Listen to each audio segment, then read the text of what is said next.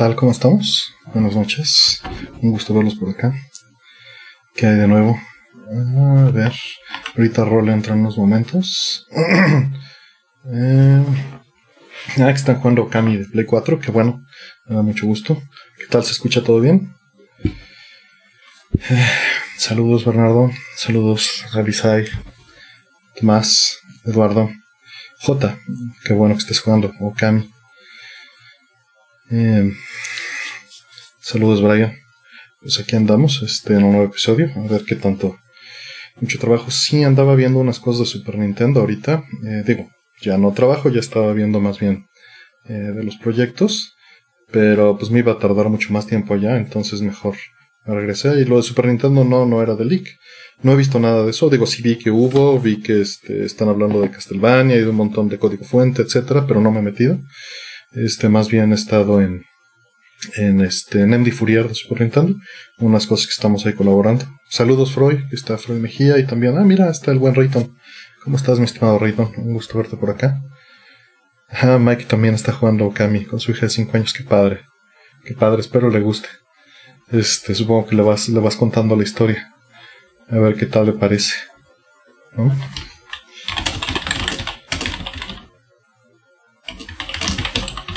Estoy apenas poniendo el mensaje, que ya estamos aquí en vivo. A ver. Mm, Miami de Play 2. Ah, que lo encontraste de medio uso en Miami. Qué padre. Nino Kuni. Pues bien, aquí andamos. Buenas noches. Un gusto verlos. Y. Llegó temprano la cubita del tejón. Ahorita entra Roll Rayton. Ahorita ya nos lo andamos esperando. Que, que entre para platicar. Sí, sí viene Rollman. Este, nada más como ya es algo tarde, pues decidí entrar yo en lo que, en lo que él, él termina. Supongo algunos ajustes. Ya le mandé los enlaces y todo. Ah, está jugando Ghost of Tsushima. Dicen que está muy bien, ¿no? Qué bueno, me, da gusto. A ver, ¿en qué andamos por acá? Sí, sí, como les digo, sí viene Rollman. Saludos a Mexitali, eh, Gabriel Pérez, ¿cómo están? Pues no sé si tienen algunas este, preguntas por ahí antes de que entre error. Que el PlayStation Classic se puso caro. No, no tenía idea. Ha invitado sorpresa. Iba a venir, iba a venir José, pero no se pudo. No se pudo armar. Ah, mira que están jugando ustedes a Fresh 4 en Switch. Ya entró Roll. Dejen. Los saludo por acá. Listo. Roll, bienvenido, buenas noches. Ya están aquí la gente viéndote. Ah, que está jugando lo cambia en su CRT.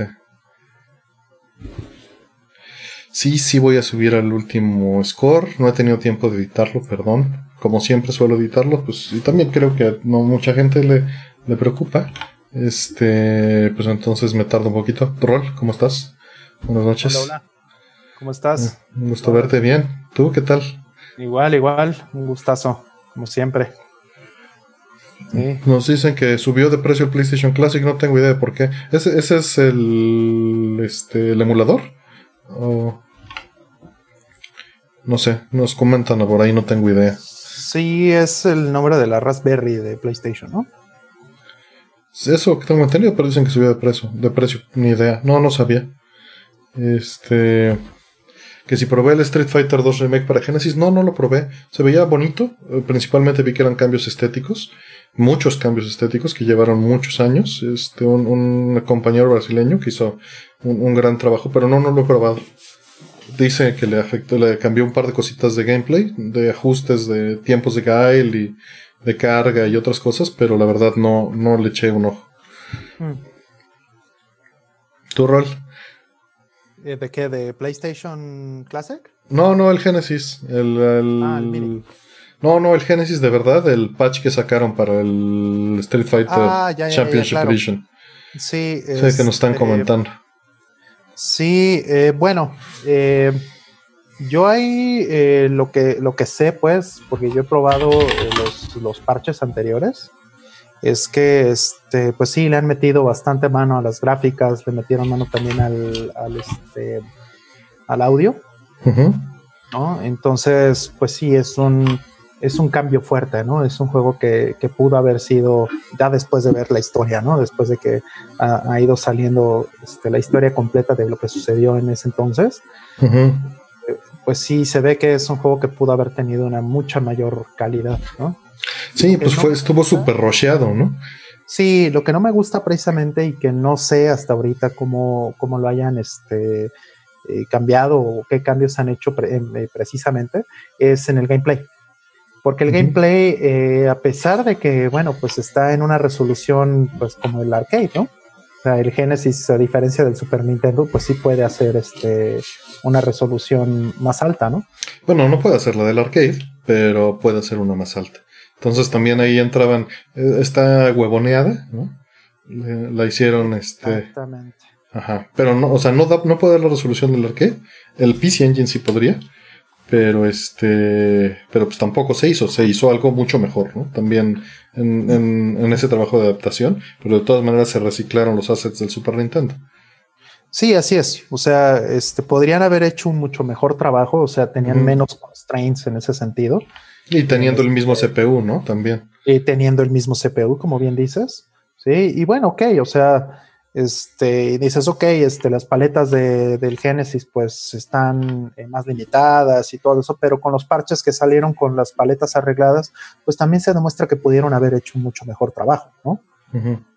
Entonces, este, yo creo que eh, el problema más grande aquí para mí es el gameplay. O sea, a mí no me importa si se veía mal, la verdad, o se escuchaba mal, pero pues no, no me gustaba que, no salían todos los combos, ¿no?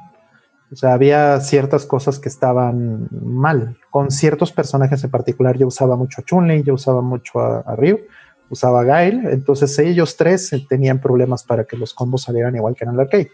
A diferencia, por ejemplo, del de Super Nintendo. El de Super Nintendo sí era bastante más preciso en ese sentido. Y cuando salió la eh, Hyper Fighting, pues también, como, como bien eh, cuentan en la historia, ¿no? De, de que Nintendo tenía pues una, este, una relación mucho más cercana con, con Capcom o, o, tal vez eh, coercionaba ¿no? a, a, Capcom para tener una, este, una mejor, un mejor producto. Bueno, no, no es un tal vez, es clarísimo que sí y toda la historia señala que sí. Claro, pero finalmente pues es un negocio, ¿no? Entonces no es como que no estuvieran de acuerdo, no es como que estuvieran poniéndoles una, pistola, ¿no? A los amigos de Capcom. Entonces, este, pues es claro que. Les estaban poniendo un, te cerramos la, este, te quitamos al ganso de huevos de oro si te sales del huacal, ¿no? Básicamente sí. Entonces, o sea, sí, sí, pero bueno, al mismo tiempo, pues Capcom estaba haciendo tratos con, con Sega y, o sea. Buscando cómo romper los hoyos, ¿no? Es un mundo duro el de los negocios, ¿no? O sea, no estoy justificando lo que, lo que hizo Nintendo, lo que hizo Capcom en ese momento, ¿no? No, pues nadie. Todos estaban tratando de dar, sacar la más lana, la más plata posible, ¿no? Exactamente, el más, eh, ajá, la mayor cantidad de dinero posible, ¿no? Y la realidad es que el, como producto, pues Hyper Fighting de Super Nintendo, pues es increíble, es maravilloso. O sea, solamente hubo un producto superior tal vez hasta que, llega, hasta que llegó la generación de 32 bits, ¿no? O sea, el 3DO y, y este el PlayStation, el Saturno, etcétera, ¿no?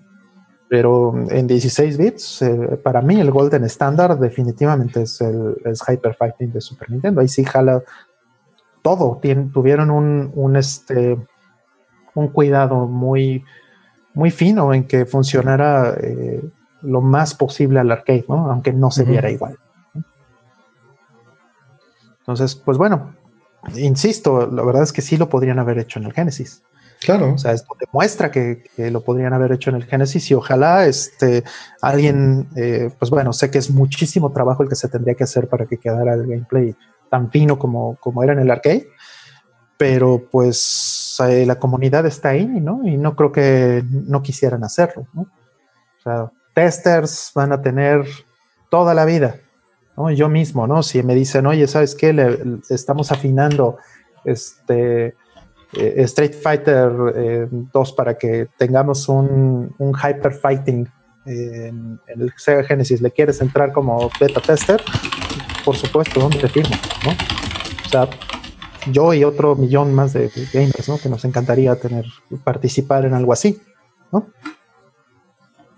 Pero bueno, falta que lo hagan. Es, es, mucho trabajo, no cualquiera puede hacer algo así. Sí, no. Digo, lo ideal sería que hicieran un. Eh, tiraran todo el trabajo y lo hicieran de cero de CPC1, ¿no? Sería lo más este, práctico, tal vez. Una ingeniería inversa, tomar el código original y, y, aplicarlo, ¿no? Que no está fácil. Sí, no, no, claro, es muchísimo trabajo, ¿no? Sí, sí, sí, sin duda. Sí, digo, tal vez quedarse las gráficas, ¿no? Por ejemplo, de las que están en el Génesis. Eh, traerse el código de 68000 de CPC1 y este y entonces empezar a ajustar ya eh, hitboxes y esas cosas, ¿no? Tal vez eso sería.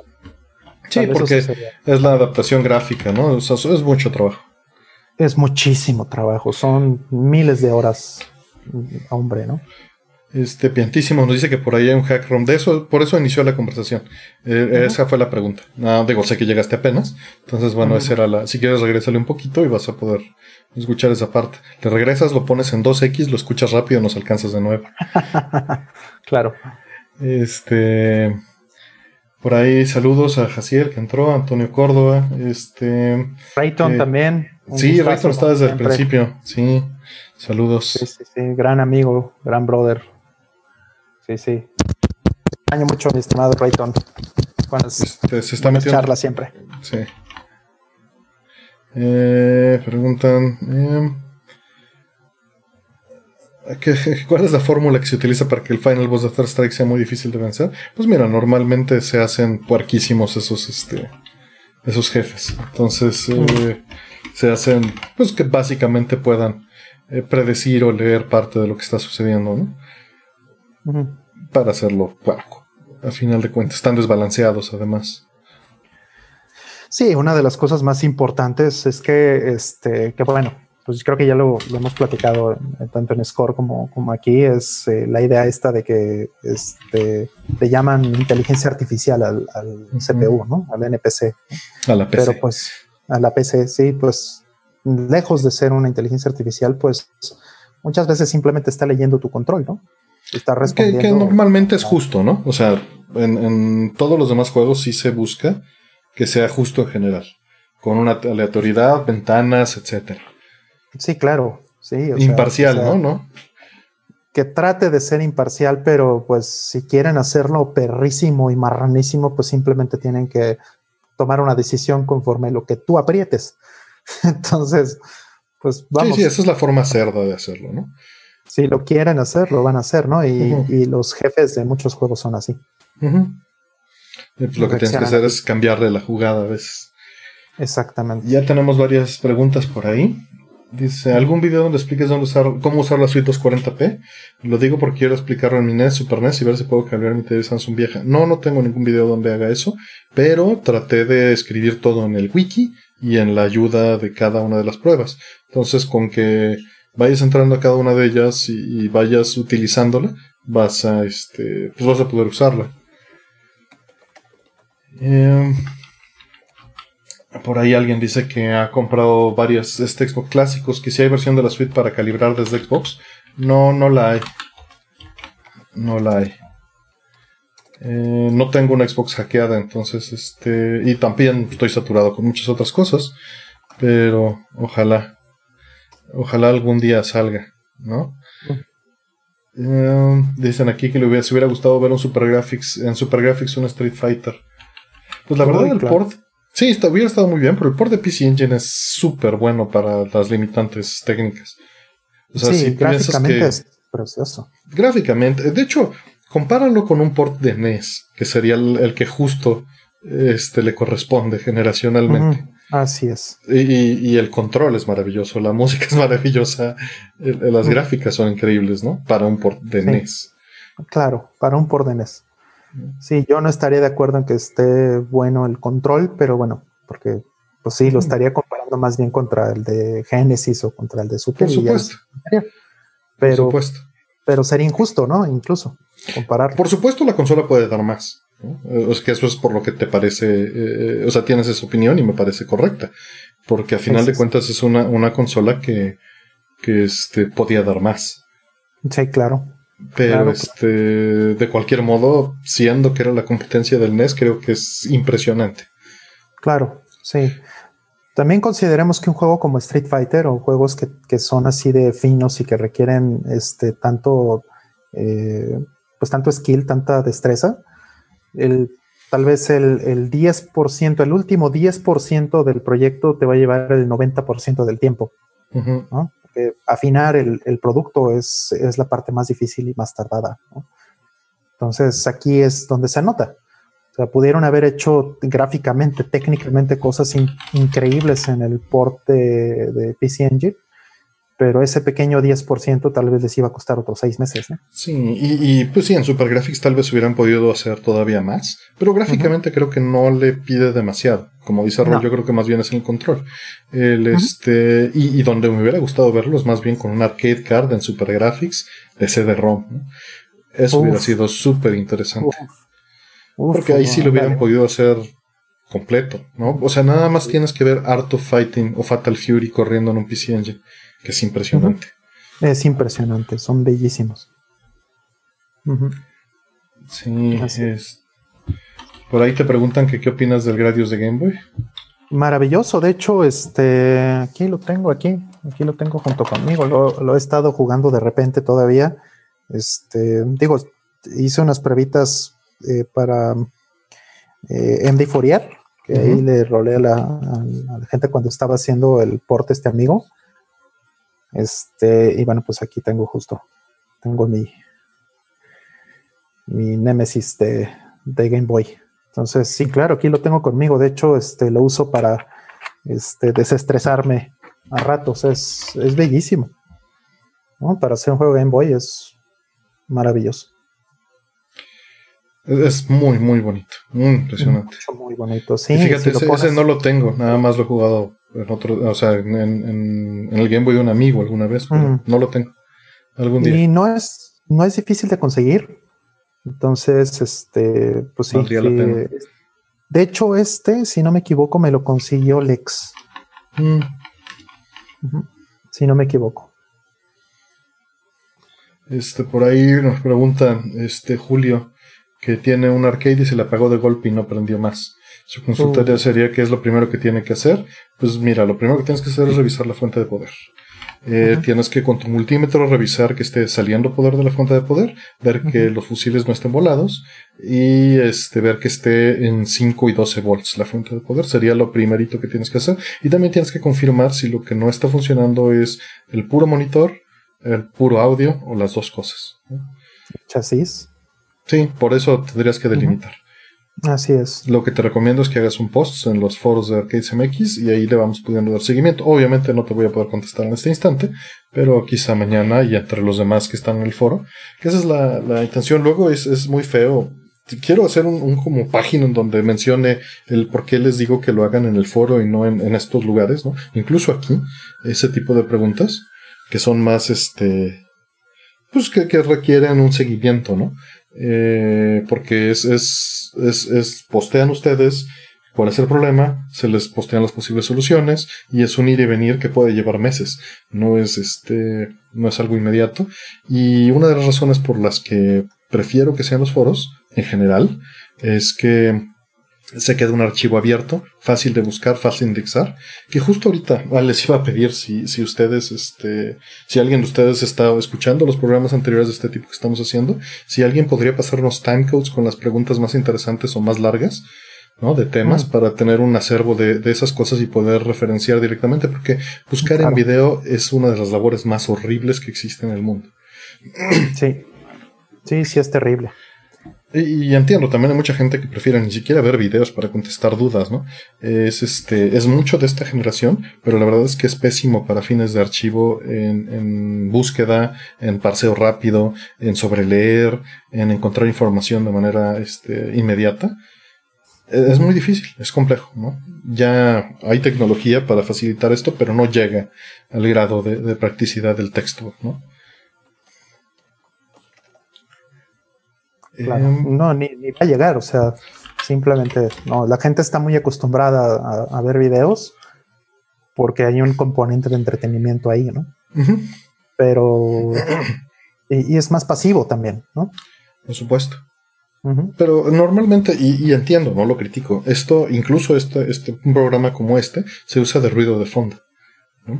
y, hoy en día, más que nunca, quizá es, una necesidad, ¿no? Pero eh, el problema es que cuando realmente buscas la información, es, de lo más desesperante.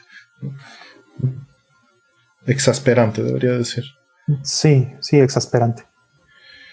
Eh, por aquí dicen, ¿qué tan bueno y viable es el cable de componente para Play 2 en un LCD?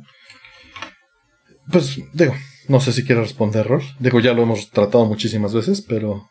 Ah, sí, ya lo hemos eh, hablado antes, pero pues para resumir, eh, el problema del LCD en general es que el PlayStation 2 o una gran cantidad de los juegos de PlayStation 2 este, son en 480i o están en 480i están entrelazados.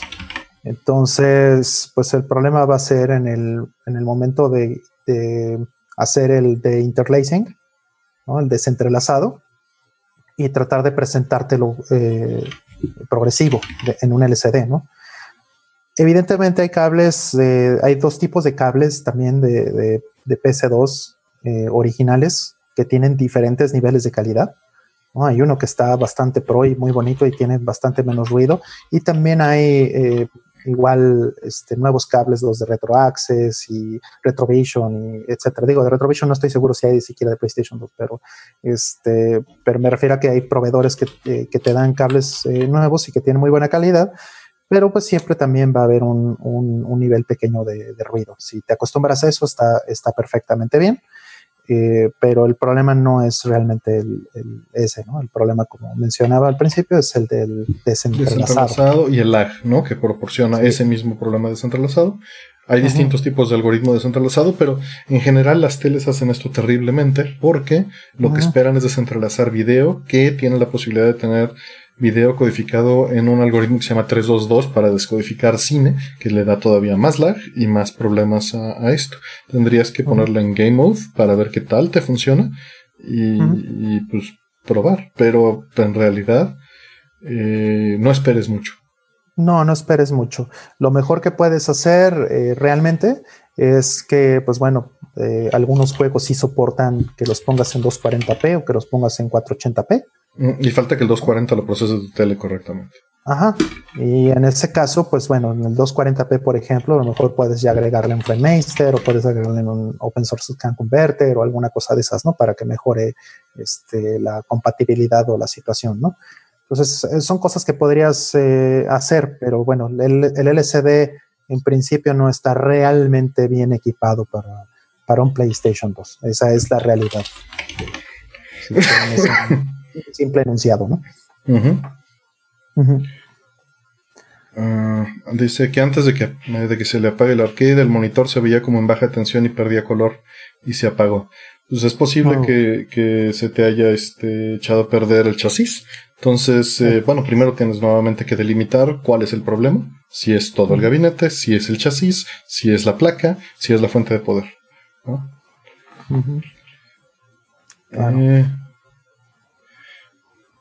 Vamos aquí. Sí conseguí el Astral Chain. No, no lo compré y pues es, por lo mismo que, ahorita no hay lana para.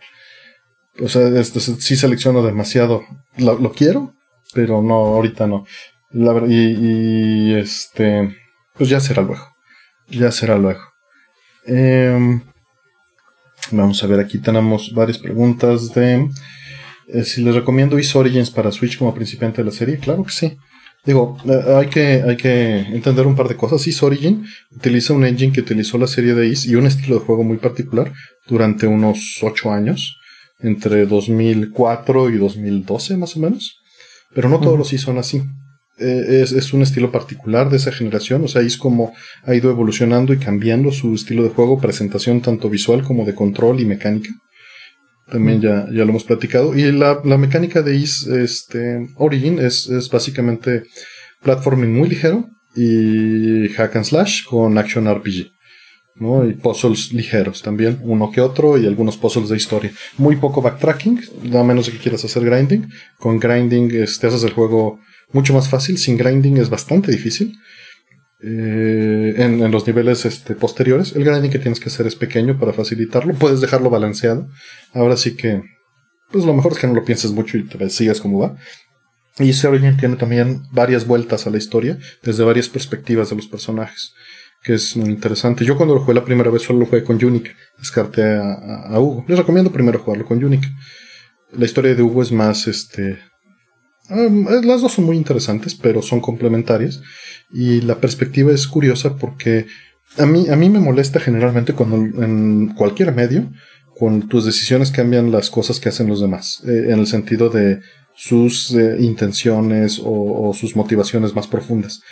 Eh, eso, eso me molesta tremendamente, ¿no? Em, cuando sí se cuando tus acciones solo interactúan con sus este, formas de pensar o sus motivaciones, ahí sí me gusta mucho. Y Sorigin juega un poquito en medio de esas dos partes. Sorigin eh, se va como al what if, minimiza un poco al otro personaje, pero aún así no le cambia sus perspectivas. ¿no? Más bien hace que tu personaje, el que hayas escogido, sea el protagonista. Y minimiza las acciones del otro. ¿Para qué? Para ofrecerte, para no tener que cambiar tanto toda la torre, ¿no? Todo el, el, diseño del juego. Al final de cuentas vas a jugar el mismo juego dos veces o tres veces o más veces pero con una perspectiva de historia distinta, jefes distintos y los puzzles y, las interacciones un poco distintas, pero que se complementan para que entiendas bien las motivaciones de los personajes. A ver, Rol, que una banda japonesa que sea similar a T-Square, por ahí te pregunto. A T-Square, o sea, eh, Jazz Fusion, me imagino. Este, pues el Jazz Fusion, de hecho, es de mis géneros favoritos. Entonces, este, eh, yo para em, bandas japonesas de jazz fusion, eh, Casiopea, evidentemente, eso es, la banda más famosa que hay realmente de, en la historia tal vez de Japón eh, en jazz fusion. Este, incluso eh, creo que seguí mucho la historia de este amigo de, uno de los bateristas, porque hizo este, colaboración también en, en este, en, este, en los discos de, de Kukeha Club de Konami. Y eh, era el baterista de Casiopea.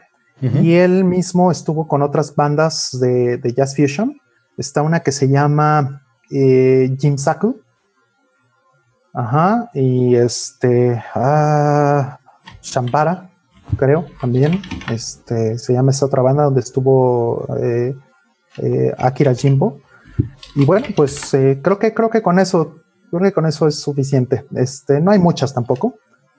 Ahorita no me vienen a la mente muchas más, pero este, esas son las que yo he ido siguiendo a partir de la historia de Kukeija y de Casiopea y lo que me ha llevado para allá. Este, hay varios que, repiten las preguntas. No es necesario que las preguntas las voy este, copiando y las voy eh, poniendo. Pegando. Las voy pegando. Entonces, eh, pues lo voy, lo voy este, los voy archivando y por eso vamos lento, pero sí las voy copiando y pegando, por eso me oyen estar haciendo el este el copy pasteo. Eh, pero tratamos de cubrirlas todas. Somos lentos, pero porque tratamos de darles todo el espacio posible a cada una de las que van haciendo.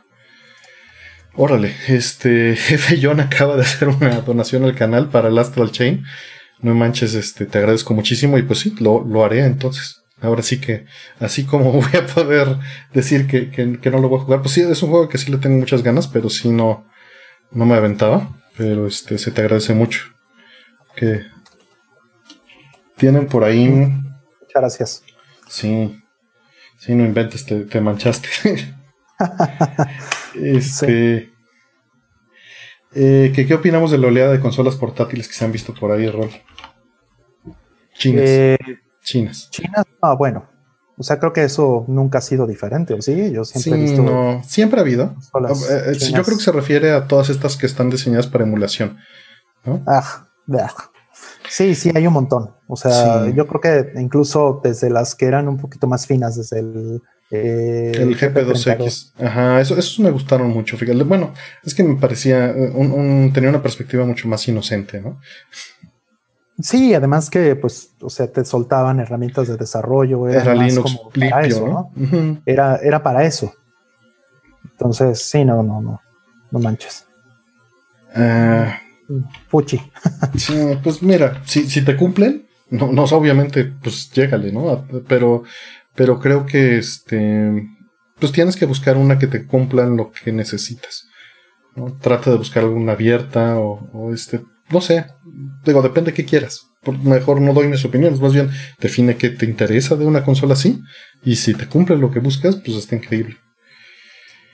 Eh, a ver, las preguntas que tenemos más viejas, de que las voy poniendo. ¿Le va a entrar el nuevo Paper Mario? Híjole, este, no tengo, nuevamente, no tengo ahorita ni el tiempo ni el, ni el, ni el recurso, este, pero sé que Paper Mario no va a dejar de haber. Y hasta el chain sí me preocupaba. Porque, este, de hecho, tengo entendido que ahorita acaban de reeditarlo con parche, en físico. ¿What? Sí, en la versión, la versión nueva, alguien posteó en el chat de Score que ya trae, por eso me preguntaba, que ya trae el parche 1.1 en el cartucho. No manches, qué buena onda. Sí. Pero sé que Paper Mario no le va a pasar esto, ¿no? Entonces, este. Eh, eh, hasta el chain importa mucho más, nuevamente sí. agradezco, pero este, pero Paper Mario sí, por supuesto que me interesa, pero pues no da, no da la vida para todo, pero sí, claro que me interesa. Mm, claro. Sí, no da la vida para, todo. Ya, ya habrá, ya habrá tiempo. Eh, también lo padre de ese es que está en Switch, ¿no? Entonces lo puedes llevar también como. Pero hasta el chain se me, se me antoja en tele. Y, y como que Paper Mario sí, sí me late en portátil. No sé por qué, pero. Eh, a ver, tengo una pregunta para ti de Antonio Córdoba, Rol, que es músico y que acaba de adquirir un par de CRTs, un LG Flatron y una Sony Vega de 21. ¿Les hará daño si los tiene en la misma habitación con sus amplificadores, combos, etcétera? Mm. Ajá, no entiendo bien la pregunta. ¿Cuál es el.? Mm, yo creo que se refiere al magnetismo. Este, mira, los, ah, los RTs a veces están blindados contra el ruido de las bocinas, pero la mayoría de las veces no para bocinas muy grandes. Si vas a usar el ampli muy cerca, le va a afectar y es una afectación temporal que lo puedes calibrar cuando lo estás usando prendido. Si está apagado no vas a tener un problema. No pasa nada, sí. Bueno, en acústica pues el, este, el tubo va a reflejar, ¿no? Sí, o sea, ahí sí, como dice Roll, tu problema va a ser que el vidrio te va a reflejar este todo el ruido de, de, o sea, y le llamo ruido no, no a tu música, sino al ruido de la reflexión con la distorsión que te está generando una superficie eh, curva con vidrio, ¿no? Es como una con resonancia, porque es hueca. bueno, sí, tiene, está el vacío, pero efectivamente va a tener una vibración. De hecho, en, mi home theater yo tengo que, bueno, cubro las, este, las pantallas con, con este de, de los CRTs con de este foam para evitar los rebotes de audio, aunque no quitan la resonancia de la vibración, que la verdad es muy baja, pero está ahí. Tienes que considerarlo. Pero lo que sí me preocupa son los reflejos, ¿no? Si, si eso te importa, pues es un asunto. Si no te importa, pasa nada. Sí, sí, es una cuestión de, si realmente lo percibes, número uno, y si lo percibes, te molesta.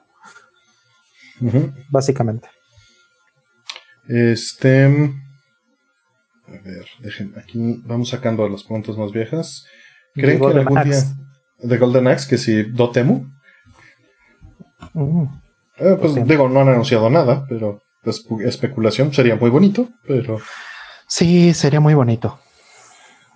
Pero pues ahora sí que en este momento es, pura especulación, ¿no?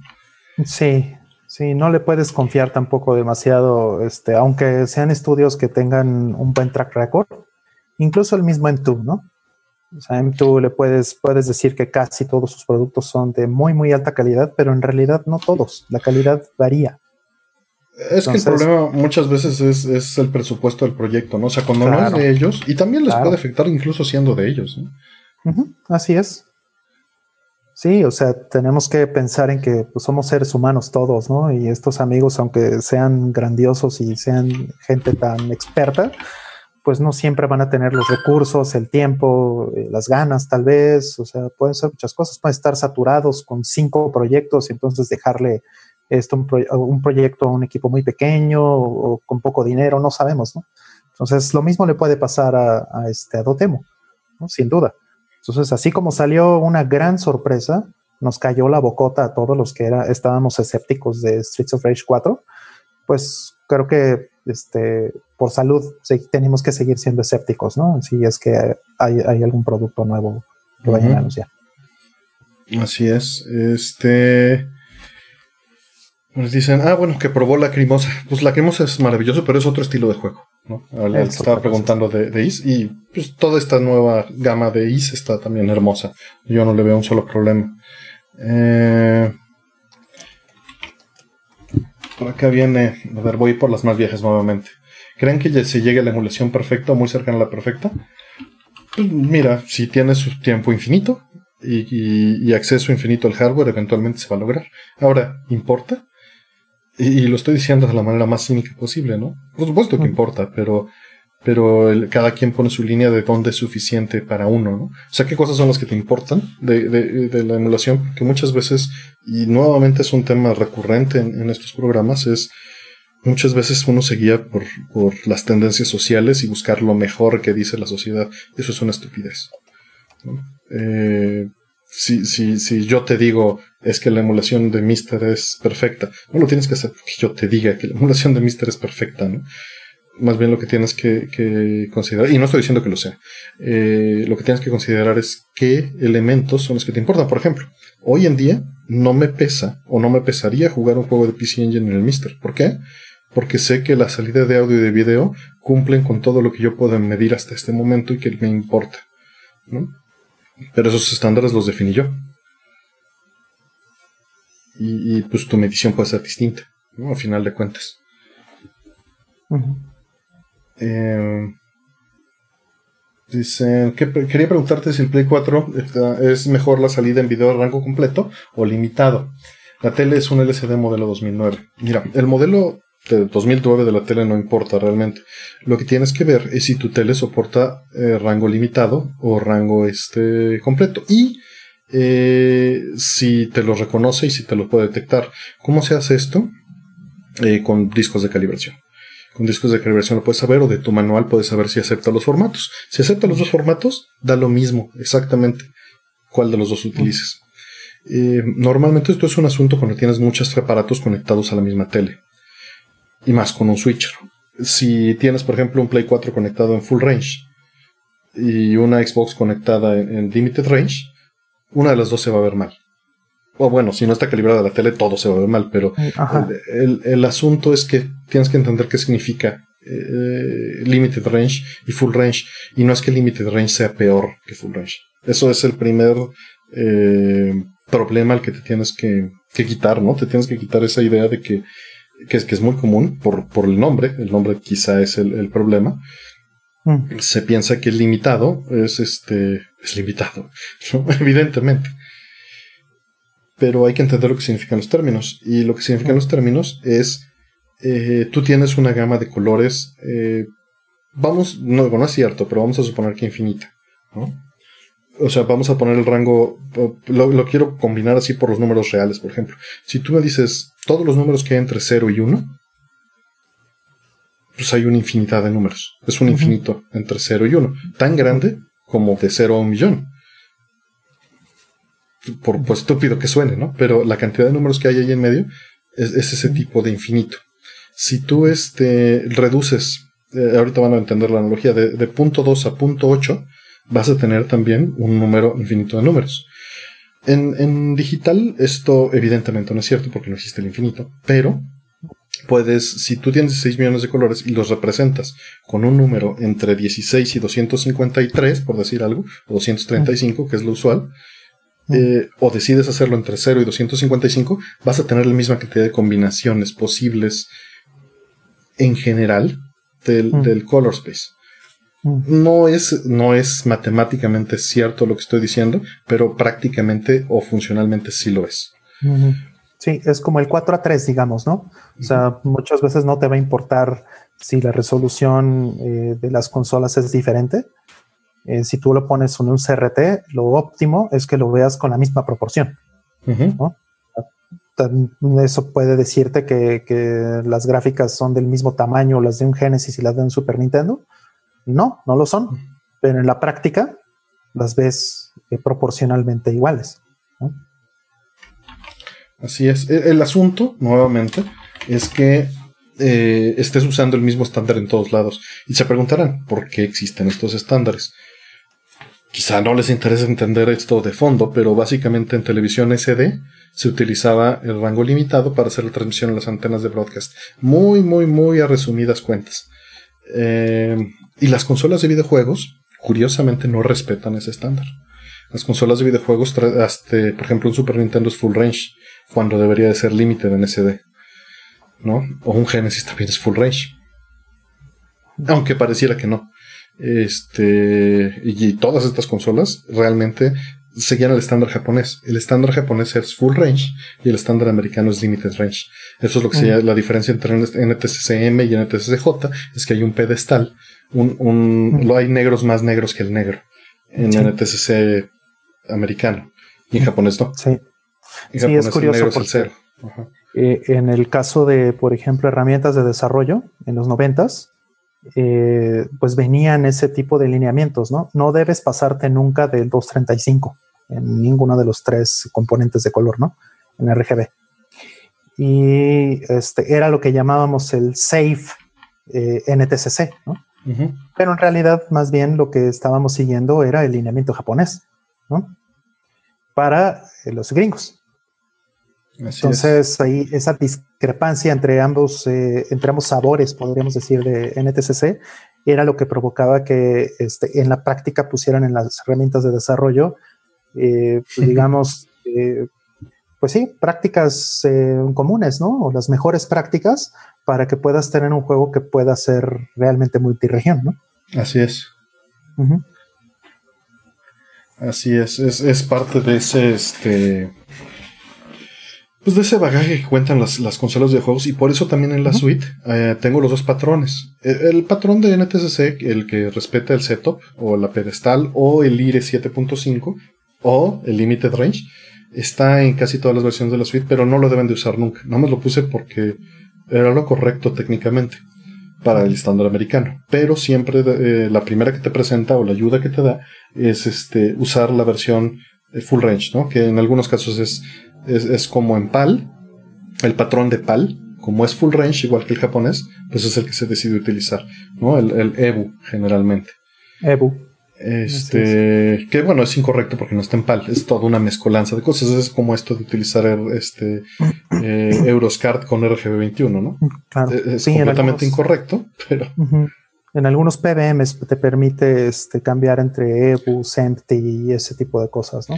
Sí, y justo también. Ajustarlo mucha gente eh, quería como hacer la autocalibración de sus PBMs más nuevos o BBMs con las barras y también por eso están eh, para calibrar. Si quieres usar la suite para calibrar a NTSC, se puede eh, cuando usas una consola que funciona y eso pues, no te va a servir para jugar consolas de videojuegos, te va a servir para ver televisión, para, para ver un DVD, ¿no? o para jugar en una tele o en un monitor de CRT como si estuvieras jugando en un monitor bien calibrado pero con el mal estándar de color de los videojuegos. Exacto. Para darte esa experiencia si es lo que buscas. Pero en general, pues tienes que, irte por ese lado. Y bueno, todo esto por, por el asunto del límite y, se está acarreando el color limitado del broadcast de SD desde hace 50 años, ¿no? Eh, y, son estándares que están allá afuera y te los vas a encontrar. Y hay aparatos que solo sacan limited, hay aparatos que solo sacan full range, hay aparatos que te sacan este 444, hay muchísimo desmadre. Pero el, asunto es, si tienes la opción, eh, déjalo todo igual. Puedes irte por, por limited, no pasa nada. Por eso eh, hacen el chiste, ¿no? De que NTSC significa never the same color. Bueno, pero, pero ese chiste va más a, la modulación de color por la sinusoidal en el color burst y en las fases. Sí, sí, claro. Este, que todavía es más complejo. De lo que hablamos todavía, la semana de esto. Y entonces, o sea, regresando tantito a la pregunta de hace rato, ¿no? Si realmente podemos llegar a la perfección, bueno, primero tendrías que definir qué es la perfección, ¿no? Exacto. Teniendo eh, tantas eh, opciones.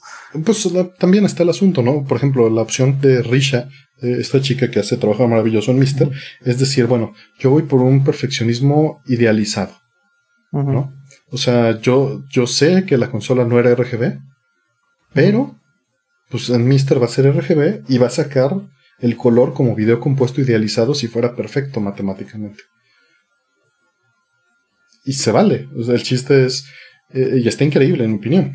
Pero el chiste es tener una meta y seguirla, ¿no? En esas, en esas implementaciones de, bueno, decidir qué es tu perfección. Eh, es como decir, ¿cómo hubiera sido un NES si hubieran tenido la tecnología de hoy en día hace 30 años? En sus salidas de video, ¿no? Limpias. Esa es como que la intención, por ejemplo, de Mister. A ver. Tenemos un montón de. No sé si quieres agregar algo más ahí, que ya nos colgamos con esa. No, no, no, no, no, no, no creo que pero, eh, tenemos, a ver, me voy a las más viejas. ¿Viste el video del retro RGB del GBS 8200, Ron? No, no lo vi. Eh, lo tengo en backlog. Este, obviamente me interesó muchísimo, pero no lo he visto todavía. Este, pues mira, eh, básicamente por fin ya abordó el tema del, del GBS 8200. Por allá tengo uno, pero está muy metido ahí en el fondo como para traerlo. Lo siento. Pero tengo aquí un video en el canal, si lo quieren ver, donde este, lo muestro. Eh, por defecto es un escalador que se utilizaba para, al principio, cuando las máquinas se iban convirtiendo en multijuegos, se iban echando a perder. Eh, usabas este convertidor chino que convertía de CGA a VGA. Yo tengo uno de esos, sí. Y este, y te pasaba el video de 240p a un 480p, interpretado como 480i, súper mal pero funcional. Entonces, en los, en los arcades, cuando les quitaban el CRT y les metieron el SD, para dejar la placa original, muchas veces se ponía eso. O bien para los Super Guns también. O para los Super Guns. Y la verdad es que el trabajo que hacía era funcional, pero muy, muy deficiente en contraste con lo que tenemos hoy en día. Incluso contra un XRGB2 de, hace, de esa misma época. De hace 10 años. No más, el GBS 8200 debe tener unos 14 años, yo creo. ¿eh? Claro, sí, yo creo que sí, pero. Unos 12. Pero eso sí, el GBS o esta cosa lo hacía por 50 dólares, ¿no?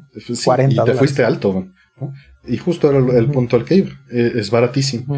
Y lo que hicieron fue básicamente ponerle un, microcontrolador que le inyecta otro firmware, eh, se lo cambia y, te da control vía Wi-Fi.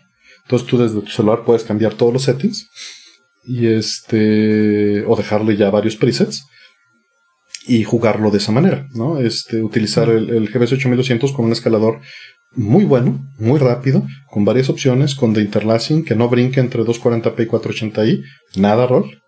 Absolutamente nada. Es, es, la mejor opción para brincar entre 240p y 480i. Solo te da cierta cantidad de resoluciones y solo por analógico. Este, es, es, es, es ¿cómo podría decirlo? Es, eh, tienes que hacer eh, ya, voy a pochear, tienes que hacer tinkering y tienes que, meterle mucha mano y, va a ser un poco estorboso o poco maniobrable, a menos que le hagas una cajita y lo configures todo muy bien, pero es una opción súper barata que te da muy buena calidad. No te va a dar la calidad de un Open Source Can Converter, pero en, ciertos casos te da funciones que no tienes ni en Open Source Can Converter. Eh, incluso tiene downscale de 480 a 240 como el Super Emotion que está acá eh, pues si a alguien le funciona, está increíble. Obviamente tienes que hacerle sus conectores, tienes que hacer sus, sus inputs, sus salidas, ajustarlo este, y meterle mano, ¿no? A final de cuentas. Pero está, está interesante. Digo, hay, hay mucha banda a la que sin duda le va a atraer aún más ahora que, que este que pues Bob también lo hizo. Ya es algo que lleva muchos años, no es algo nuevo, pero por fin Bob se metió a, a hacer, ¿no? Mm.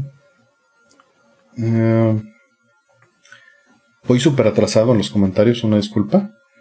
Mm. Eh, nos gusta responder con mucha precisión, con echar choro. este, estoy copiando. Y tenemos un montón de preguntas atrasadas, mil, mil disculpas. Estoy copiando las, las que tenemos ahí. Y este, no quiero que se vayan. Creo que entró más. Voy. Mi barra del chat está en la mitad de lo que he copiado, perdón. Este, no sé si ha entrado alguien más por ahí que haya que saludar, pero es que no quiero borrarlo. Sí, eh, entró Dani Mastreta hace ah, rato. Saludos, Dani. Ya le este, mandé ahí una bienvenida. Saludos y este, si les interesa el rol y trabajo, la verdad es que algún día tenemos que, invitar aquí a, Dani a entrevistarlo este, de, su tema del, podcast de Juegan Rol. Este, y él, el digo, tiene ya en su canal contenido suficiente como para que no necesite eh, eh, explicar más a fondo cómo se hace esta magia. Tiene un programa los lunes donde explica eh, cómo se crea o cómo se va llevando la línea de crear este mundo y, diseñar. Él, él, evidentemente tiene, es el Game Master y tiene que ir preparando en Dungeons and Dragons cómo va a presentar la historia. Y los miércoles tiene el programa donde juega con varios este, de nuestros amigos eh, por varias horas una campaña, ¿no? Y la van avanzando sus personajes y ahí ves la interacción en tiempo real y obviamente este pues tiene que poner su poker face este Dani cuando los jugadores le quieren mover este su, su, su, camino, que es la parte que a mí me parece más interesante, y cómo él hace improvisación de, de, brincar entre personajes, los va diseñando, va creando este, este mundo, ¿no? Y eso es, es maravilloso. Ahí échenle un, un, un vistazo a Ventiteus. Este, por favor. Vamos a. Voy a las preguntas más viejas que tenemos todo por acá. Dice: ¿Qué tanta importancia le hace el tratamiento de ruido en el audio con Andy Fourier? Lo digo porque es un elemento importante para el timbre del sonido, así como los armónicos y inarmónicos. Mira, Alan, este, la idea es hacerlo por fuerza bruta. Eh, es decir, tú le das a Andy Fourier cuál es tu archivo de muestra, tu referencia, cuál es tu estándar dorado. Mm. Y luego le presentas cuál es el archivo que está sometiendo a escrutinio, cuál es tu archivo de comparación.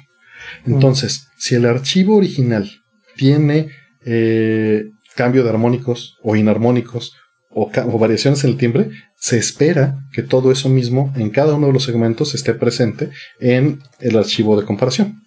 En otras palabras, yo lo único que hago es este, diseñar un perfil y una prueba que trate de hacer lo más posible con la consola.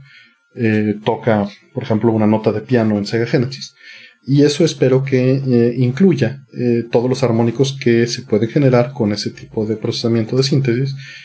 Y al reproducirlo en un emulador, pues tienen que machear. Si tú le puedes decir a MD Fourier cuántas frecuencias procese hacia adentro. Es decir, lo que hace normalmente MD Fourier es.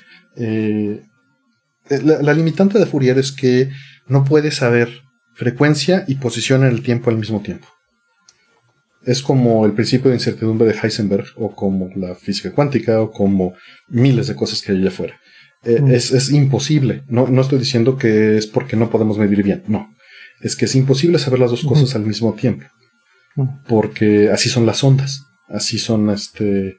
Eh, si, si, tú dejas que una onda solo mides un ciclo, pues no puedes saber si realmente son 8 kilohertz. Puedes asumir que lo son, ¿no? Pero no sabes qué sigue después y qué estaba antes.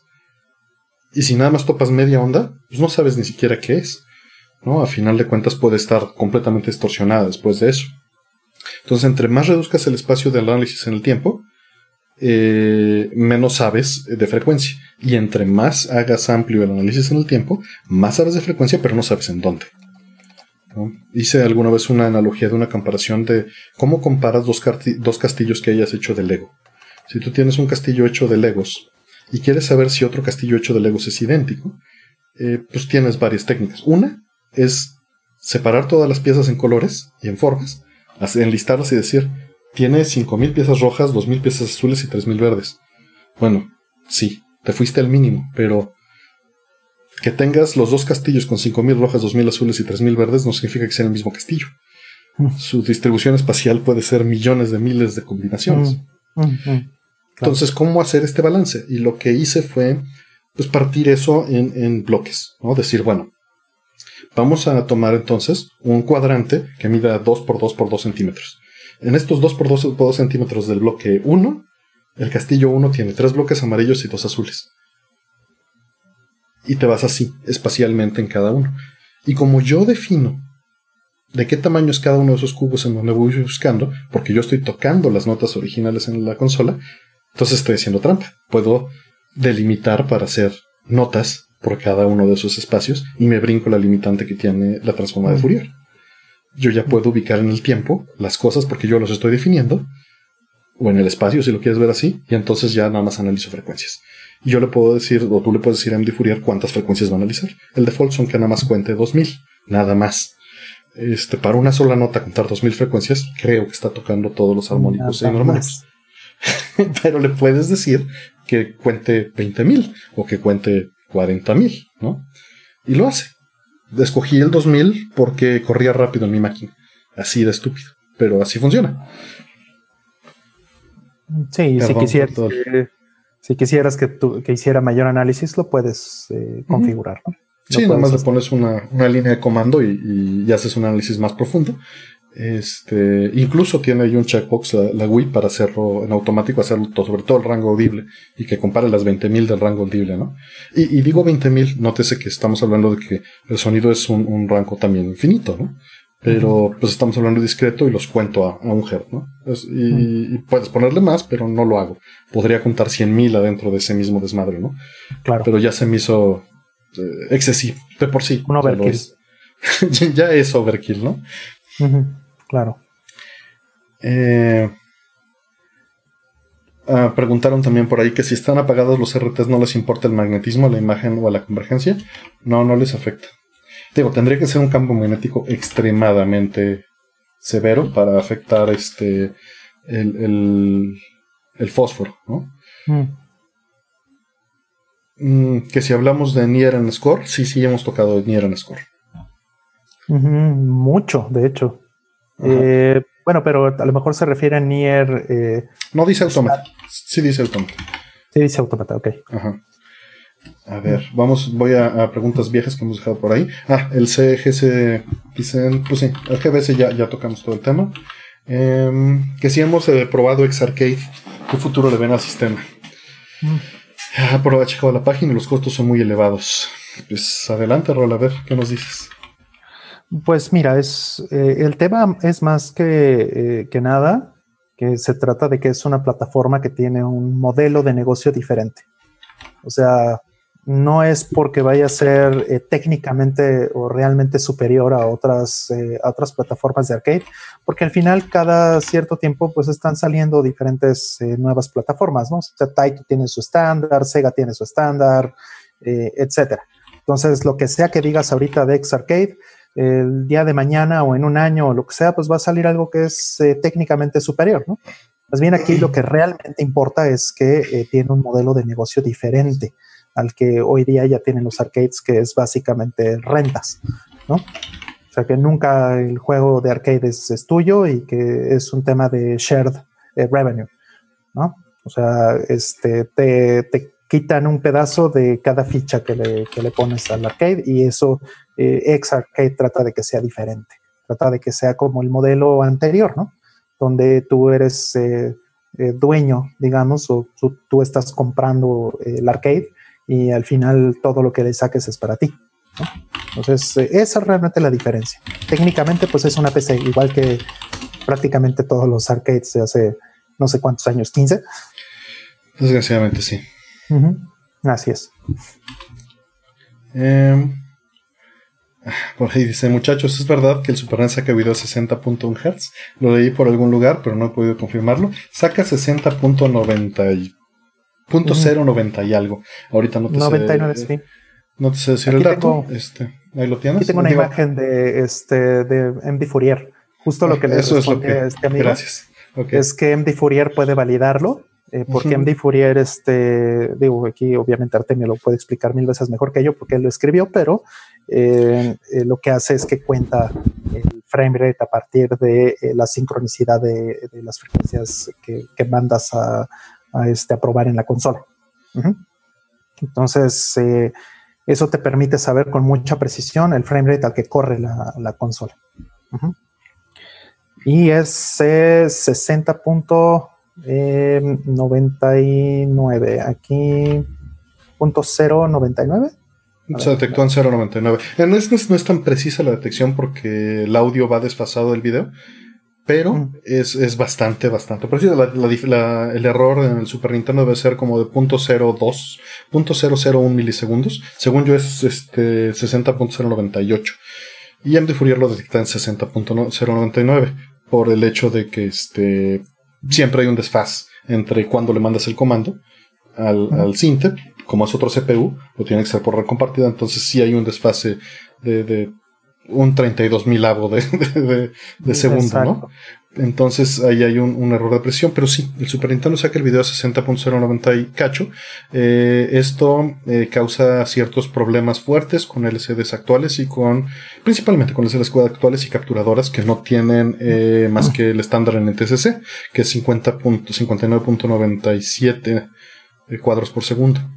Y esto se sale considerablemente de ese estándar, ¿no? sí, de hecho se los puedo enseñar. Aquí, justo en pantalla, eh, tengo un análisis que hice de este, cables. Este fue un mm. cable de este. Déjate, pongo full screen, espérame tantito. A ver. Ah, ¿Cómo se hace esto, chavo? Ya ves, por no ser streamer. bueno, no importa, de todos modos le iba a hacer zoom. Ahí está, ya, ya lo puse, ya te puse full. Bueno, aquí hay un, este, un análisis que, estoy haciendo una comparación de ruido entre dos cables, el cable oficial del Super Nintendo y un cable de eh, retro, este, de retro access. Entonces, este, en esta gráfica hay varias cosas importantes que, pueden ver en la parte superior. Por ejemplo, eh, aquí está el, aquí pueden ver hasta arriba, que pueden ver que, cuál es la, este, el sample rate del audio. O sea, el Super Nintendo no está dando, en este caso mi Super Nintendo no está dando 32.000 Hz o 32 kHz. Ese es otro problema grave. porque por la temperatura cambia el...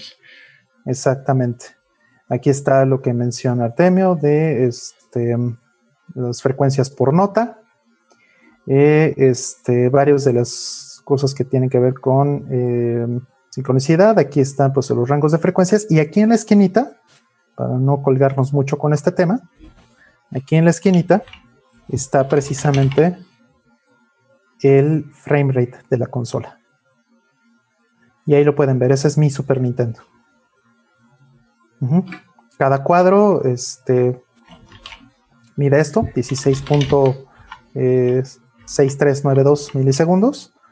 Y esto te da, como bien mencionaba Artemio, eh, redondeado, porque hay una pequeña parte de, un rango de, error, es 60.099 este, Hertz. está arriba de los 60 Hertz, clarísimo. Sí, sí, y arriba por básicamente punto uno, como mencionabas, ¿no? Al final de cuentas. Entonces, eso, lo que, la implicación que tiene eso es que, bueno, la consola por sí misma, y como muchas consolas, o prácticamente todas, pues en realidad no están siguiendo el estándar de televisión. No, no, es, digo, eran, eran aproximados. Como un CRT esto no le importa, eh, no era un problema. Eh, pero hoy en día sí es un problema. incluso hay un hack para meterle un Digital mod. Eh, que esto significa eh, evitar dos problemas. Porque uno es que esta frecuencia es así de rara porque el primer, la primera línea, el primer pixel, cada cierto número de líneas no se pinta. Los primeros píxeles en el Super Nintendo para lograr este frame rate, entre otras cosas. Y eso le causa muchos problemas a muchos escaladores que esperan algo cuadrado y preciso. Entonces, cuando se le hace este, este eh, pues se, cambia la velocidad. También se puede cambiar la velocidad del reloj del Super Nintendo. Obviamente esto hace que queden fuera de la especificación original y para un speedrunner pues sí es un tema delicado, ¿no? En, muchas, en muchos este, emuladores de FPGA eh, se puede hacer, eh, por ejemplo, el Super Analog NT con el DAC, con el Analog DAC, que, tengo por aquí. Me hicieron favor de Carlos de, de, de regalarme uno para hacer las pruebas. Se los muestro. tiene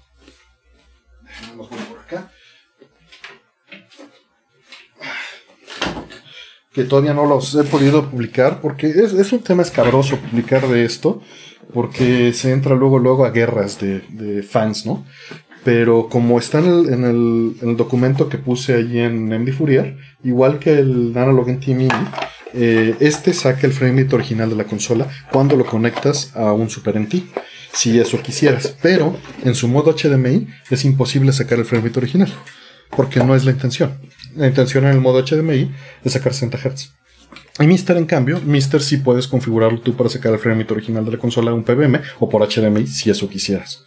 así es. Sí, de hecho ahí está preguntando alguien, oye, este, ¿eso significa que va a haber tearing o va a haber este, un, cuadro repetido en cada tanto? En CRT no, porque el CRT sí va a correr a 60.099, como se lo pide la consola. Sí, porque realmente el CRT va siguiendo la consola. Y en las teles, la tele tiene que ir, va, va en su ritmo, no puede cambiar el ritmo y las cosas tienen que machar, ¿no? En una tele actual. Sí. Que eso se supone va a mejorar en, este, en la siguiente generación. Ojalá. utilizando HDMI 2.1. Ojalá. No sabemos hasta que lo. Es la promesa, ¿no? Pero puede, puede no quedar así. Así es. Este. Si apenas voy en que llegó Dani. Ah, pero perdón. Este, en el chat. Que sigo este full screen y que no se vio lo que ah, Sí, claro, perdón. Lo siento mucho. Nuevamente, mi producción es este. Justo hablaba hoy con, con Oscar, que en, que en Nercor ha hecho este. Producción este. fuerte. Y aquí la producción está por los, por los suelos, disculpen. bueno, pues no, no es la intención, ¿no? Tampoco. Sí, no, este. Pues no, a, duras penas del tiempo. sí, que no vieron el DAC. Sí, ahorita se los muestro. Si no, este, ahorita acerco, dejen pongo tantita luz. Ahí está. Aquí está el DAC. Ahí se ve más o menos, ¿no? Sí. Y esta es la cajita.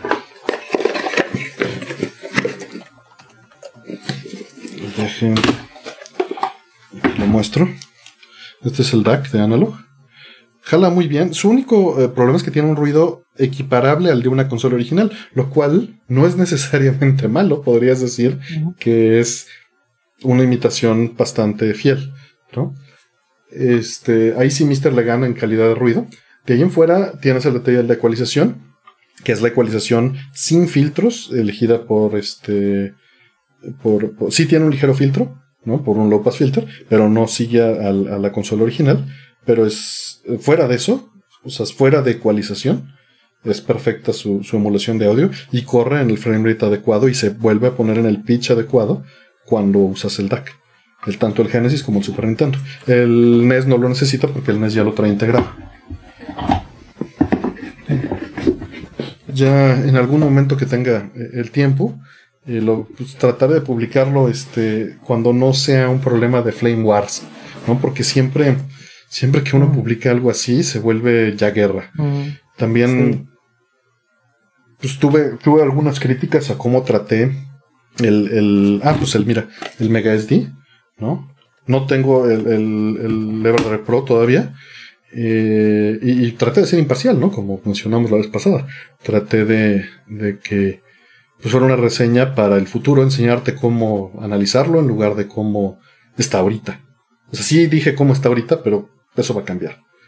Mm. Y es siempre un asunto meterse en eso. Este. A ver, tenemos un montón de preguntas eh, atrasadas. Vamos, deja, voy por las más viejas. ¿Saben el juego Dead Rosa que piensa ser un mexicano para Game Boy? He visto. Eh, por ahí me, mandó una de las imágenes. Se ve precioso, su pixel art se ve hermoso. Y pues mm. sé que va avanzando. Ojalá este. Ojalá nunca se detenga y lo, lo, este, lo podamos ver, ¿no? O sea, no, no digo que se va a detener, pero más bien ese es el problema principal que tiene cualquier desarrollador de un producto así. Es, es difícil, es duro. Este, y, se ve precioso lo que va trabajando. Ojalá, ojalá lo podamos ver pronto. Por ahí Daniel López pregunta que si creen que sean posibles remakes de Xenoblade, Valkyria Profile y Star Ocean. Eh, Valkyrie Profile, Star Ocean. Yo creo que vamos a ver este, colecciones pronto, ¿eh? Yo creo que sí. O sea, creo que este, pues si a alguien le conviene, ¿no? Este, esa a, Square, ¿no? Eh, hacer este. Si es negocio, al final de cuentas. hacer remakes y hacer este re-releases, ¿no? Pues ya estamos viendo lo que está pasando con Seiken Densetsu, este, Trials of Mana, ¿no? Seiken Densetsu 3. Este, ya estamos viendo lo que está sucediendo con, con otras eh, eh, franquicias de, ya viejas de los, de los noventas. Y pues digo, ahí, igual ha sido este, un, hit and miss, ¿no? Algunas cosas han sido maravillosas, otras no tanto. Hay remakes que han hecho que son extraordinariamente bellos, como Final Fantasy IV, y otros que pues, no están tan buenos como Seiken Densetsu 2, ¿no? Entonces, eh, Esperemos a ver qué tal, ¿no? Digo, Valkyrie Profile es una de las, eh, este, tal vez una de, los, eh, de las franquicias más, más queridas por, los fans, es de culto totalmente, ¿no? Pero asimismo es un nicho muy pequeño. Entonces no sea que la vayan a querer masificar y a la hora de querer masificarla, entonces empiece a perder el, el, este, pues la, el alma original de la serie, ¿no? A ver qué pasa. Yo no dudo que suceda eso sí. Sí, pues digo, ojalá este, esté pasando eh, lo más eh, frecuente posible, ¿no? No veo. O sea, no veo que haya un detrimento por reeditar cosas, ¿no? Sí, la cosa es que no se les ocurra hacer remakes locos, ¿no? Y, entonces pues rompan todo, ¿no? O sea, Trials of Mana, por ejemplo, al mismo tiempo también que Final Fantasy VII Remake, eh, pues están haciendo un, no solamente un remake del juego, la historia y todo eso, sino hacen un remake completo, un reboot, podríamos decir ya, del gameplay. Se juegan muy diferente a los originales. Entonces, pues eso es, eh, hay que entenderlo. Eh, pues sí, buscando... Eh, al final de cuentas, una reedición, un, un, remake no mata al original. Nada más hace más accesible el nuevo. Eso sí. Ahora, con que traigan el, original, este, está muy bien, porque uno de los problemas más grandes que tiene Valkyrie Profile es que es carísimo hoy día. Entonces, pues ojalá eso este, ayude. Lo mismo. Rayton, dice que nos ayuda con la producción. Pues estaría que nos dieras unas clases, chavo. sí, sobre todo, claro. Sobre todo yo lo necesito más. Técnicamente lo que quieras, pero este, sí, sí, o sea, a nivel de. Pues es meter el tiempo. Es meter el tiempo. La verdad es que todas estas cosas están hechas como. Pues no al ahí se va, sino el esto es suficiente. eh, Ah, mira, que está el creador de Dead Rosa por aquí. Saludos. Ah, qué gusto verte por acá. Saludos. Si nos dices este el URL en donde pueden ver tu trabajo, se los compartimos por acá. Claro. ¿No? Sí, bueno, sí, eh. puedes poner URLs, ¿no? Porque también, porque este. Sí, sí, pues, pues con que lo malponga y nosotros lo, ponemos bien. No sé, no sé si siquiera si están deshabilitados o habilitados o si los podemos controlar eso. Ahí nótese mi ignorancia también este, como tío, ¿no? Como abuelito. La verdad es que no me he metido a hacerlo, entonces. Yo también soy la tía, ahorita les voy a poner un piolín. Eh, a ver, vamos a ver qué tenemos por acá. Ya estoy más o menos poniéndome al, día en el chat, pero a ver, de los, de los más viejitos, José Rivera por ahí, gracias por, tu apoyo, nos dice que para cuando eh, hagamos un especial de Data Mira, pues, el problema es que no nos dedicamos a hacer eso, ¿no? O sea, pues, tal vez en otros canales donde nos invitan cooperamos en hacerlo. Mm. En Score de vez en cuando hablamos de algunos juegos de Data East. Data East es una compañía muy curiosa. Muy, muy curiosa. Le tengo un cariño especial, no lo, no lo puedo negar. Igual yo. Jugué varios de sus juegos y no necesariamente, o sea, es, es una compañía que sus juegos no necesariamente son ni buenos ni malos. Hay de todo. Hay de todo. Y, es una compañía que se atrevía a hacer locuras, a poner las cosas o los conceptos de cabeza, a hacer cosas que, que, son extrañas, ¿no? O sea, Chelnov, que ya hablamos de en Score, es, un gran ejemplo. Batus versus Dragon Ninja, ¿no? Ahí ves dos cosas que, aunque son las dos un poquito de serie B, si lo quieres ver, Chelnov se vuelve la barba. Y, este, y Bad Dudes, pues nada más son pues es una película de Hong Kong de artes marciales con dos gringos rescatando al presidente americano de ninjas, ¿no? Sí, sí, este. Eh, además, además inspiradísimos en American Ninja, ¿no? Exactamente, claro. En este, ¿cómo se llamaba este actor, el que hacía eso? Este, Dudikoff, Michael Dudikoff, creo. El, el, actor, y bueno, pues es tal cual como sale con su tank top, este, eh, soltando madrazos y así, tal cual se ve el, juego, ¿no? Es, muy, muy claro que estaba inspirado en eso. Así es. Y, bueno, también hace poquito estábamos platicando tú y yo, Artemio, de Death Brave, ¿no? Sí. También sí, hace poquito justamente. Ah, claro, porque estaba documentando la versión de X68000. No me acordaba por qué. Pero sí, justamente por eso. Y, y pues, pues es un juego, ¿cómo lo puedes categorizar? O sea, es lucha libre con, seres mitológicos, haciéndole una amazona, una llave, una hidra, ¿no? O sea, ¿qué, puedes decir? Pues es, es, está brother. Está, está banda, barrio, y, está chido. Está increíble, está increíble. A mí me gustaba ese juego, yo sí lo jugaba con mis amigos en las máquinas. Se atrevían a hacer cosas súper de ese, de ese es que es, muy difícil categorizarlo. Es, Taki, ¿no? Taki, este, sí. Pero, pero, están increíbles. Y, lo malo es que muchas veces usando esas frases eh, parece uno clasista, ¿no? Al final de cuentas. No, no, no, no, no. No, esa no es la. no es la intención. Eso es lo que quiero dejar claro. No, es como decimos, o sea, es barrio es banda. En, sentido. Ajá, este, los gringos utilizarían hood, ¿no? Ándale. que, que hood hasta es un poquito más elegante, ¿no? sí. Streetwise. Eso es lo que tiene. Sí. Streetwise, ándale. Street Smart. Street Smart, que también ese es de ellos. Bueno, es de SNK. es de SNK y es, lo que pasa es que junto en, la farmacia a la que yo iba estaba Street Smart y Robocop. Vaso, madre. Así juntos. también, otro que también está súper brother. Sí, sí. Thank you for your cooperation. Increíble, increíble. Y que serían los Prime Directives, ¿no? Así. No, precioso. Sí, sí, sí. Había cosas muy lindas en, este Y, que el juego es dificilísimo. El otro día vino un, amigo de un amigo y, lo acabó de una ficha, cabrón. ¿Neta? Todavía acababa su Robocop de una ficha. no, y luego todavía tenían un, este, había un, glitch con Había muchos y los usó todos. Para sacar un chingo de score, ¿no? Que subía así automáticamente el score, hacías un chingo de puntos y creo que trababas la máquina si hacías algo así.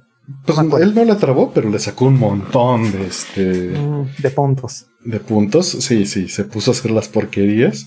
Y también, pues, glitcharla para sacar y matar los personajes. Y maximizar armas, daño. Increíble. Mm. Sí. Mm, ah, pues ahí mencionan Trio de Punch, también juego súper raro de Data East. Karnov, Chelnov. Tiene, tiene muchas cosas muy interesantes. Tiene tu Tuts hay, mucha tela de donde cortar. Eh,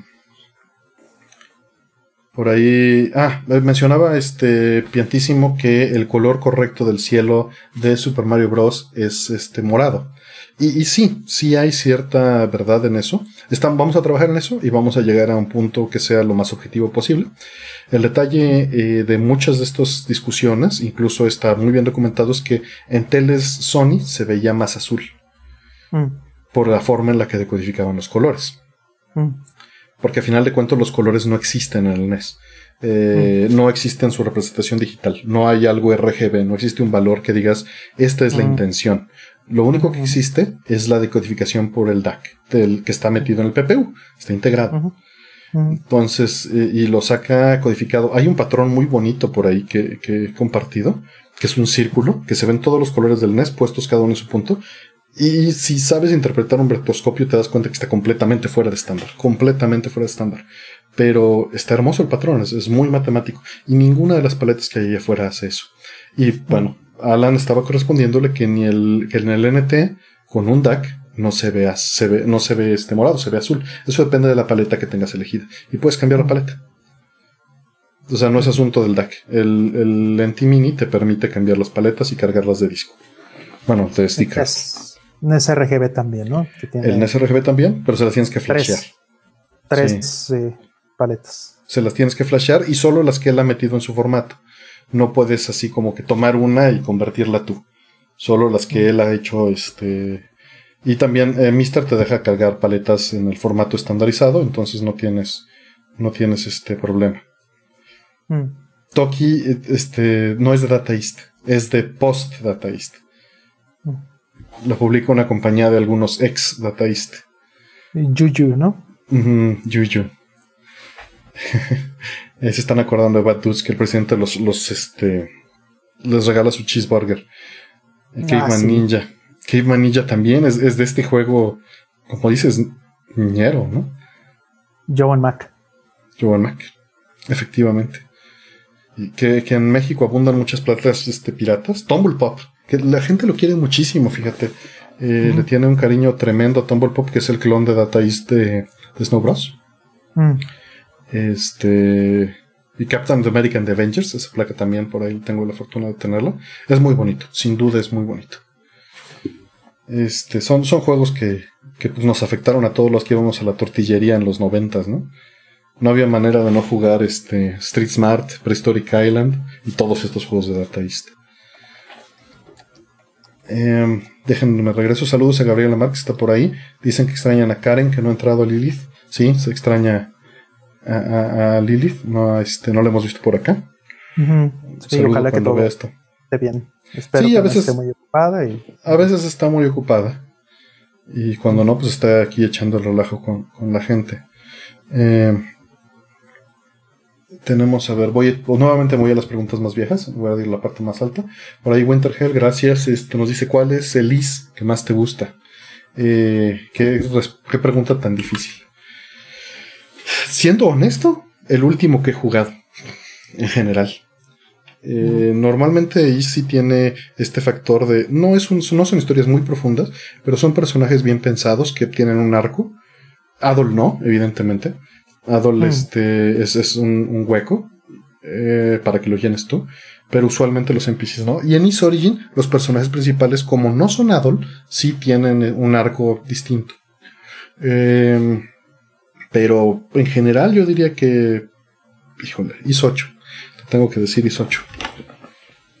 Aunque estoy jugando Is Origin todavía, ahorita estoy jugando la tercera vuelta de Is Origin para relajarme, es algo que puedo agarrar muy a gusto y jugarlo sin, sin enfado alguno, ¿no? Dicen que mejor opción casera de Darkstalkers 3, Rol, Vampire Savior.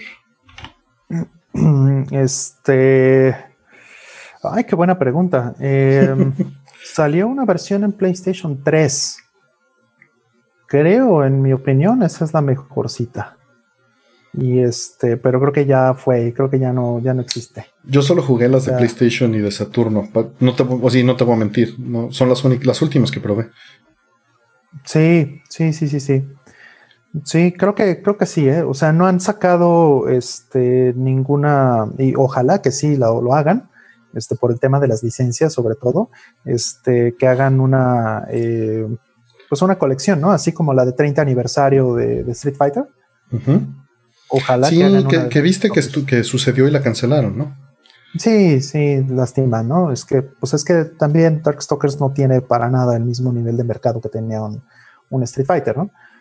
Pero pues yo siento que sí hay suficientes fans como para que valga la pena, ¿no? O sea, sí te creo que sea casi imposible sacar ahorita o mucho, muy difícil sacar Marvel vs. Capcom. ¿No? Por, lo mismo de los temas de licenciamiento y todas esas cosas. Pero Darkstalkers es de ellos. Pero Darkstalkers es completamente de Capcom, entonces no deberían tener ningún problema en hacer eso, ¿no? Sí, pues, pues ahí sí depende de que lo vean como un producto viable, a final de cuentas. Sí, así es, así es. No sé si en... perdón. Ah, de tu vas, vas. Eh, sí, decía que ahí menciona este Mortalica 03 que la Darkstalkers Resurrection de PlayStation 3 está en versión eh, física, pero solamente la versión japonesa. Entonces, pues sí, o sea, creo que en, eh, de este lado del charco nada más fue digital y, pues obvio ya, ya no está disponible. Este, obviamente es posible, por ahí nos preguntaban, y lo voy a, mezclar con eso, eh, que, qué opinábamos de estas este, arcade one-ups, ¿no? Pero lo, quiero pegar con, justamente la posibilidad de que Darkstalkers sí salga ahí.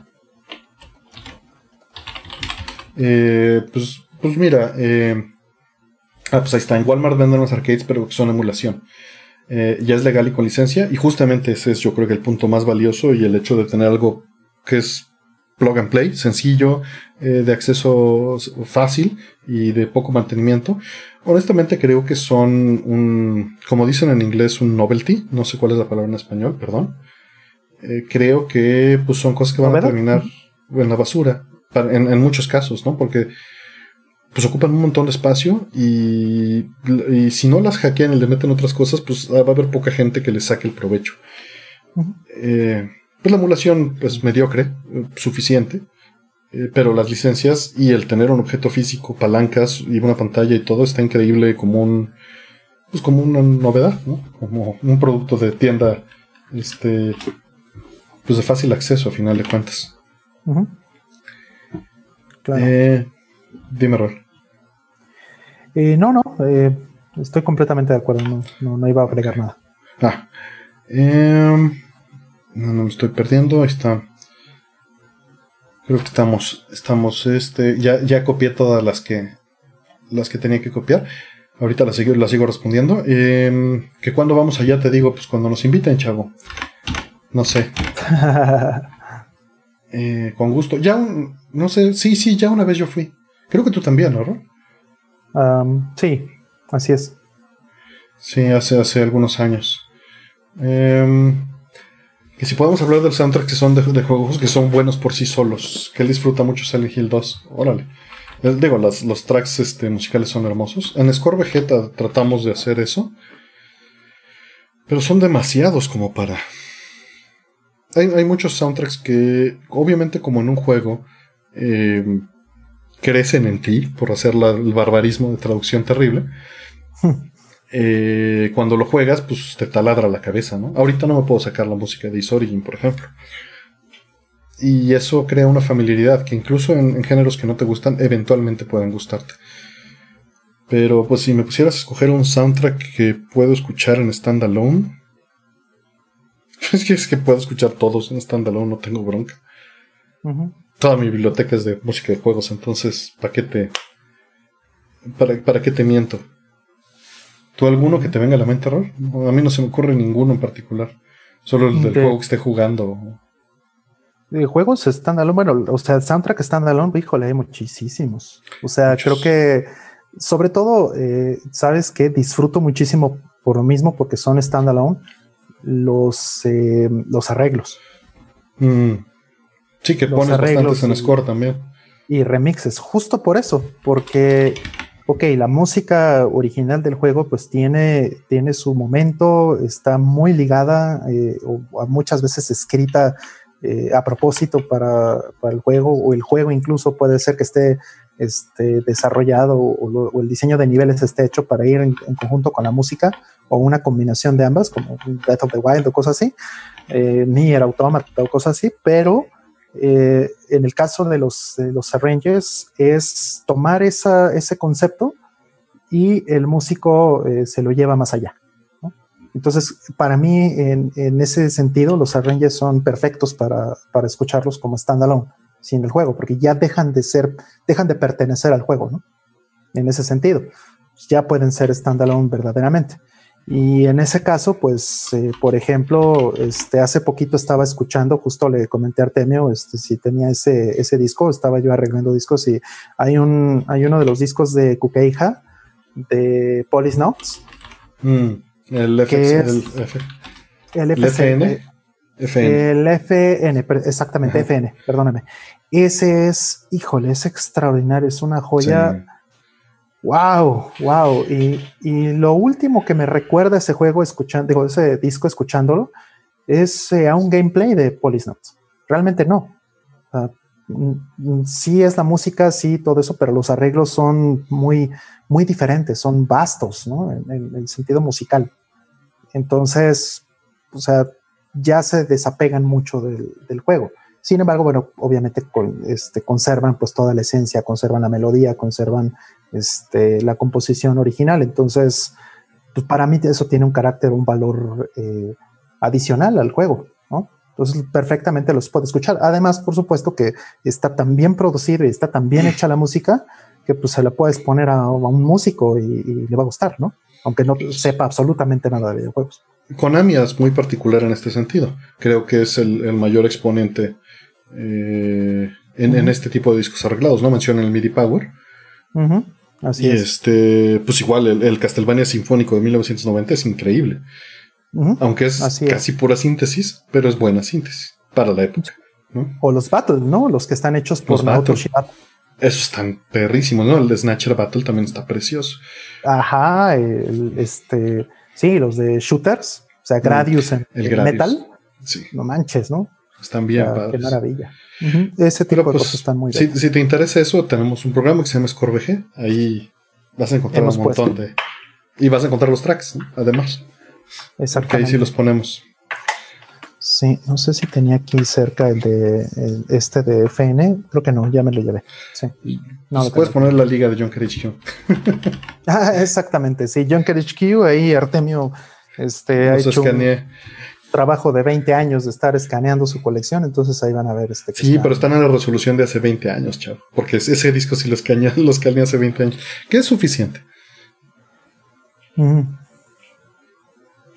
Se me es suficiente. Em, a ver, dejen, me voy a las preguntas más viejas. ¿Por qué no he puesto en público el último episodio de Score VG, ya que no pude verlo en vivo? Porque no he tenido tiempo. Una disculpa. No he tenido tiempo, me gusta editarlos. La liga la dejé eh, del en vivo sin editar en, el Score.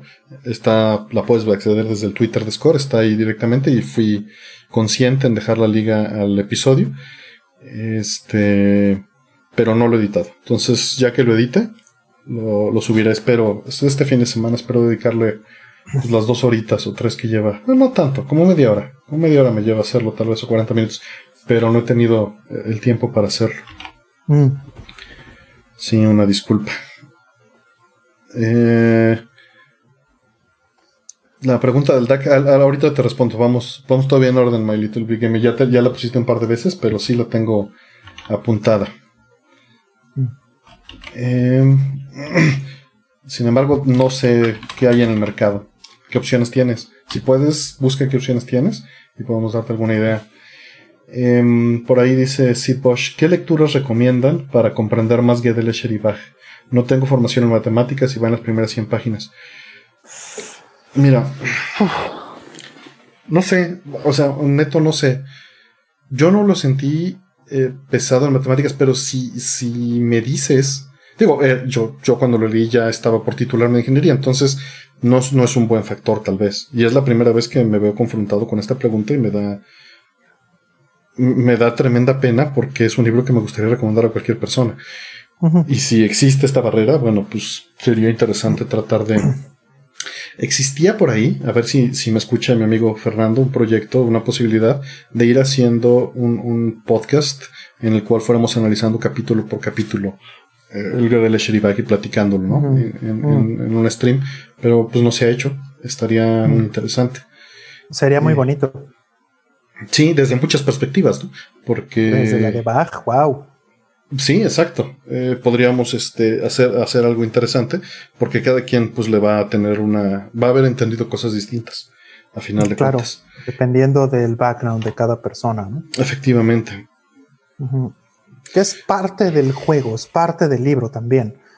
O sea, lamento que, a lo mejor sea este, difícil, pero bueno, también se le ha recomendado a, músicos, ¿no? Pues porque por toda la parte de Bach. Y sí, sí, lo que me dicen es, oye, este, la parte de matemáticas me fue muy dura o me, parece un libro pesado, ¿sí? Pero asimismo la parte artística de Escher, la parte eh, de Bach, eh, no les es tan pesado, entonces se pueden eh, este, relacionar o pueden inferir algunas cosas de las porciones de Gerald, ¿no? Entonces, vamos, eh, creo que es un libro pesado en general porque, exige mucho de tu cabeza. A final del día, el tema del libro es, es cómo es posible que a través...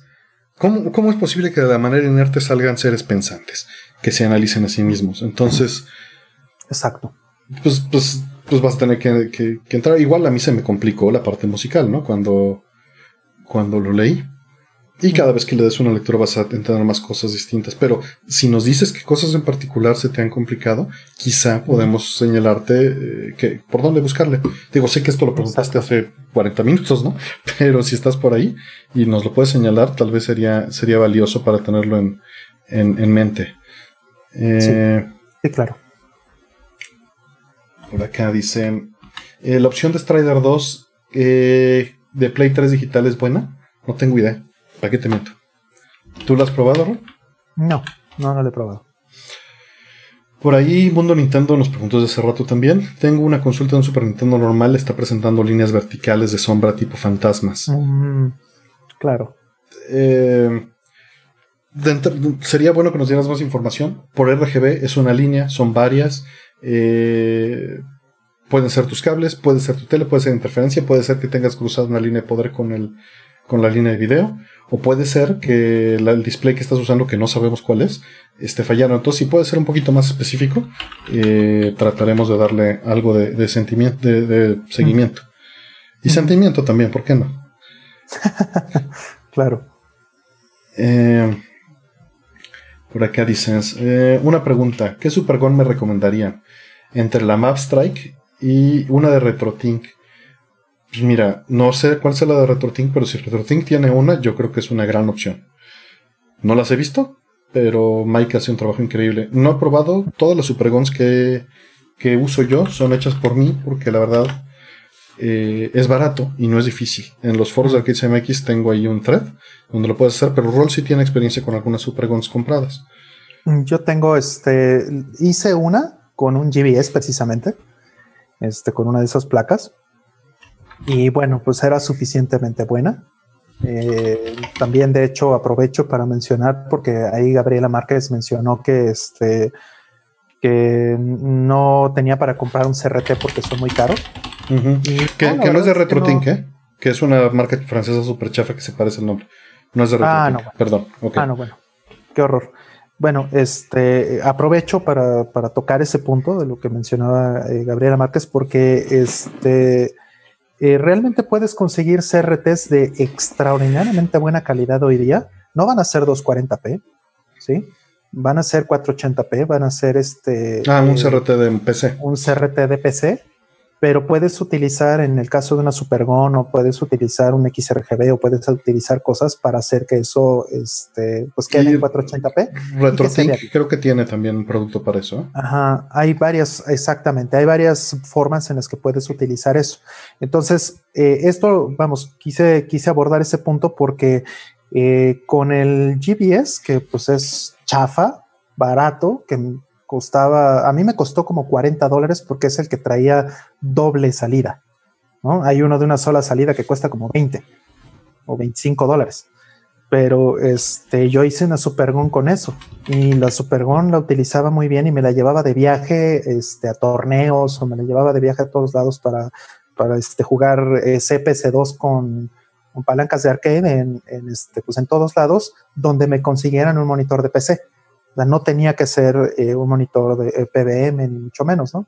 Entonces, realmente la calidad. Se ven increíbles, se ven increíbles. Bien, bueno, sí. Bob, tiene, Bob tiene un programa de, que acaba de sacar hace menos de tres semanas de justamente utilizar monitores de PC para eso. Y aquí en México, como te dijo Rol, los puedes conseguir por 200, 400 pesos más el envío. Pero el Mercado Libre está lleno de esos monitores RTs y, y, se ven preciosos. Si usas un escalador semidecente. No uses el GBS directo. Si puedes usarlo con el Custom Firmware, está increíble. Si puedes usar este, lo que ofrezca RetroTink.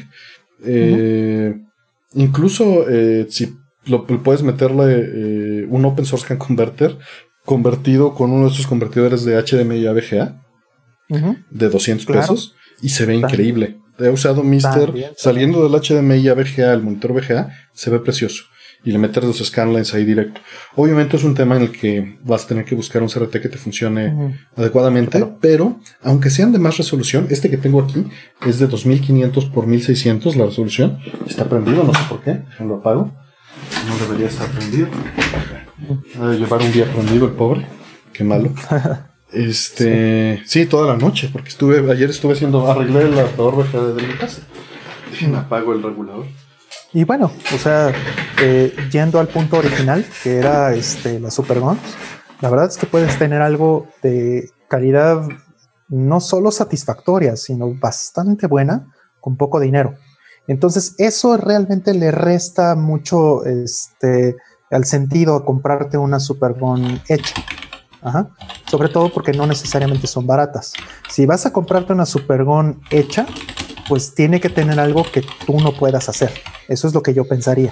Por ejemplo, hay super guns que son chiquititas, que son muy pequeñas y que entran, encajan perfecto en este, en el, en, la cápsula, digamos, del, eh, del CPC2, por ejemplo, ¿no? Y entonces te dan todas las facilidades de la Supergon, pero están hechas para un CPC2. Y eso está perfectísimo para que vayas a torneos y andes para todos lados y le pongas palancas de PlayStation 3 y PlayStation 4 y Xbox 360 y lo que quieras, ¿no? Entonces, ese tipo de Supergons, por ejemplo, tienen un valor muy específico y son muy recomendables si lo que haces es este, tener ese, ese tipo de, de, hábitos, por ejemplo, ¿no? Ese tipo de costumbres de usar tu CPC2 y andar llevando para todos lados para jugar, ¿no? Eso, eso este, creo que eh, tiene un valor muy especial.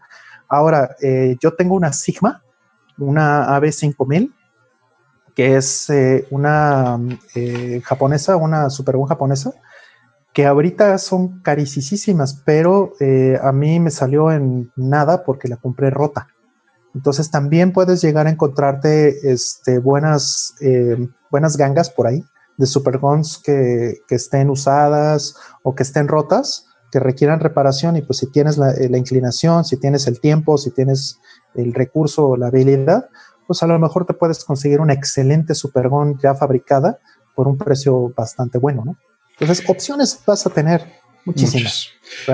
Hay, algo que quiero agregar y es este, tal vez es, un punto de vista eh, pues tajante, pero creo que si vas a usar una Supergon, vas a tener que verte forzado a reparar o dar mantenimiento a tu equipo y entenderlo. Mm. Eh, eso es mm o sea, es inevitable, a menos de que estés completamente atenido a alguien más. Mm. Eh, y si estás atenido a alguien más que te va a poder reparar o darle servicio a tus placas, seguro ese alguien más te puede hacer la Supergon. Claro. Y, siguiendo esta lógica, si vas a meterte en esto, te recomiendo que lo armes tú mismo, porque las habilidades que se requieren son mínimas en cuanto a electrónica, pero son el mínimo que te recomendaría tener para coleccionar placas. Mm. Claro.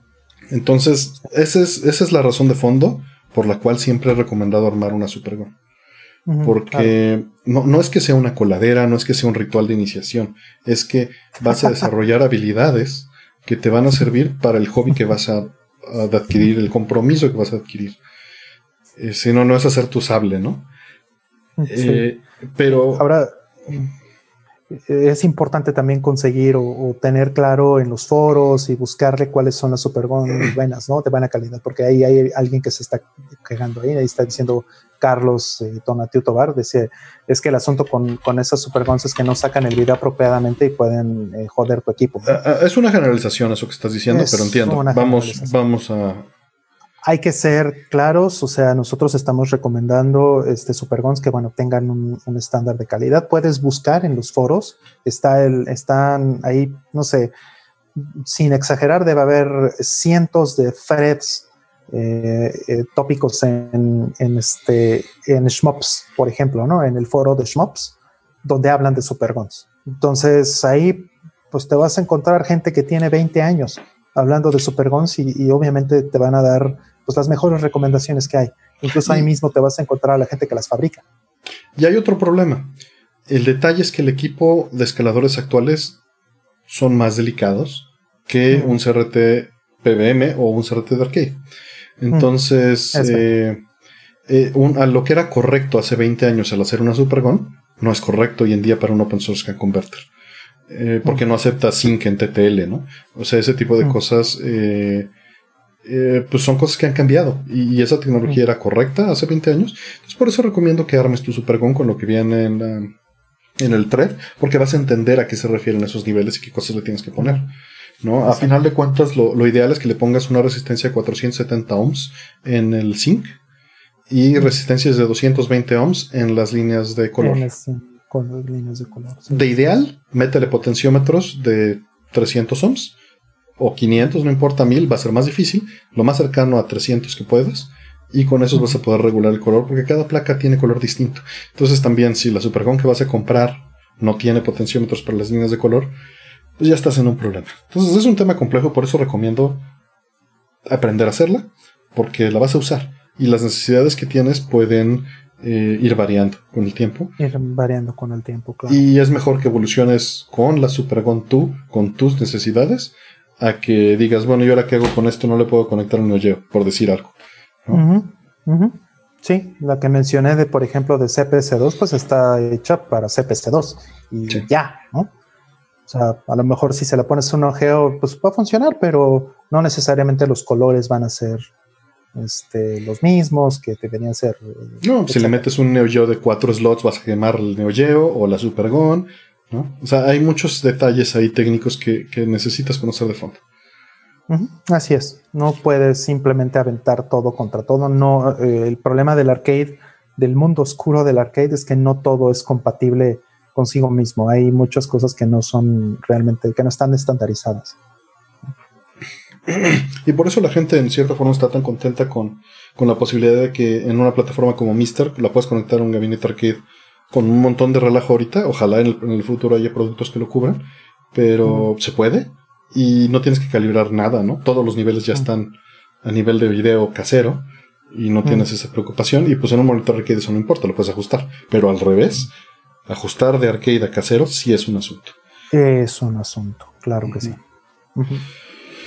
Eh, por ahí pregunta. Eh, a ver, déjame, voy. Ya iba a contestar una de las más nuevas. Déjenme, voy a lo más viejita.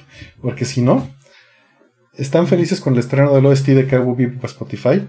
No sé qué es eso, perdón. Cowboy Bebop sí, pero Spotify no.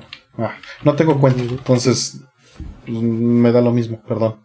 Pero qué bueno, qué bueno. El OST de Cowboy Bebop es una maravilla. Sí. Y todo Cowboy Bebop es una maravilla, no hay problema. Mm, claro. Eh, ah, mira, la pregunta que acaban de hacer, Alfonso Padilla, supongo, sí, es la misma pregunta. Ya iba a llegar a tu pregunta y la volviste a hacer. Me la voy a brincar, Alfonso, porque la preguntaste dos veces. No es cierto. Dice, ¿el fósforo de un CRT dura más si el equipo está apagado o es este, irrelevante? Mira, todo se deteriora con el tiempo. No hay evidencia de que el fósforo se deteriore estando apagado el, equipo, pero seguramente sí. Mm. Sí, que sí. Deja, voy por la pregunta más vieja nuevamente. Tengo un SNES Junior que dejó de dar video, pero sí tiene audio. Ya probó las cables y otra fuente, pero sigue igual. ¿Alguna solución? Ah, pues no sé, o sea, hay, hay varias cosas este, que podría probar, ¿no? Si ya cambió cables, eh, diferentes tipos de cables también, ¿no? Si es un, eh, si no está modificado, pues no puede sacar ni es video ni RGB. Efectivamente. Entonces, este, nada más tiene compuesto. Pero dice, dice que dejó de dar video. Asumiendo que eso es correcto, entonces tuvo daño, ¿no? Sí, eso es lo más probable, ¿no? Si dejó de dar video cuando cambiaste de cable de compuesto a RGB, esa es la razón. Es lo que decía Roll, ¿no? Pero si no, hubo algún daño y lo vas a tener que diagnosticar y no es algo trivial. Vas a tener que abrirlo, aprender con un osciloscopio ver las rutas o incluso a, mano nada más estar viendo el video de atrás para adelante y ver dónde se interrumpe. o bien, tal vez es la oportunidad de modearlo para que saque RGB y es video. Efectivamente, pero pues, o sea, si quieres, en los foros de Arcades MX tenemos un subforo de consolas y de reparación, puedes ir poniendo las fotos si te interesa aprender, pero si no te interesa aprender, pues no hay muchas opciones. Eh, desgraciadamente, cuando la gente nos pregunta estas cosas, usualmente quieren encontrar eh, una solución que sea como, como la del fusible que puse, ¿no? Algo muy sencillo, una receta de cocina, y, es como... Digo, es muchísimo menos complejo que la medicina, no vamos a engañar a nadie, pero un médico no te puede diagnosticar si, si no te diagnostica, no puede si no te oculta, ¿no? Para ser más precisos. Entonces, tú vas a tener que... E, es muy difícil que para reparar una consola o una placa puedas ir con una fórmula predefinida. Muy difícil. Está lo del fusible del Super Nintendo, ¿no? Pero en general es, es diagnosticar a, mano cada caso en particular. Y si te interesa hacerlo y aprender, en los foros estamos abiertos a tratar de ayudarte. A veces no podemos hacer nada. A veces la persona que está preguntando se frustra, a veces no, no, quiere dar el paso y es completamente comprensible, no es, no es ni, no, no, hace menos a nadie no querer decir me voy a meter en ese problema, ¿no? Si puedo comprar otro Super Nintendo por X pesos. Pero pues a final de cuentas coleccionar estas cosas implica, como en el arcade, a menor escala, pero es lo mismo, todo se te va a descomponer eventualmente. Entonces te recomiendo aprender o tener quien te ayude a reparar. Em, vamos a ver, ¿hay alguna versión recomendable de Cyberbots de consola? Que yo sepa, no hay ninguna. ¿Tú conoces alguna, Ro? Eh, no, no, yo no conozco ninguna tampoco. No, que yo sepa, no existen ports. Es muy triste eso. Es un, es un fighting muy bonito. Neyer nos pregunta, ¿pueden platicar un poco acerca de los voxels? ¿Por qué no tuvo relevancia o impacto en los videojuegos? Ah, eh, esa es una buena pregunta. Yo creo que el, tema con los voxels es que son eh, difíciles desde el punto de vista de, de, recursos de cómputo, ¿no? O sea, son difíciles de manejar, son difíciles de trabajar creo que este, no ha habido como una manera de implementarlos exitosamente en los pipelines de trabajo de, los desarrolladores, ¿no? ¿Qué es esto de voxels? Para igual y a lo mejor vale la pena. Ah, que, que, Cyberbots está en Saturno, ¿eh? Perdón. Ah, sí. Sí. Ah, no sabía. Perdón. Nada más el paréntesis para decir, acabar de esa. Perdón, sigue con los voxels. Bueno, ¿qué son los voxels? Voxel significa volumetric pixels. O sea, los píxeles no se calculan en un espacio 3D a través de polígonos, por ejemplo, ¿no?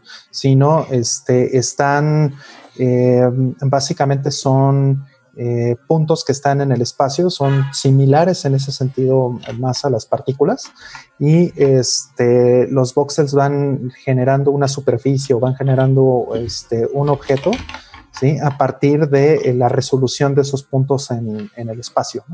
Entonces, eh, es un método completamente diferente al, que se utiliza para, polígonos y todas esas cosas, pero es muy interesante porque puede dar efectos muy bonitos, sobre todo porque eh, haciendo, usando voxels, a diferencia de usar polígonos, puedes tener em, objetos que están rellenos, ¿no? Originalmente, pues usando polígonos, los objetos todos están huecos, ¿no?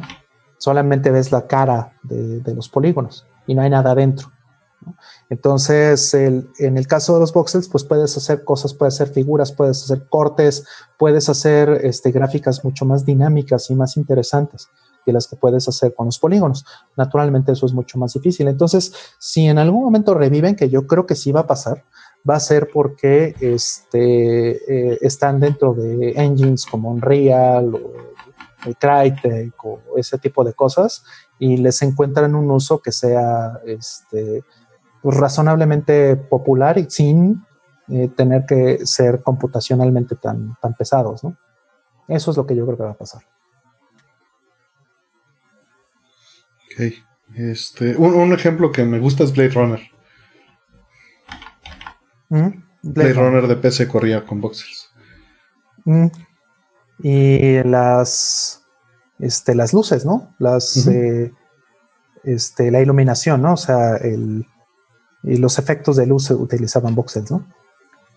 Así es. Así es, bonito. Bonito tema. Y luego también está este los voxels imitados en polígonos, ¿no? Que es algo muy curioso. Y que No Man's Sky utiliza voxels para generar los mundos. Dicen por ahí. No sé si para renderear, pero supongo que para generar. Mm, no tengo idea. Sí, tampoco sé. ¿Para qué te, les voy a mentir? Sí, voxels hay desde la, desde la generación del Nintendo 64. Había juegos con, hechos con voxels. Este, creo que Earthworm Jim, si no me equivoco, 64 estaba tenía efectos de voxels. Ajá. Mm. Si no me equivoco. Eh, vamos, no, todo bien. Orden, ya vamos, atrasados como una hora en preguntas, yo creo. Qué horror. ¿Algún gabinete de PC recomiendas para fácil manejo de cables? Híjole, no sé, porque el gabinete que tengo tiene más de 11 años. ¿Para qué te voy a mm. engañar? No sé eh, qué haya ahorita. ¿Mm? Hay unos muy bonitos, ¿eh? Este, yo he estado viendo, eh, digo, me empecé a interesar por esta marca Noctua. Mm por este, por Mister, precisamente. Entonces, el ventilador está este, increíble. Me puse a, este, a ver, y no solamente por, por, este, por Mister, ahora que también lo menciono, eh, sino porque Linus Torvalds se puso el log desde la construcción de su última PC, que es este, una, una PC con AMD. Y Linus Torvalds tiene este, el mismo problema que yo, odia las PCs ruidosas. Yo si algo aborrezco es que estén sonando. Mi, mi PC este, tiene ahorita el... Yo nomás le doy una patada. Apagados. Este, no suena en absoluto. Y eso que estoy utilizando, pues no sé, ahorita un 25% del, del GPU y del CPU, ¿no? Entonces, está apagada. Y, y eso para mí es, es este, vital en, el momento de construir una PC. Entonces, Noctua eh, este, tiene chasis y tiene ventiladores que están padrísimos y están hechos para aislar el ruido. Entonces, eh, voy a construir una PC yo creo que el año que viene, porque me estoy esperando a que salga toda la generación nueva de todo, ¿no? RAM, CPU, este, GPU y todo lo demás. Entonces, este, eh, seguramente voy a utilizar eh, lo de Noctua, porque también tienen como, este, digamos, está diseñado para optimizar el cableado, que esa es la parte importante realmente, ¿no? Que, va mucho con, con, la pregunta. Creo que eso para mí, al menos hasta ahorita, es lo que es lo más interesante que he visto.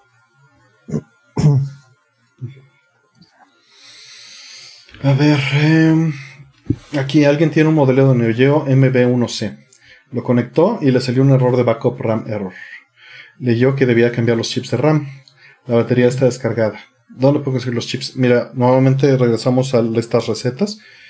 No, no tienes ninguna garantía de que el problema sean los chips de RAM. Ninguna. Eh, tienes que diagnosticarlo. Eh, puede ser que la batería se haya chorreado y dañó las pistas que llevan a la RAM.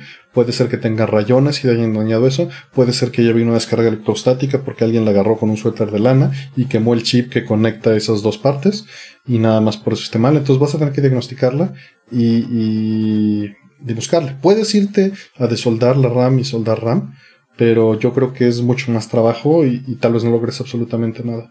Entonces te recomiendo que eh, puedas poner un post en los foros de Arcade MX y sigamos el proceso del que hablamos hace rato y poco a poco la diagnostiques. Porque una receta así, solo que tengas exactamente el mismo error, este, y en el diagnóstico que hayas leído lo hayas encontrado que tienes las mismas causas, eh, diría que es el mismo problema. Pero además hay otro detalle. Eh, tú estás hablando de backup RAM en, el error y, en la otra parte estás diciendo cambiar los chips de RAM. La backup RAM es una cosa distinta a, los chips de la RAM activa del sistema. La backup RAM es donde se guarda la información de configuración por juego. Que es otro tipo de RAM que mantiene esa pila. Mm. Es ese RAM. Este, y no es la RAM directo del sistema. Entonces, vete con cuidado y trata de analizar mejor el problema. Ok. Ok, aquí tengo que hacer una corrección rápida. Este, justo me fui a ver el, el este, que, publicaron de Linus Torvalds. Y el case es un case de una marca que se llama Be Quiet. Según yo era Noctua, pero no, eh, se llama Be Quiet. Mm. Entonces, este, aquí les voy a poner el link del, em, del artículo donde sale este, todas las partes que, que hizo, que usó Linus. Y pues es básicamente lo que yo quiero hacer, porque este, creo que coincidimos muchísimo en lo que esperamos de una PC. Que tenga muy buen mm. performance y que no suene lo más posible. Um, alguien quiere que tratemos de identificar un juego de arcade. La verdad es que no lo tengo en mente. Dice: Era un beat'em up donde manejabas tipos que iban en motos chopper y atacaban con látigos. Los power-ups eh. eran para convertirse. ¿Era Metamorphic Force? No. Bueno, también esa descripción ahorita me sonó al principio a Renegade. No, pero se convierten en bestias con power-ups. Ah. Que es la parte que interrumpí. Entonces. Sí, creo que Metamorphic Force. Nada más se me ocurre Metamorphic Force, pero. Creo que sí. no, no, estoy, no lo tengo tan fresco para recordar eso. Sí, sí, tampoco. Mm. A ver. Viene por acá. ¿Cuál es su opinión de los audífonos Bluetooth en general? ¿Tienen algunos?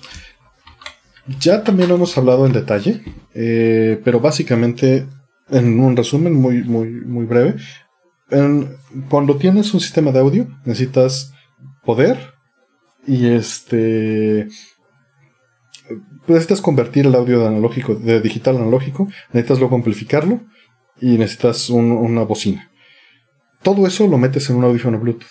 Entonces tiene la pila el, decodificador de digital analógico, el amplificador y la bocina. Todo en ese espacio pequeño. Entonces la calidad que tienes pues va a ser baja, porque estás pagando dinero por muchas cosas al mismo tiempo. Y en esa relación generalmente sale perdiendo algo. Y, bueno, por tamaño tienes el problema de la pila con el amplificador, con... Eh, personalmente no uso nada así, porque en mi estilo de vida no es necesario. Eh, y, odio la pérdida de calidad que se hace con la transferencia, que sea hay pérdida de calidad. Odio saber que está, ni siquiera, ¿no? Eh, y, odio cargar baterías de, las cosas. Prefiero las cosas cableadas. No sé si tengas algo de experiencia, Ror. No, no, yo coincido contigo. A ver. Viene. Eh, ¿Qué diferencia hay entre un juego original y una copia de placas arcade? Ah, depende de qué juego, ¿no? Ya hemos platicado de Pac-Man, por ejemplo, ¿no? Que este, Justo ya lo habíamos tocado. Sí, y este, y bueno, para no repetirnos, ¿no? Este, pues depende mucho del juego. Hay juegos que, este, pues que no están nada mal en la versión de bootleg, o sea, que, que son bastante cercanos o indistinguibles de la versión original como es el caso de muchas placas de los eh, principios de los 80s, como Pac-Man, y que a veces incluso el bootleg puede tener mejores, este, eh, ¿cómo llamarlo? Facilidades que, la placa original, ¿no? Precisamente. Y puede no tener diferencias a nivel técnico, puede. Pero, podría. pero ahí te estás limitando a juegos finales de 70s, principios de 80s. Exacto. Casi, casi, casi. Entonces, pues va a depender mucho también de, otras cosas, ¿no? Este, eh, también pasa que pues hay cartuchos pirata de, eh, arcades más nuevos, ¿no? Como Neo Geo. O PGM. ajá, como PGM y ese tipo de cosas. Entonces, pues no es que haya un clon del arcade de Neo Geo, están usando eh, regularmente pues un MBS original o un AES convertido a veces, ¿no? Eso también pasaba. Eh, este, que bueno, eso ya tiene otro tipo de problemas, pero el cartucho eh, podría ser pirata, entonces también eso pues puede tener una cantidad de diferencias con el original, ¿no? Ahí tienes este, la Rainbow eh, Edition, este, la King of Fighters Plus 2002 y esas cosas, ¿no?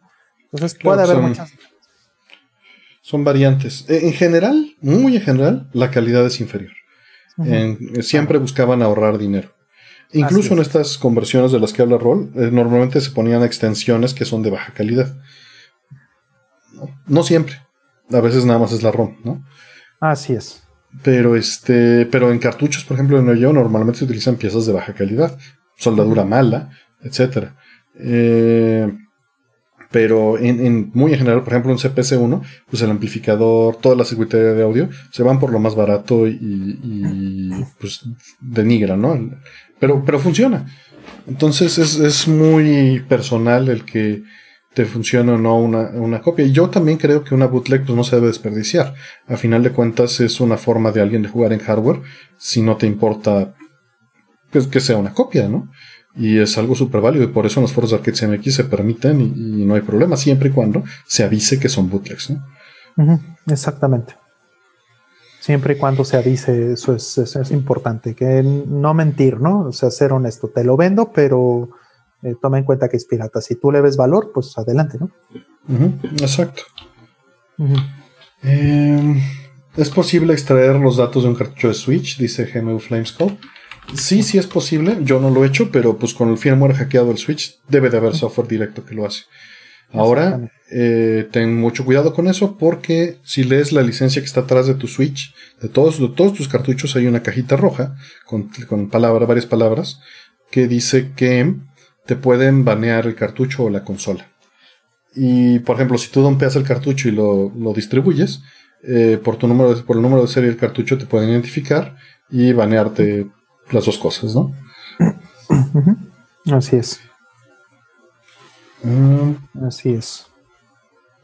Uy, a ver, la voy a dejar un poquito para después. Voy por unas más rápidas para. Eh, por aquí dicen: ¿Cuál es su opinión acerca de fabricar cartuchos repro para uso personal? Si se cuenta con la licencia del juego. Mira, eso hay dos variantes que ya también las hemos hablado. Una es utilizar PCBs custom fabricadas expresamente para esto, ¿no? Y pues ahí no veo problema. Pues si vas a imprimir tus PCBs y soldarle tu EPROM o una MASCROM y, y lo vas a, utilizar, memoria flash, pues está bien, es tu asunto. Eh, hay mucha gente que le gusta tener como que el, cartucho en anaquel, ¿no? Aunque, eh, aunque sea un repro. Y, se vale. Eh, se vale. Y es legal, además. Sí, si lo que quieres hacer es destruir cartuchos originales para eh, meterles eh, otro juego, yo diría que personalmente no lo hagas. Te vayas por una flashcard o este o te vayas por estas PCBs específicas, ¿no? Para hacer repros, si eso es lo que quieres. ¿Por qué? Porque pues, estás destruyendo algo. Pero pues eso es personal, no sé. Ya lo habíamos creo que platicado.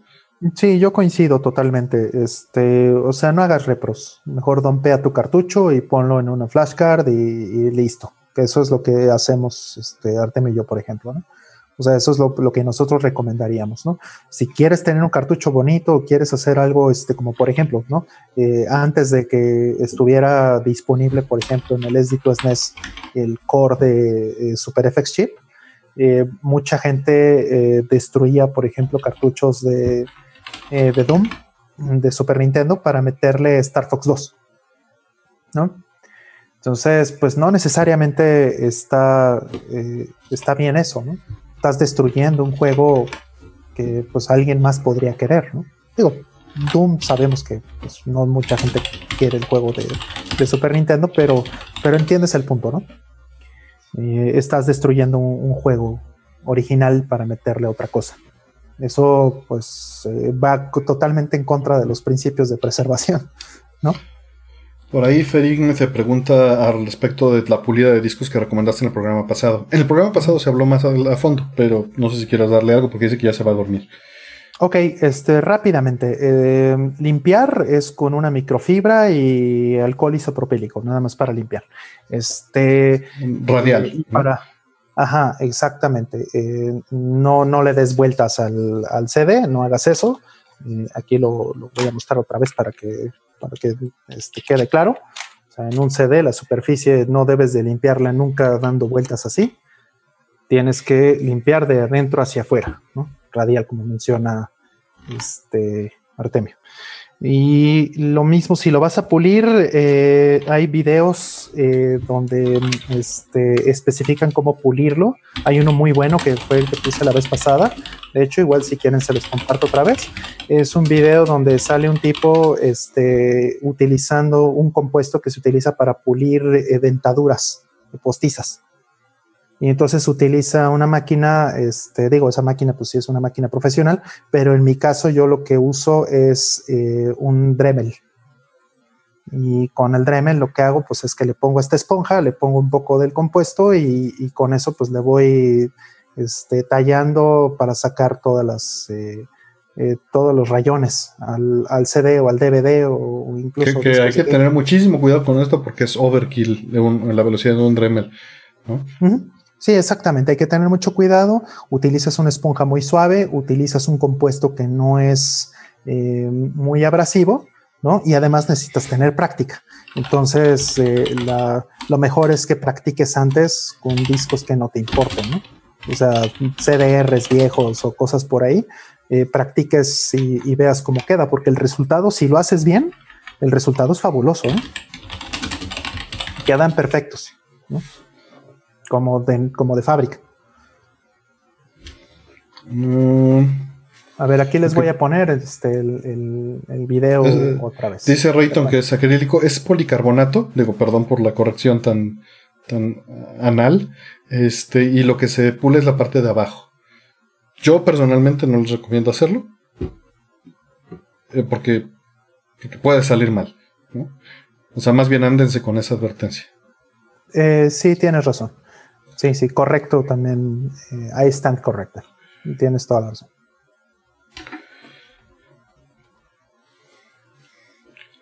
Y bueno, dicen ahí de las micas yo, y de los RTs he tratado.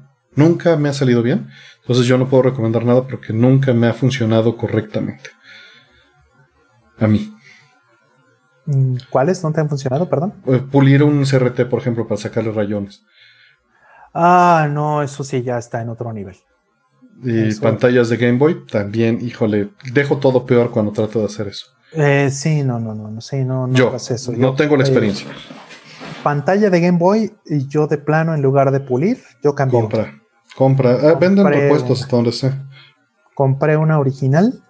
De hecho, este ya tiene como 20 años, pero, pero este tenía yo raspadísima una, una pantalla de Game Boy y este, lo que hice fue exactamente eso. Eh, comprar otra nueva y se la puse y quedó perfecto como si recién comprado.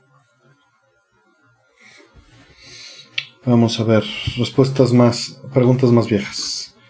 Eh, ¿Cuáles? A ver, Cuando calibras los colores de tu TV, ¿lo haces contrastando los colores con objetos reales hasta llegar a los colores deseados? ¿O cómo le haces? Mira, eso que sugieres, evidentemente, es, es como que lo más evidente que te sucede, ¿no? Yo cuando en 1990 quería calibrar mi CRT con, con Mickey Mouse, pues agarraba la caja y me iba al rojo de los shorts de Mickey Mouse de Genesis. Es, es como que lo más práctico que se te ocurre, pero es completamente eh, impráctico en, en realidad. La realidad es que, ¿cómo estás sabiendo con qué cámara se capturó ese color de la cosa real que estás midiendo en la pantalla? Está sujeto a que la fotografía sea correcta. Mm. Eh, a final de cuentas, y esto es algo que recuerdo haber discutido con un fotógrafo en una boda, pasamos varias horas hablando de esto. Eh, era el fotógrafo de la boda, entonces tenía que estar eh, yéndose a tomar fotografías y seguíamos discutiendo. Pero eh, obviamente lo veíamos desde las perspectivas completamente distintas. Yo como eh, un ingeniero que implementa estándares y él como alguien que lo está haciendo de manera práctica. Eh, déjenme, apunto estas. Dejo, apuntado donde nos quedamos con las preguntas. Eh, el detalle es que estamos. ¿qué, qué es, ¿Cuál es la, la, la, finalidad del video y del audio? Del audio o del video es reproducir las cosas como si estuvieras ahí. ¿no? Esa es la intención, a final de cuentas. O sea, es reproducir la realidad. Es tratar de eliminar el objeto para que se pueda almacenar una impresión ¿no? De, de, de, una pieza musical, de un objeto en movimiento, de una fotografía, y que tú puedas reconstruir esa, ese instante eh, a través de esa, de esa este, símil, de esa copia analógica o digital de, del momento, desde el audio, video o foto, para revivirla, ¿no? El, el problema es que cada uno de nosotros puede percibir la realidad de distintas maneras. Y te vas a este problema enorme que no me voy a meter de si todos percibimos el color de la misma manera. ¿no? Mm. El asunto es que eso es irrelevante. Es irrelevante porque si tu aparato logra de manera objetiva reproducir las mismas frecuencias de luz que el objeto que fotografiaste, entonces cada quien lo va, a, lo va a percibir como lo percibe si estuviera frente al objeto. Esa es la idea. ¿okay? Por eso es irrelevante la percepción. Eh, a final de cuentas, lo que se busca es, se miden eh, las, las, cosas físicamente, sin eliminando la apreciación, eliminando la percepción. Se mide la longitud de onda que emite algo y se reproduce esa longitud de onda. Esa es la intención. Entonces lo que se usa por eso son patrones de pruebas. Mucha gente cree que un patrón de pruebas es insuficiente y la realidad es que el patrón de pruebas cubre las bases esenciales para que todas las demás cosas que están en ese espectro de colores eh, funcionen eh, adecuadamente. Es decir, tú cuando calibras colores en un CRT, utilizas un vectorscopio.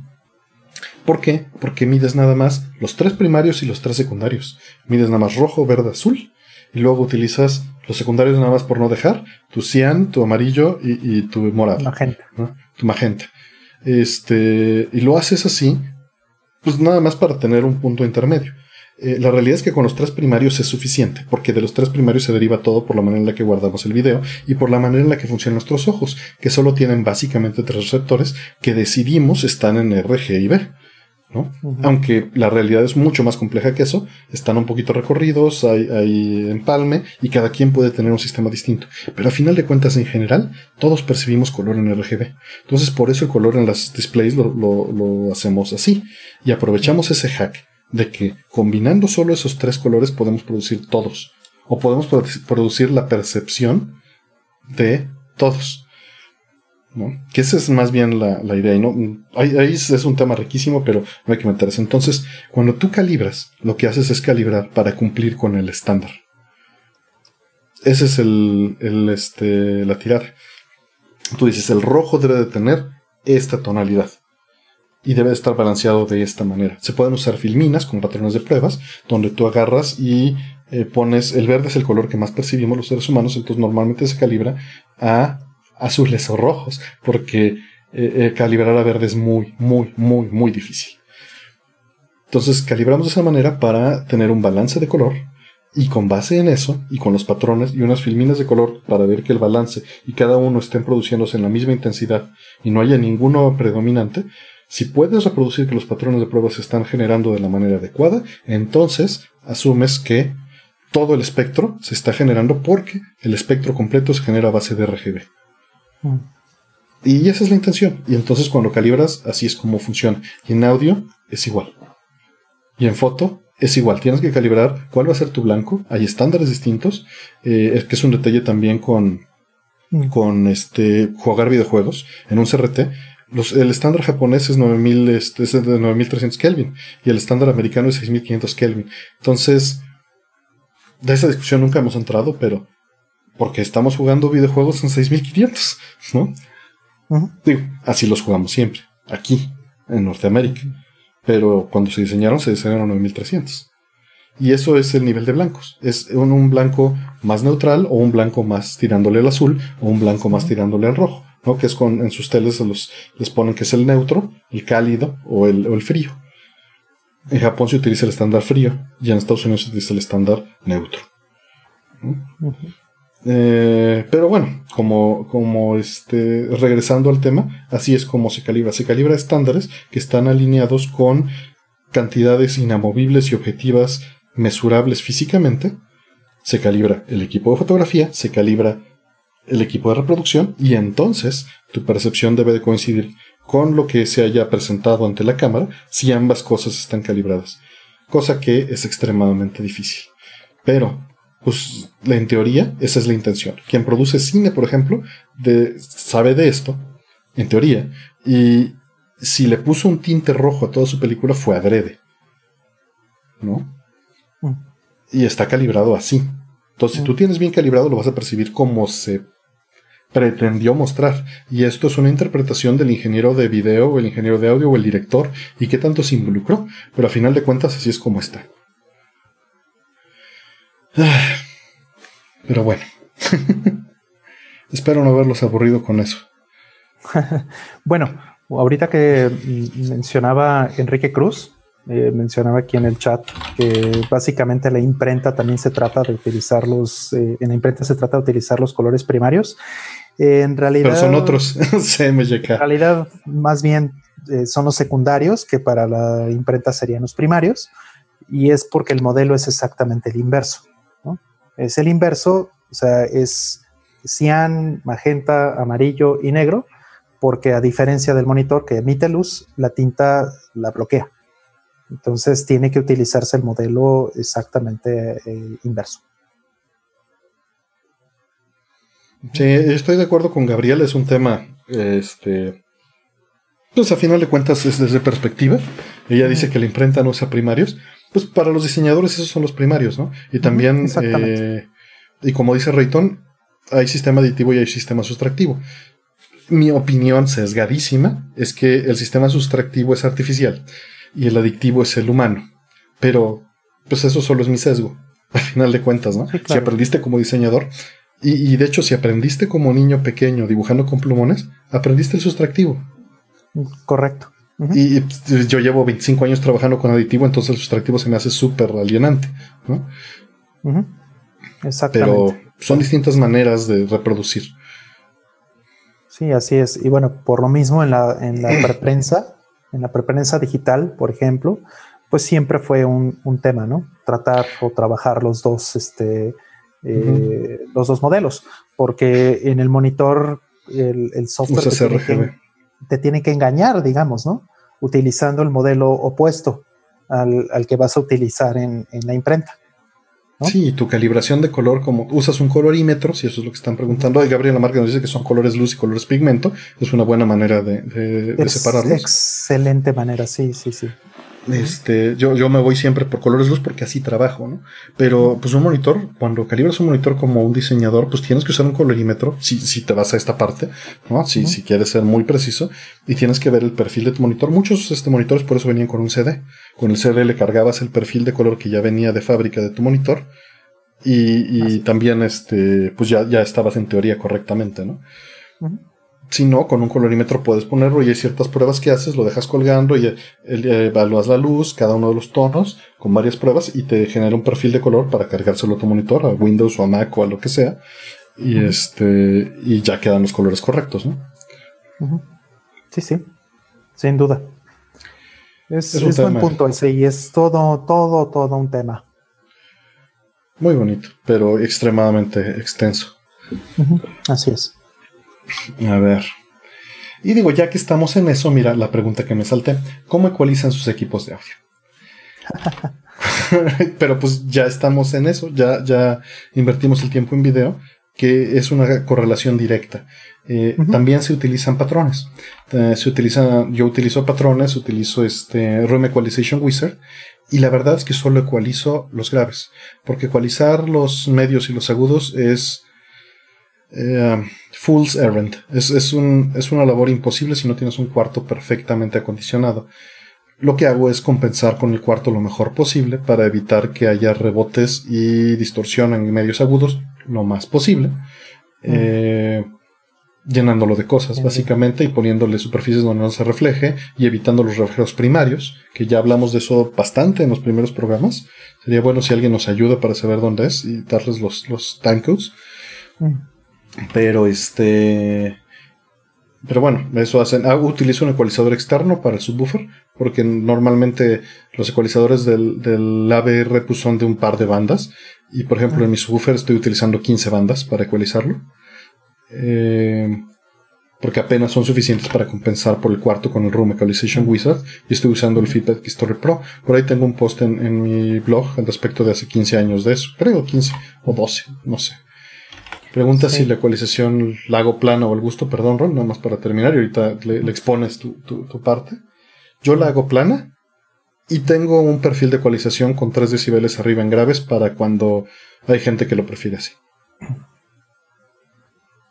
Mm, sí. Yo coincido, este, yo también uso, uso plana.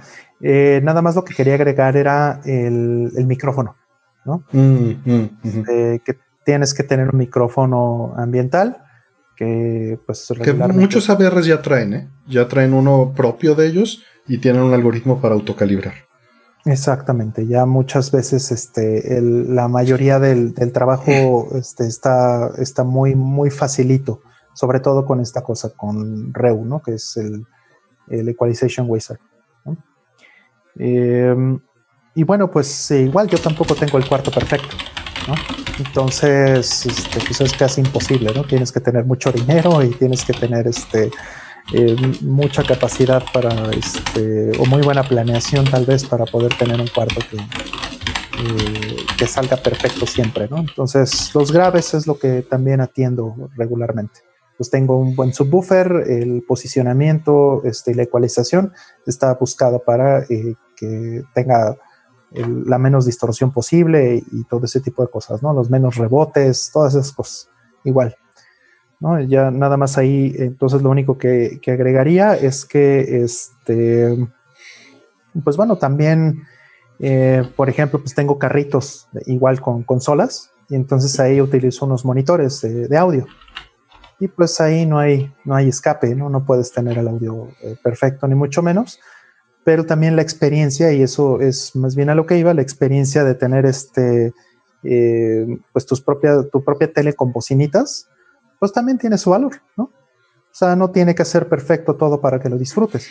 A mí me encanta el sonido de esos monitorcitos porque también me recuerda mucho al, al este, y el carrito y todo, el CRT y todo, todo me recuerda mucho a la experiencia pues original con la que conocí los videojuegos, ¿no? Entonces para mí eso tiene un valor. Una bocinita de, mi Brook Sonic, ¿no? Mm. Sí, yo uso unos monitores. No, no, yo decía, yo lo conocí en, unas bocinitas así, entonces. Ah, sí, claro. Sí, sí. O sea, tampoco a lo mejor vas a, este, o al menos, al menos yo no, no me voy a ir por, por equipo de tres pesos chino, ¿no? Ah, una bocinita de, de De, ándale, este, no voy a ir a, eso. Esto voy a tratar de tener pues lo más que me alcance o lo mejor posible pero pues hasta ahí, ¿no? Tristemente, ese tipo de bocina es la que tienen las televisiones actuales y muchas soundbars. Exactamente. Es muy triste. Exactamente. A ver. Uh, estamos súper atrasados. A ver, saludos desde Costa Rica, dice Jodama. Ay, qué buena onda. Eh, dice que Kojima fue para promocionar Peace Walker. Que si fuimos a cubrir. Le digo que no. Pero qué, qué curioso de haber sido vivir eso en Costa Rica. No, no, no. Nunca salimos de aquí. Nada más lo fuimos a ver a Perisur. Yo, yo fui este, a Costa Rica hace muchos años y me gusta mucho. Costa Rica es un país lindo. Este, me gustaron eh, las playas. Estuve del lado del Pacífico.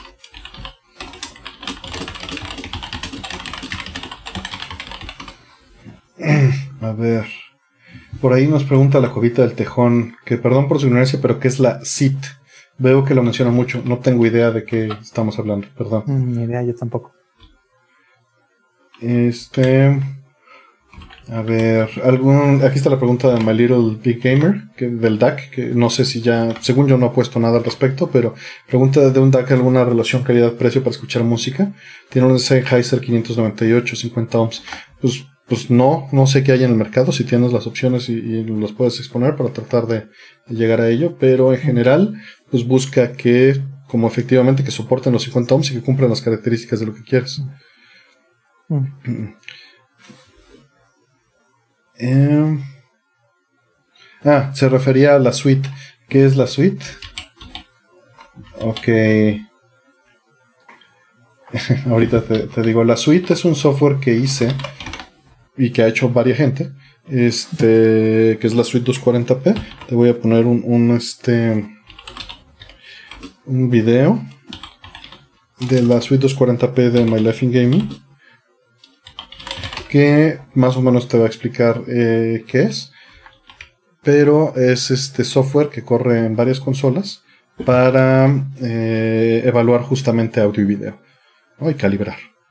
Eh, lo programé yo para Genesis, Super Nintendo, PC Engine, CD, Sega CD, GameCube, Wii, la primera versión de Nintendo 64, no sé, algunas otras más. Y Pinobatch lo he hecho para otras consolas, el NES, este, el Game Boy, el Game Boy Advance. Y la P sí es, es, progresivo, sí, a eso se refiere eh, Walter. Este, que es, es 15 kHz, la señal de 15 kHz, este, progresiva, opuesta al 480i analógico, este, entrelazado. Mm. A ver, dice Artemio Roll, ¿cuál es la pregunta rápida? ¿Cuál es el valor de saber y conocer tanto de tecnicismo? O cosas de estilo Maleficent Gaming, al menos en su opinión. es una pregunta muy curiosa. Este, Yo creo que de entrada el término tecnicismo se utiliza actualmente eh, peyorativamente. Y, no veo por qué. ¿no? Este, entiendo que tal vez no lo estás usando de esa manera. Eh, ¿Cuál mm. es el valor? Eh, mm. pues el valor es personal. sí. Eh, porque son temas que me interesan. Para ti quizá no tenga nada de valor, pero si hay gente que te está eh, presionando socialmente porque no lo entiendes y a ti no te interesa, pues aléjate de esa gente. Si te interesa, pues ponte a aprenderlo. Eh, pues, es una pregunta muy general. ¿Cuál es el valor en estilo My Life in Gaming? Pues, pues entender mejor tu hobby, quizá, si te interesa. Sí, claro. Digo, eh, aquí es interesante porque tuve esa discusión con Aldo este, hace, hace unas semanas, con el buen Aldo, ahí, como dice Mike, eh, Hay que decir Alien Soldier para que se manifieste. Tres veces en el espejo para que se manifieste Aldo. Pero eh, comentábamos, estábamos platicando mucho de los eh, miles y miles de acrónimos que hay en, en la industria, ¿no? Eh, tanto Aldo como yo este, trabajamos en la industria de TI. Entonces, este, pues nos tenemos que encontrar con todo eso. Entonces, eh, me hizo notar esto porque hice un post en el foro de Arcades MX, donde hablo de compresión, donde hablo de comandos que se utilizan para capturar el video. Y entonces, pues sí, utilizo muchos, eh, pues muchos acrónimos, muchas abreviaturas, ¿no? Que CPU, GPU, que este HBC, que H264, y uso muchos tecnicismos, precisamente, porque es la jerga, es el lingo que se utiliza si vas a hablar de, de ese dominio del conocimiento. Y generalmente es para precisar algo. ¿no? Es para, no, para no divagar en definir las cosas y para eh, darte un entendimiento preciso de lo que te estás refiriendo. Por eso te claro. precisar. Y, y, es verdad también que mucha gente este, lo puede utilizar como una forma de gatekeeping, ¿no? Una manera de eh, hacer que, este, de filtrar a los demás, ¿no? Decir, yo sé estos tecnicismos y los sé usar y por eso sueno bueno en mi, en mi campo y tú no, ¿no? Sea, sé que también existe ese tipo de cosas y bueno, son cosas que, que, que yo... Pero eso, yo creo que lo identificas de inmediato, ¿no? El charlatán. Ajá, exactamente. Claro, pero bueno, si no eres, si no, este, si no eres Si no estás metido, pues te puede espantar, sí. A lo mejor te puede, te puede impresionar, ¿no? Entonces hay que, hay que tener cuidado con eso, pero la realidad para lo que realmente se deben usar los tecnicismos es, como bien mencionó Artemio, para eh, precisar algo, para que el concepto que estás eh, utilizando en ese tecnicismo quede claro y también para acotar este, los límites incluso de ese término, ¿no? O sea, si estoy utilizando este CPU y GPU en una, en, una misma frase, tengo que precisar qué cosas se hacen en el CPU y qué cosas se hacen en el, en el GPU. Porque en el caso, por ejemplo, de ese post, eh, se trataba de dónde se hace la compresión y si la persona que este, tiene una computadora eh, puede utilizar una o la otra, un CPU o un GPU, para hacer funcionar, en ese caso, su, video, su tarjeta de captura de video. Entonces, ahí necesitamos precisión. Es para eso real. Ese es el valor y, que Y está el tema, ¿no? Eh, siempre. Eh, y es un tema que he visto, por ejemplo, con vinos o con lo que sea, el, tema de dominio que tú quieras. El, problema es que, como dice Alan Crow, mucha gente cree que el tecnicismo es sinónimo de palabrería. Y, pues sí, es triste. Pero a final de cuentas es que es, es básicamente imposible hablar de un, este, de un tema a un nivel profundo si se desconoce el vocabulario.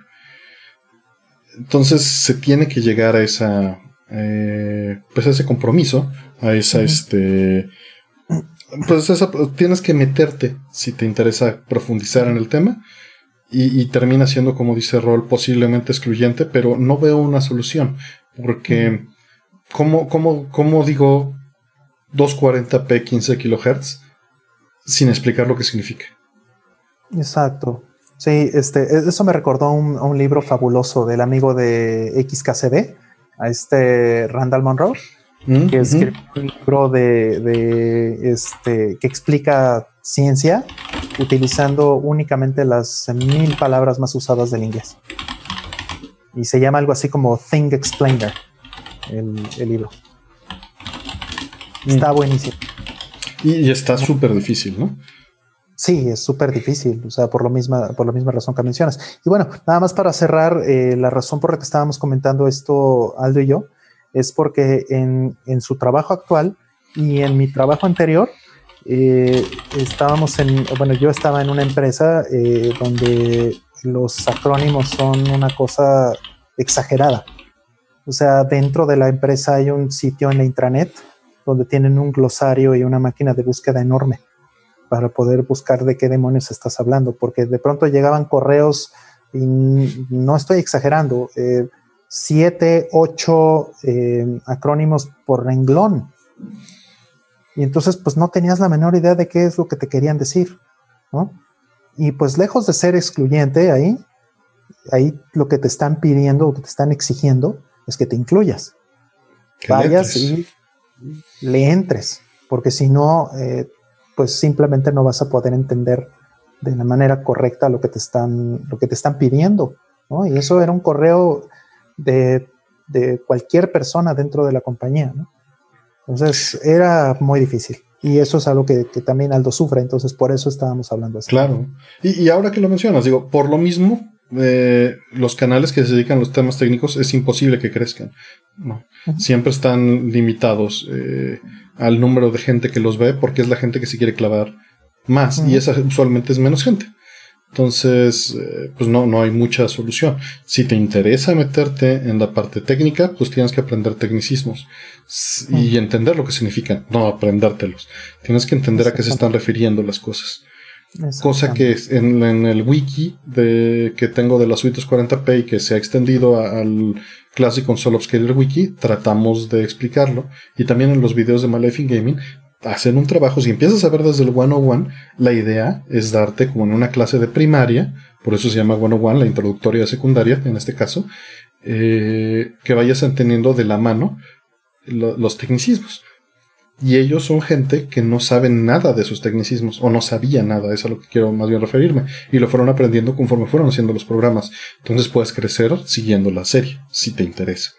Esa es la intención. Claro. Ok. Por ahí una pregunta, Itza nos pregunta de las últimas más nuevas. Un buen juego para jugar en un CRT puesto en vertical, cualquier shoot em up. Puedes agarrarte Battle Garega, puedes agarrarte Ikaruga, puedes agarrarte Ibara, puedes agarrarte... y, bueno, si quieres acción, pues Donkey Kong, por ejemplo, o Pac-Man, o este... Hay miles de cosas en vertical que son maravillosas. Si quieres entrarle a Gradius, está Scramble. Ándale, eso es este Gradius cero, podríamos decir. Es. este, es eh, vertical, es el único Gradius vertical que hay. Así es. Pero bueno, eh, más o menos verdad, porque este, eh, juegas vertical Salamander ¿no? y Salamander 2, pero en realidad no son juegos verticales. Sí, pues hay casi casi todo lo que agarres abajo de 1984 va a ser vertical. En la mayoría de los casos. Muchísimo, muchísimo es vertical. Y pues son juegos maravillosos. Time Pilot, este. Uf. Trigon, este. Time Pilot 84. Si quieres un beat'em up vertical, agárrate Gallapolis.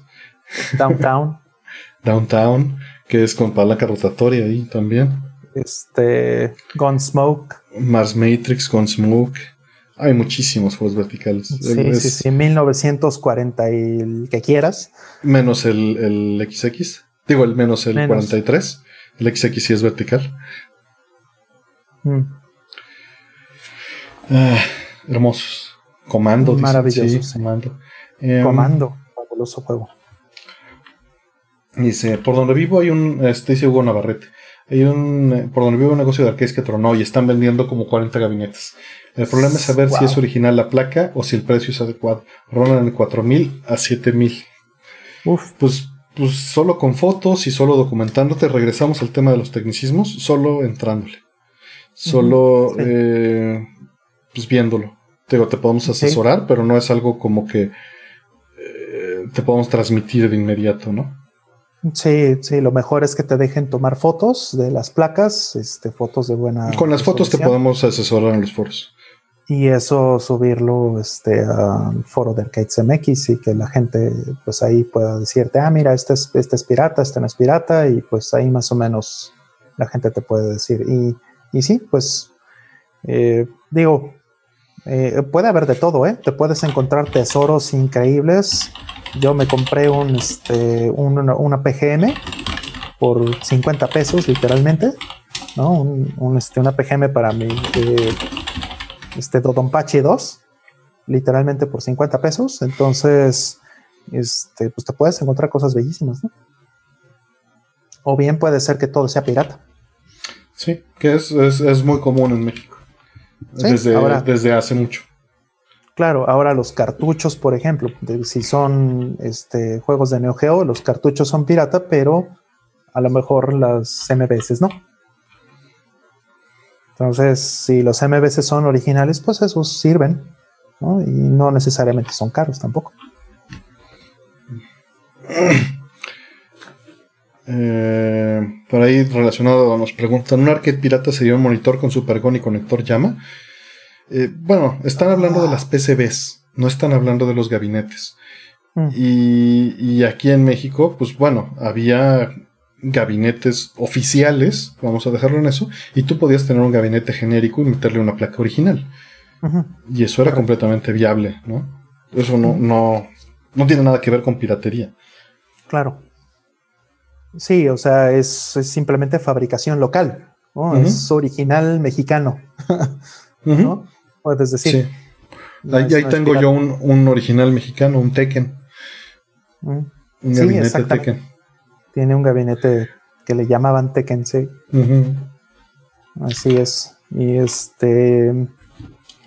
Y bueno, eso no quiere decir que la placa que tenga dentro. Justo, ¿no? Justo me comentaba una, una buena amiga que este, su mamá le regaló eh, una de estas máquinas, un arcade que, eh, por la foto se ve que es un arcade mexicano original, lo cual está perfectamente bien, pero eh, por lo que entiendo fue convertido a un multijuegos con un Xbox adentro, ¿no? Entonces, mm. bueno, pues la parte del Xbox este, y la conversión, pues obviamente eso sí está relleno de piratería, ¿no? Entonces, eh, son cosas diferentes. Mm, a ver, de las más viejitas que tenemos otra vez. Eh, ¿Recomiendas el Sega Classic Star ¿Están bien emulados? Pues están emulados. No es este. No es que sea ninguna maravilla, funcionan. Eh, si no te han molestado pues, ninguna otra emulación, éntrale. La cantidad de licencias que trae está increíble. Y este. Y pues, pues bueno, está, es, muy funcional. Yo le regalé uno a, a este, al alacrán y no se ha quejado. Eh, pues más que nada es eso. Si, si te funciona. Ah, mira, el, el Caesa Taesa dice que saludo desde Chile. Saludo, hermoso país, Chile. ¿Qué taza? Oh, sí, maravilloso. qué bien se come por allá también. Tiene mucho que no voy igual. Eh, no, muchísimos años que, que fui. Santiago es muy, muy bello y me gusta mucho y tengo muchas ganas de... Valparaíso. ojalá, ojalá pueda ir pronto. Este gran, gran país. Qué bonito es. Qué bonito es. Espero que no, haga mucho frío por ahorita, ahorita por allá. Pues sí, ahorita justo están en esa época. Qué, qué raro, ¿no? Qué raro se siente eso cuando lo racionalizas. Sí, así es. Sí, justo hoy estaba eh, platicando con, con mis amigos de que hoy es Navidad, Navidad hacker ¿no? Este, por todos los leaks y todas las cosas que pasaron con Cloudflare, con Nintendo, con todas las cosas. Hoy, hoy fue un día muy, muy, este, muy bueno para los hackers en, Internet. Y este, y pues siendo Navidad, pues ahora sí se les hizo a los argentinos, a los chilenos, a los brasileños, se les hizo tener este Navidad en invierno. Pues digo, nos preguntaban que qué opinábamos de la reconstrucción de historia del development basada en los leaks del código fuente. Creo que es, es positivo porque se puede extraer mucho, siempre y cuando pues, todo esto no se utilice para desarrollo eh, de emuladores, ¿no? Pero efectivamente como documentación está increíble. Mm. Digo, es una desgracia que suceda, pero al mismo tiempo es la Navidad como. Mm. Sí. Este. A ver, de las que tenemos. ¿Van a jugar o les interesa River City Girls? Yo lo estaba jugando con un buen amigo antes de la pandemia. Nada más lo jugábamos físico, entonces está en pausa hasta que. hasta en 2022 que nos volvamos a ver. este. Con Rol lo jugamos un buen rato también, junto con, mi amigo. Estuvimos mm. turnándonos el control, ¿no, Rol? Sí, muy bueno, ¿eh? O sea, fíjate está, que. Está divertido fue satisfactorio. O sea, después de haber jugado, yo la verdad no le tenía fe, lo compré, pero este, pues fue más por reacción, ¿no? claro, pues es de, lo tengo que tener. Si no, si no, si no me van a ver feo toda la gente y van a decir que no soy gamer. sí, lo compré por inercia realmente, ¿no? Lo vi, vi trailers, vi cosas y dije, bueno, órale pues. Y entonces lo compré físico, igual que tú. Este, pero yo lo tengo cerrado porque justamente pues estoy esperando a que pase este, todo este tema o, poder finalmente jugar con alguien. Ya pasará en algún momento que pueda jugar con alguien. Eso. Sí, eh, digo, obviamente no es Streets of Rage 4, tiene este problema de ser un, un, avance pues como, como el original, que es más en RPG, pero en este caso se siente más este, pausado. Creo que la manera correcta es jugarlo con alguien más. Tengo un buen amigo que lo jugó solo y no le gustó mucho. Este, y, puedo entender por qué, ¿no? Pero la música, el tema de los jefes me parece maravilloso, la animación es muy bonita, tiene mucho carácter, las gráficas. Sí, no tiene el pacing de Streets of Rage 4, es una cosa completamente distinta, pero me agradó mucho. Eh, cuando lo juegue, ahora en el score de 2023 y que lo termine subiendo en 2024, pues ya hablaremos de él después de, jugarlo en 2022, que se haga el score de 2023 y que lo, lo, edita en 2024, ya vemos. ok. Eh, o lo hacemos en stream, este, jugamos local y, este, y lo, streameamos. Convencemos, a, convencemos al Fer para que, para que le entre al stream. Sí, sí, sí. Le ponemos una silla gamer allá abajo. Claro, y a Rayton nos lo traemos de una vez para que, que lo castee. Exacto. Eh, aquí está lo del cielo morado. Ya llegué a esa pregunta. Imagínate lo atrasado que voy. Wow. Eh, a ver, Rol, pregunta de Max. ¿Existe algún port que sea lo más parecido fiel posible al Gradius Arcade? 68. sí. Este, el que es emulación, digamos, que, o sea, no es port, pero la emulación que, sacó Hamster para eh, varias consolas en el formato de Arcade Archives, pues es la experiencia más cercana que vas a tener sin ser port. Y licencia, ¿no? Es la licencia directa. Y que tienes la licencia directa. Y además lo bueno que tiene esa versión, por ejemplo, es que vienen eh, la versión japonesa y la versión europea. O sea, viene tanto Gradius como Nemesis. Entonces, esa versión, en mi opinión, es la más eh, completa y es la más cercana a lo real. Ahora. Suelen utilizar main, mame, ¿no? Este, lo cual no es malo. No es malo pero depende, está friseado al momento en el que se hizo, ¿no? Exactamente, o sea, sí han sacado de hecho parches que han ido mejorando este, ese, en particular esa versión de Gradius. También está Gradius 2, también hay que mencionarlo, igual este, el mismo tratamiento. Están bien, no, no son este, perfectas porque pues, es emulación al final y van a tener un poquito de input lag, eso pues no te lo vas a escapar, eh, porque pues tiene que ver con la consola y tiene que ver con el método que usan de emulación y bla, bla, bla. Entonces eso no te lo vas a escapar, pero este, no son malos eh, productos. Para, no, para nada. Para jugar, para jugar esa versión de esas dos versiones de Gradius eh, original, la versión europea, la versión este, japonesa, es lo mejor que puedes tener. Ahora también hay otros ports hay ports en, este, en PlayStation, hay ports en Saturno, hay port en 68000. ¿no? El de 68000 está bueno, está bonito, eh, pero igual tampoco es perfecto. Ni tampoco. No, pues es que era muy difícil. Exactamente, ni tampoco los de PlayStation y el de, el de Saturno que son bastante decentes, son muy buenas eh, reinterpretaciones, podríamos decir, son buenos ports. Y el de PC Engine. Pero, y el de PC Engine también, por supuesto, muy bonito. Este, eh, pero pues bueno, eh, no son. Este, pierden algo, pues. Exactamente, siempre pierden algo. Ahora, el que sacó apenas Konami con el lanzamiento del PC Engine Mini, le hicieron un ROM hack o sea, M2 le hizo este. ¿Sí es M2 el que hizo ese, ese ROM hack? Sí, ¿verdad? Sí. Eh, eh, le hizo un ROM hack a la versión de Gradius de PC Engine Mini. Cuando vas a, este, a ponerlo, dejas apretado Select y entras, y es una versión diferente que la, de, que la original del PC Engine. Y esta versión es un ROM hack para hacerlo un poquito más cercano al original la música ya no es la música arreglada de PC Engine, sino trata de emular la música de la, de la placa original y este, gráficas, el pacing del juego, etcétera, es un poquito más cercano al, arcade original. Entonces, eh, creo que esas dos versiones podrían ser eh, la de Hamster y la de, y la de Konami con, con, el PC Engine Mini, podrían ser lo más cercano que haya este, al arcade en ese sentido. ya se va a descansar Jeff John, te rifaste, muchas gracias, descansa.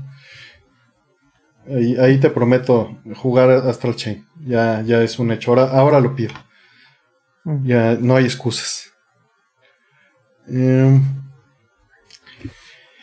em, a ver, por aquí nos dice Please, ¿le entraron a los juegos musicales como Guitar Hero y Rock en la época que fueron populares? Sí, sí le entré y durísimo. ¿Turro? Em, pues poco, realmente. En, mi círculo social eran extremadamente populares, entonces nos juntábamos a jugar y era divertido. Y además, como tengo cero talento musical, me funcionaban para fantasear. sí, este. Pues bueno, eh, yo jugué eh, juegos de música así, pues eh, muy poquito Bitmania. Sabía que iba a salir. Sí, le entré a algo un poquito también, finales de los noventas le entré a Dance Dance Revolution. Este, nunca le entré a Pump It Up, no me, no me gusta. y también, por supuesto, pues ya estas cosas como Guitar Hero, ¿no? Este, le entré un, un ratito. Y, ya, o sea, fue, fue poco. Rock Band también, un poco. Y pues de todos esos juegos que tienen que ver con música, para mi gusto, pues el que verdaderamente respeto, el que me gusta mucho, de hecho lo tengo, creo que es el único que conservo, es Rocksteady. Mm. Sí, porque utiliza Fourier. Porque utiliza Fourier, exactamente, y, pues tocas con una guitarra de verdad. O con un bajo. Sí, y tiene un DAC, y, digo, un, un, ADC. Un ADC. Así es. Sí, está, está bonito. Ah, yo sí le entré a los primeros y también, pues debo tener, todas esas, sí, debo confesarlo, dejé todas las guitarras en casa de mis papás. No las tengo aquí en mi casa, creo. Igual y me las traje, igual y me las aventaron, pero no, no las tengo a la mano. O sea, si quisiera jugar eso, no sabría por dónde empezar hoy en día. Por algún lugar las voy a tener junto con las, bueno, no, las maracas de samba de amigos sí las tengo a la mano. Ah, pero, sí, también. pero los bongos de Donkey Kong no los tengo a la mano, están en el mismo lugar que, que este que la caña de pescar de Dreamcast y que los este y que las guitarras. No le entré ya a la batería, no le entré a Rock Band. Es verdad, ya había olvidado que sí tengo también los bongos de, este, de Donkey Kong. Y pues eso sí los jugábamos este, con los amigos hace muchos, muchos años. Sí, este, y sí, sí, sí, sí. Eso sí fue totalmente social, ahora que lo recuerdo. Totalmente. Este. Uh, Alejandra Anit nos preguntó dos cosas. Ahorita me voy a brincar preguntas porque tiene horas que preguntó una y no le hemos contestado. Y ya acaba de preguntar otra cosa. La primera pregunta era que si era fácil conectar un, un este, Naomi a Yama. Eh, pues bueno, de entrada, eh, Naomi es JBS, es un estándar distinto, eh, que fue la continuación de Llama. Entonces necesitas un adaptador. Necesitas un convertidor. Sí, hay, muchas opciones, pero la que mejor recomendamos desgraciadamente es la de Capcom. La de Capcom, que es la que seguro te va a mostrar rol en este momento. Yo lo muestro en el video. Si quieres, ahorita te pongo en el video, muestro las dos cosas. Este, pero necesitas algo que convierta de JBS a llama. Eh, es, una, es, es una PCB, hay una oficial de Sega que tiene unas desventajas que ahorita vamos a mencionar. Y hay una de Capcom, y seguro hay otras por allá afuera en el mercado, que te lo decodifican y te lo exponen. Seguro hay ahorita soluciones homebrew, incluso algunas con, con Arduino, hasta donde recuerdo. Eh, pero básicamente el audio sale sin amplificar y en Llama lo necesitas amplificado, entonces necesitas que tenga un amplificador. Ahorita ya te estoy poniendo en mi video que puse aquí en el canal. Mm, Troll ahí te lo está mostrando. Si puedes, este, mira, tienes eh, aquí arriba tienes un conector Molex, que es de donde toma el poder del Naomi. El, ese conector este, le tiene, que es un OPC, perdón, un, un, sí se llama un OPC creo. Necesita pasarle este, la corriente del Naomi, porque el Naomi necesita 3.3 volts, cosa que no tienes en llama. Ahí tienes el conector VGA, que es un DB15, donde entra la señal de video del Naomi y te la convierte de RGB-HB, que saca el Naomi, o RGBS, porque soporta los dos, te la pasa a RGBS en el pie de llama. El cable USB es para los controles. El Naomi toma los controles por, por ese conector USB, por un protocolo eh, diseñado por ellos, y eh, esta te lo convierte a llama, a los controles en, todos los, pinouts. Y tienes también un conector de patadas de Capcom por el que puedes usar las, este, los, seis, los seis botones y las salidas y entradas RCA para pasar directo el audio en estéreo sin amplificar o te sacan el peine llama por el pin 10 y 11 creo que son eh, la salida estéreo, la salida mono ya amplificada para utilizarla en tu gabinete. Tiene también hay dos micro switches que puedes ver ahí adentro, dos switches de, que se pueden mover. Es para moverlo entre R, como entra la señal de video, sale siempre en RGBS en llama. Y tiene el otro switch que ves ahí a la izquierda que es para cambiar entre 3 y 4 jugadores. Eh, porque hay juegos de 4 jugadores en estándar JBS. Entonces esta es la, la, opción ideal. Ah, las puedes encontrar en distintos precios. Eh, pero esto es lo, más fácil. La de Sega, la desventaja que tienes es que no tiene amplificador de audio. Vas a tener que ah, resolverlo tú, el amplificador de audio, eh, para meterlo al llama y modificar esa, esa PCB, que es una modificación que se hacía seguido, pero es el problema y también para conectar eh, más de tres botones vas a tener que hacer una modificación porque el de Sega solo acepta tres botones. Espero con eso haya quedado un poquito más este. Perdón por el retraso en, responderte eso. Ya de mm. hecho. Y la otra pregunta que hizo, que esta es para ti, Rol. A la mano. Eh, quiere aprender a tocar piano, pero en casa ah. solo tiene uno digital, un Yamaha P45. ¿Sabes si es malo aprender uno digital? Eh, no, no, tiene nada de malo. No, no tiene absolutamente nada de malo. Yo aprendí este, lo poco que sé. Eh, lo aprendí todo con un, este, un teclado eh, Yamaha, un Porta Sound, que este, incluso este, se llama Porta Sound porque es portátil, es un portafolio chiquito y este, tenía teclas pequeñas como para niño. Entonces es totalmente digital, tenía su propia bocinita. Eh, este, y por ahí por un par de efectitos de sustain y un poquito de efectos ahí de sintetizador. O sea, muy, muy, muy básico. Y de pilas, además, ¿no? Entonces, este, a la fecha todavía... Eh, un DX7 rol. Lo conserva mi madre el, el portasound, ¿no? Porque bueno, pues le, eh, con ese me enseñaba y con ese, este, y ese lo usaba ella también para, eh, pues para cargarlo para todos lados y que en el momento que saliera algo, pues ahí tenía su tecladito, ¿no? Y era una cosita eh, como de unas, no recuerdo cuántas octavas eran, no recuerdo si eran cuatro octavas, creo que eran cuatro o cinco cuando mucho, que pues realmente era, era reducido. Creo que debe No saques tecnicismos, chavo. Y este, bueno, este, el número de teclas, a eso se refieren las octavas, ¿no? Este, y, em, y bueno, eh, con ese aprendí pues todo lo que, todo lo que aprendí, ¿no? Digo, el, que yo haya aprendido mal es tema mío. no, y hoy en día hay unos este, videos y aplicaciones increíbles que te van haciendo básicamente un, un Guitar Hero, pero con el teclado donde sí funciona.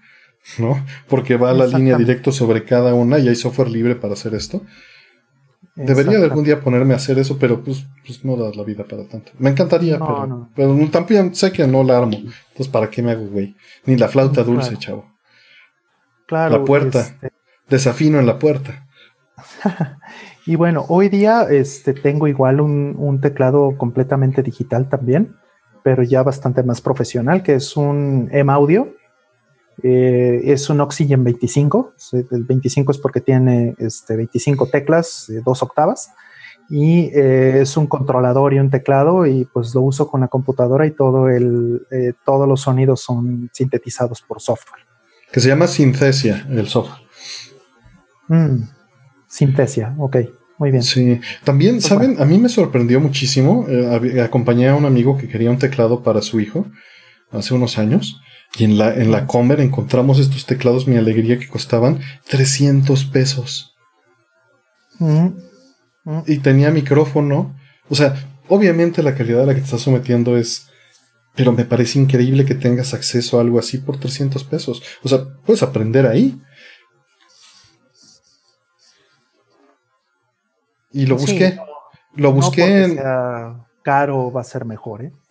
No, me refiero a, miles de cosas que ya puedes hacer porque tienes un sintetizador y todo es por software. y lo busqué y ¿sabes cuánto costaban en este... ¿No era Banggood en AliExpress? Encontré el modelo de teclado exacto. Mm. Costaban 6 dólares la pieza. 6 dólares. Sí, recuerdo eso. De hecho, recuerdo que me mandaste el link. Y, está el video de mi alegría en, YouTube. Estaba increíble el video de mi alegría. Mm.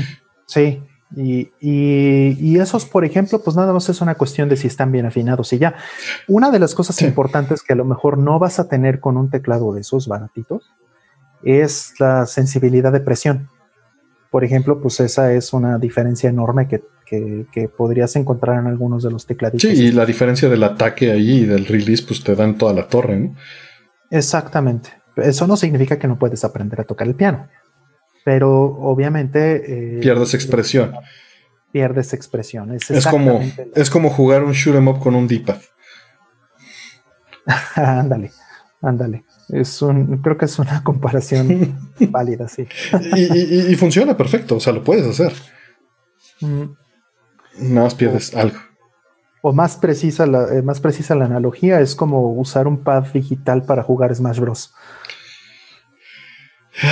Sí, eso, creo que es más preciso, sin duda, porque en el arcade no reconoce nada de eso.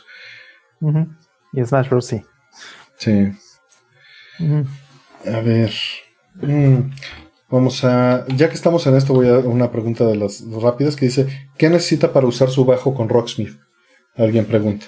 Eh, es solamente una interfaz, ¿eh? de hecho las venden separadas. Este, Puedes comprar la, o sea, viene una interfaz con el juego y esa se la conectas a la guitarra, pero este, creo que es un DLC, si no me equivoco, de Rocksmith y es el que te permite utilizar un segundo jugador con otra interfaz y ya le puedes conectar un bajo. Y venden hasta clones, ¿eh? Este, y me corrigieron aquí perfectamente, dijo lo que yo quería decir y está relacionado con la siguiente pregunta. Es como jugar un shoot'em up con sticks analógicos. Sí, eso es terrible. Este, y está relacionado con Keaton77 nos pregunta cómo programa sus horarios de sueño si se desvelan trabajando tanto tiempo. Por eso digo estupideces, porque no los he hecho y llevo cuatro semanas con los horarios deshechos y no puedo hacer nada bien. Estoy, estoy hecho una porquería porque no, no rindo lo mismo. No rindo igual y no me organizo bien. Y se me va el día y es cuando estoy más activo es a la desvelada. Y es cuando mejor puedo trabajar y es un círculo vicioso que no le recomiendo a nadie en el mundo. coincido, coincido con eso. Sí, hace rato decían que me veía como si estuviera Pacheco. no, no estoy Pacheco. El día de hoy este, hice mucho Nada más estoy madreado. Estoy bastante cansado nada más, pero este, este, si eso me hace ver como Pacheco, no, no crean que es droga. Ni tampoco es el look que traigo de cholo, ¿eh? No, no sé, no sé es porque no me he podido peinar tampoco porque este, me bañé después de hacer ejercicio y no me iba a engelar el cabello este, porque lo tengo ya demasiado largo, no he ido, no he ido a cortarme. Por eso estoy usando por Ya estoy contestando a Alejandra Nid que dice que se va a ir a un Naomi con su dealer. Le digo que me contacte. Yo no me llevo nada, pero tengo un buen conocido que se dedica a esto y quizá te dé mejor precio. Ya será tú que compares. Yo no, no, este, no me llevo nada y no me interesa si le compras a él o tu otra persona, lo estoy viendo por ti. Quizá, quizá te funcione mejor. Eh, dice, trabajar desde casa como software developer en tiempo de crunch, no, olvídate. Mira, aunque no sea desde casa, trabajar como software developer en tiempo de crunch es... Tengo muchos recuerdos de... Teníamos que ir a hacer unas entregas en crunch a Las Vegas y ya era el último día haciendo el demo y me acuerdo que, mi socio, a uno de, a mi otro socio, programador, le dice, no, mira, ya te ves muy mal, vete a dormir, te cuento de aquí, mira, le dice, son las 10 de la noche, duérmete de aquí a las 6 de la mañana, descansa, yo te levanto a las 6. Y la realidad es que movió el reloj, y era el reloj de pared. Mi amigo no tenía reloj, y bueno, estamos hablando de hace 25 años, y realmente eran las 3 de la mañana. Se lo choreó, le dijo que eran las 10 de la noche y que se fuera a dormir y lo levantaba a las 6 y se la aplicó. Y lo puso a trabajar y nada más había dormido tres eh, horas y pues sí, no le rindieron nada, ¿no? Sí, creo que ni fueron tres horas, fue media hora o una cosa así. Ah, Hijo de su Y también muchos recuerdos también. Luego, con, es que con él pasé muchas horas de desarrollo con el buen José. Este, programando ahí, en, durmiendo en el laboratorio de cómputo, en el piso el frío. Y, me acuerdo que de completamente dormido en el piso, despertó, se acercó a la pantalla, apretó varios espaciadores y se volvió a tirar dormido. Entonces quedamos, ¿qué pasó a este güey? Sus pesadillas, cabrón. No, sí, las pesadillas que tienes cuando, cuando, tienes crunch y sueñas con el código. Ah, no, con las soluciones. Y son vueltas y vueltas. Con Andy Fourier me pasó miles de veces, ¿eh? Miles de veces. Horrible. De hecho, de hecho, ayer que estuve haciendo un, perfil para, para Andy Fourier, soñé con eso y con Scoutin esta la noche. Ah. Sí, sí, no descansas nada porque no te, no te sales del contexto, ¿no? Y eso, es, un, eso es un problema. Pero la, realidad es que dejar el problema en background es lo mejor que puedes hacer. Irte, irte a dormir más temprano y resolver el problema al día siguiente es lo mejor que puedes hacer. Es lo mejor que puedes hacer, sí, así es. Y lo tienes que hacer constantemente, porque si no, entonces sí te pasa que no descansas nada. Y hasta esta cultura, digo, entiendo por qué lo dices, Ernest. Dices dormir, ¿qué es eso? Pues esta cultura, digo, no lo quiero decir en el contexto actual, pero lo voy a decir en el contexto actual, tóxica, este, en la cual nos hacemos daño entre todos de a ver quién es más desarrollador, ¿no? Pues no, la neta es que no va por ahí. Está mal. Mm. Está mal. Y no hay que presionar socialmente a los demás con eso, ¿no? O sea, más bien es, güey, neta, vete a dormir. Mm, claro. Pues aquí Alejandro dice que su trabajo anterior el jefe se tomó en serio el pico de Balmer. Eh, eh, tengo que decir que existe el pico de Balmer. ¿eh? Yo soy antialcohol, entonces no sé. hice un experimento, bueno, hice muchos experimentos al respecto en, este, en los 2000 y este salió un hack muy bonito, de hecho, muy, muy bonito en, en los, por ahí de 2007 salió un hack muy lindo que hice este, justo porque llegué a ese nivel de, este, de alcoholización que, me hizo tener una epifanía y decir, wow, este problema lo puedo resolver de esta manera tan plano. Y lo que hice fue este, eh, construir un, un, file system e instalar un, un, este, un Linux en la memoria de mi tarjeta de video. Entonces es un hack que hice en ese entonces. Eh, hubiera podido ser tal vez este, por, los años que, por, esos años y todo eso, podría haber sido, podría haber desarrollado un hack mucho más elaborado como para meterle payloads y cosas así. Entonces me pude haber hecho muy famoso tal vez si hubiera liberado algo realmente profesional con eso. Pero pues bueno, eso fue nada más para un congreso de Linux.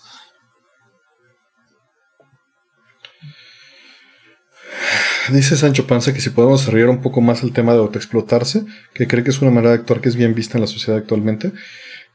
Pues mira, creo que ni siquiera es autoexplotarse, es, es socialmente explotarnos, ¿no? Mm. Es lo mismo que hablábamos justo en la mañana con, con, Aldo, ¿no? Del café y cómo mucha gente hasta toma el orgullo en, en, en autoexplotarse o, o, hacer una competencia de explotación social de ver quién se jode más. Eh, y pues es una es parte de la cultura del desarrollo, parte de la cultura de los videojuegos. Y, pues no está bien. Simplemente creo que hay que marcar los límites. Porque la realidad es que no le conviene a nadie, ni al, si lo quieres ver, ni al patrón, ni a ti, que estés hecho pomada por acabar algo cuando hubieras rendido más y te hubieras ido a descansar. Mm. Y, entiendo, o sea, cuando estábamos nosotros haciendo ese crunch para lanzar ese proyecto, no teníamos opción porque estábamos súper endeudados y, necesitábamos publicar y entregar. Teníamos todos nuestros ahorros invertidos en ese viaje para ir a presentar el producto y teníamos solo tres horas o cuatro para presentarlo, ¿no? Eh, pero, pero la realidad es que eso se paga. Y se mm. paga caro en salud. Así es. Sí, no pongas la salud nunca este, enfrente de, de otra cosa. O si lo haces, hazlo con tus reservas y sabiendo cuándo y por qué lo vas a hacer. Mm. Sí, o sea, entiende los riesgos, entiende este, las consecuencias, ¿no? Y mídelo bien. Sí, sí, sí, mídelo bien. Entonces, no, no vale la pena. Digo, lo estoy haciendo yo con, con Fourier y con otras cosas y es por una una este es por, por, tanto el social como el perseguir el conocimiento, pero la realidad es que se paga. O sea, al día siguiente lo pagas y entre más viejo te haces, más caro lo vas a pagar. Y eventualmente vas a terminar con, posiblemente, y no estoy diciendo que sea ya una demostración, pero hay un riesgo alto de aumentar las posibilidades de Alzheimer con esto. Mm, claro es verdad. Y otra cosa importante que tiene que ver con esto es que este, hay que entender bien lo mal que está la cultura de tipo Steve Jobs, hmm. de haz lo que hmm. amas, ¿no? Ese dicho de haz lo que amas, que además es hasta eslogan de un par de compañías por ahí de pronto, es muy tóxico, porque eh, es muy fácil explotar a los empleados Es muy fácil y es un incentivo incluso para que las compañías exploten a los empleados si les meten en la cabeza la idea de que pues tienes que tener pasión por tu trabajo, ¿no? Estás aquí porque te apasiona. o, volteándolo, no te desvelas es porque no te apasiona. Exacto, a eso iba. Entonces, ah, eh, perdón, este, pues, tú no puedes trabajar en Apple porque pues, pues, no eres suficientemente apasionado de lo que haces, ¿no? No amas tu trabajo, entonces, este... Alguien va a llenar tu lugar. Ajá, si, si amas tu trabajo, deja de ser trabajo, es diversión, ¿no? Eso, perdón, pero, este, y digo, yo lo digo porque también fui víctima de ese tipo de, de cosas. Yo también, lamentablemente, este, he expuesto mi salud a ese tipo de cosas.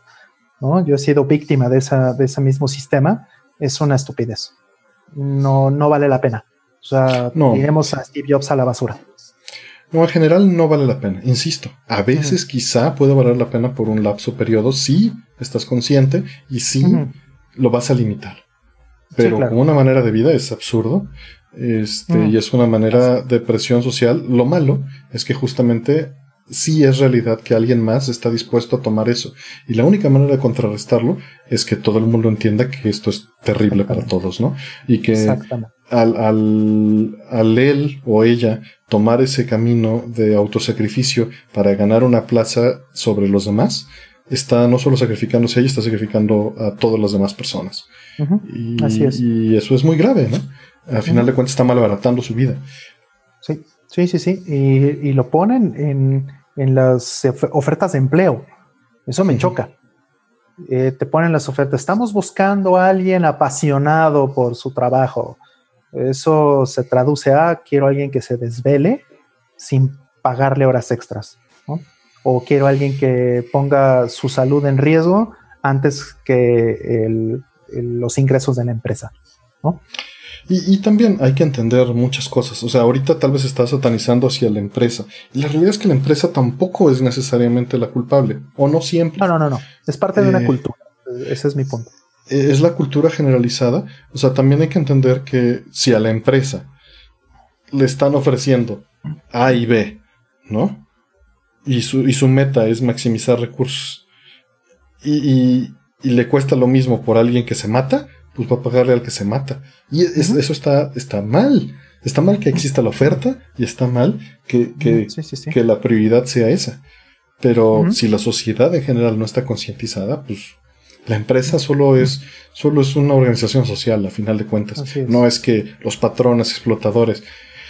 Pues las que están explotando es la sociedad misma. O sea, sí, sí, sí, sí. Pero la realidad es que si la sociedad no se organiza para no ofrecer ese trabajo, pues no son las empresas, la sociedad es la que está generando esa oferta saturada. Sí, o sea, yo mencioné a Steve Jobs porque Steve Jobs es una persona que lo hacía conscientemente, ¿no? No, bueno, Steve Jobs nada más tienen que leer su biografía y pues muy respetable lo que haya logrado y gracias a él, y me estoy mordiendo la lengua de decirle eso, tenemos celulares que odio, pero todo el mundo tiene computadoras en su casa gracias a su visión, que odio. Este, pero era un hijo de puta. Era un hijo de puta hecho y derecho en parte gracias a su visión, ¿no? O sea, también no hay que darle demasiado crédito, pero este. Pues por hijo de puta. Por hijo de puta lo logró, ¿no? O sea, impulsó, impulsó esto. Sin duda, o sea, le debemos cosas, sí, sí, claro, pero esto que es de específicamente de la cultura que, proponía eh, en su empresa y que mucha gente tomó como, como parte de la cultura general en, en la industria de TI particularmente. Es su culpa, sí o a la industria de los videojuegos también, ¿sí? Pues es culpa de gente como él, ¿no? Entonces, este, eso, perdón, pero sí es despreciable. Y, no debe de ser, ¿no? Independientemente de si su obra fue buena o si su obra fue mala o lo que sea, eso es un tema completamente aparte. Como persona, eh, eh, explotar eso, eh, eso es algo que no te debes permitir, ¿no? Como, como empleado o como parte de, de una persona profesional que habla, que, está en una, en una industria, ¿no? Me preguntan que por qué odio a Steve Jobs. Pues mira, no es que odie a Steve Jobs, pero odio a la simplificación de los conceptos computacionales para monetizarlos y generalizarlos a las masas, quitándoles poder y prometiéndoles simplicidad. Odio eso. Odió eh, cómo era un culero con la gente, con sus hijos, con sus empleados, robando información. Mm. Y odio los celulares como son. Odio los touchscreens, odio las limitaciones, odio. Entonces no es necesariamente que lo odia a él, pero era un hijo de puta. Sí, sí, o sea, muchas cosas podrían haber avanzado mucho en, los- en la última década en términos de computación y que no, no, no eh, avanzaron necesariamente porque pues el camino de la industria es irse por algo más facilito, más Pero- fácil de usar. Lee, su, lee su biografía, que él mismo autorizó y él mismo comisionó. Y creo que con eso te vas a dar una buena idea. De qué tipo de persona era, exactamente. Sí, y, y sí, hizo muchas cosas. O sea, Pixar creo que es lo mejor que hizo en su vida y se le agradece mucho. Así es. Para, para mí, ¿no? Pero Así es. Sí, pero bueno, nadie se puede hacer eh, billonario este, siendo completa y absolutamente honrado y honesto, ¿no? Tiene que tomar decisiones, obviamente, muy difíciles este, y pasarle encima a mucha gente. Esa es la realidad. sí, hay varias Pero personas bueno. que están comentando. Me está diciendo que cuando eres joven y te quieres comer el mundo es exija- excitante exigirse hasta el límite. Luego te das cuenta de que hay cosas más valiosas que ese estatus en el trabajo. Totalmente. yo, yo Eh, De trabajaba acuerdo. 16 horas diarias cuando... Yo, yo trabajaba semanas completas y, y dormía ya, ¿no? O sea, no. Sí, no solo dejaba de, trabajar, dejaba de trabajar porque me cerraban la oficina o dejaba de trabajar porque me cerraban el metro. Y, y yo me quedaba, desgraciadamente, en mi oficina a dormir, sin bañarnos, sin nada, ¿no? Ahí un amigo me llevó un tapete de yoga para dormir. Y lo único que tenía, pues me llegaban mis paquetes de Play Asia para, para auto eh, compensarme, que nunca podía abrir, nada más los tenía apiladas las cajas ahí, veía las cajitas. Tengo muchos recuerdos de, de abrir, por ejemplo, la edición especial de, de Sega Gaga, en, en- con la luz del el amanecer de las 6 de la mañana entrando por las persianas de mi oficina, con la visión borrosa, y- pero viéndola con esa sensación de silencio absoluto de madrugada, con la luz entrando y completamente desvelado, con esa sordidez, ¿no? Y viendo la cajita y con esa lentitud y, y- y- y las manos sin la precisión que deberías de tener. ¿no? Eh, Pero eso está mal. ¿no? Sí, Así es, así es. Y pues lo único que estás haciendo es que te estás acortando la vida y pues se supone que quieres más tiempo de vida para poder jugar ese juego, ¿no? Entonces es contraproducente realmente. En fin, eh, nada de, no sigan esa cultura de haz lo que amas, ¿no? No, no, no, no. De- dale valor a lo que haces, dale valor a lo que amas. Eso sí. Tenemos un montón de preguntas, son las 2.40, entonces nos vamos, voy a, voy a cerrar las preguntas, no voy a tomar ya más preguntas y voy a tratar de irnos este, sobre lo que tenemos. Ajá. Así que a partir de este momento, disculpen, ya no vamos a tomar más, más preguntas. Eh, A ver, vamos a tratar de irnos rápido. Mm, ¿Tienen películas en Betamax? Nada más una, Blade Runner. Todas las demás que tengo son VHS. ¿Rol? Yo sí tengo un buen de beta. Un buen, un buen, un buen. ¿Tienes, beta, Es- ¿Tienes videocasetera beta? Yo ya no tengo ninguna funcional. Yo tengo una videocasetera beta funcional y una VHS funcional. Están en casa de mi mamá. Este tiene años que no las uso, este, pero la última vez que las usé sí estaban funcionales. Te compro una, chavo. Eh, no estoy seguro si tengo dos. ah, es que dijiste tengo varias. Mm, puede ser, ¿eh? Puede ser. Si tengo una segunda beta, sí te la vendo con mucho gusto. Va. Funcionando, o bueno, a lo mejor hasta tú la puedes reparar si no funciona. ¿no? Sí, quizás sí. Ahorita yo no tengo ninguna. Porque realmente nada más tuve la de mi infancia y esa pues mis papás la hicieron. Claro. VHS en cambio pues sí tengo dos. Sí. Pero no le tengo cariño, pero todos los, los videos, los cassettes que tengo son VHS casi. Nada más tengo un par de betas. ujú.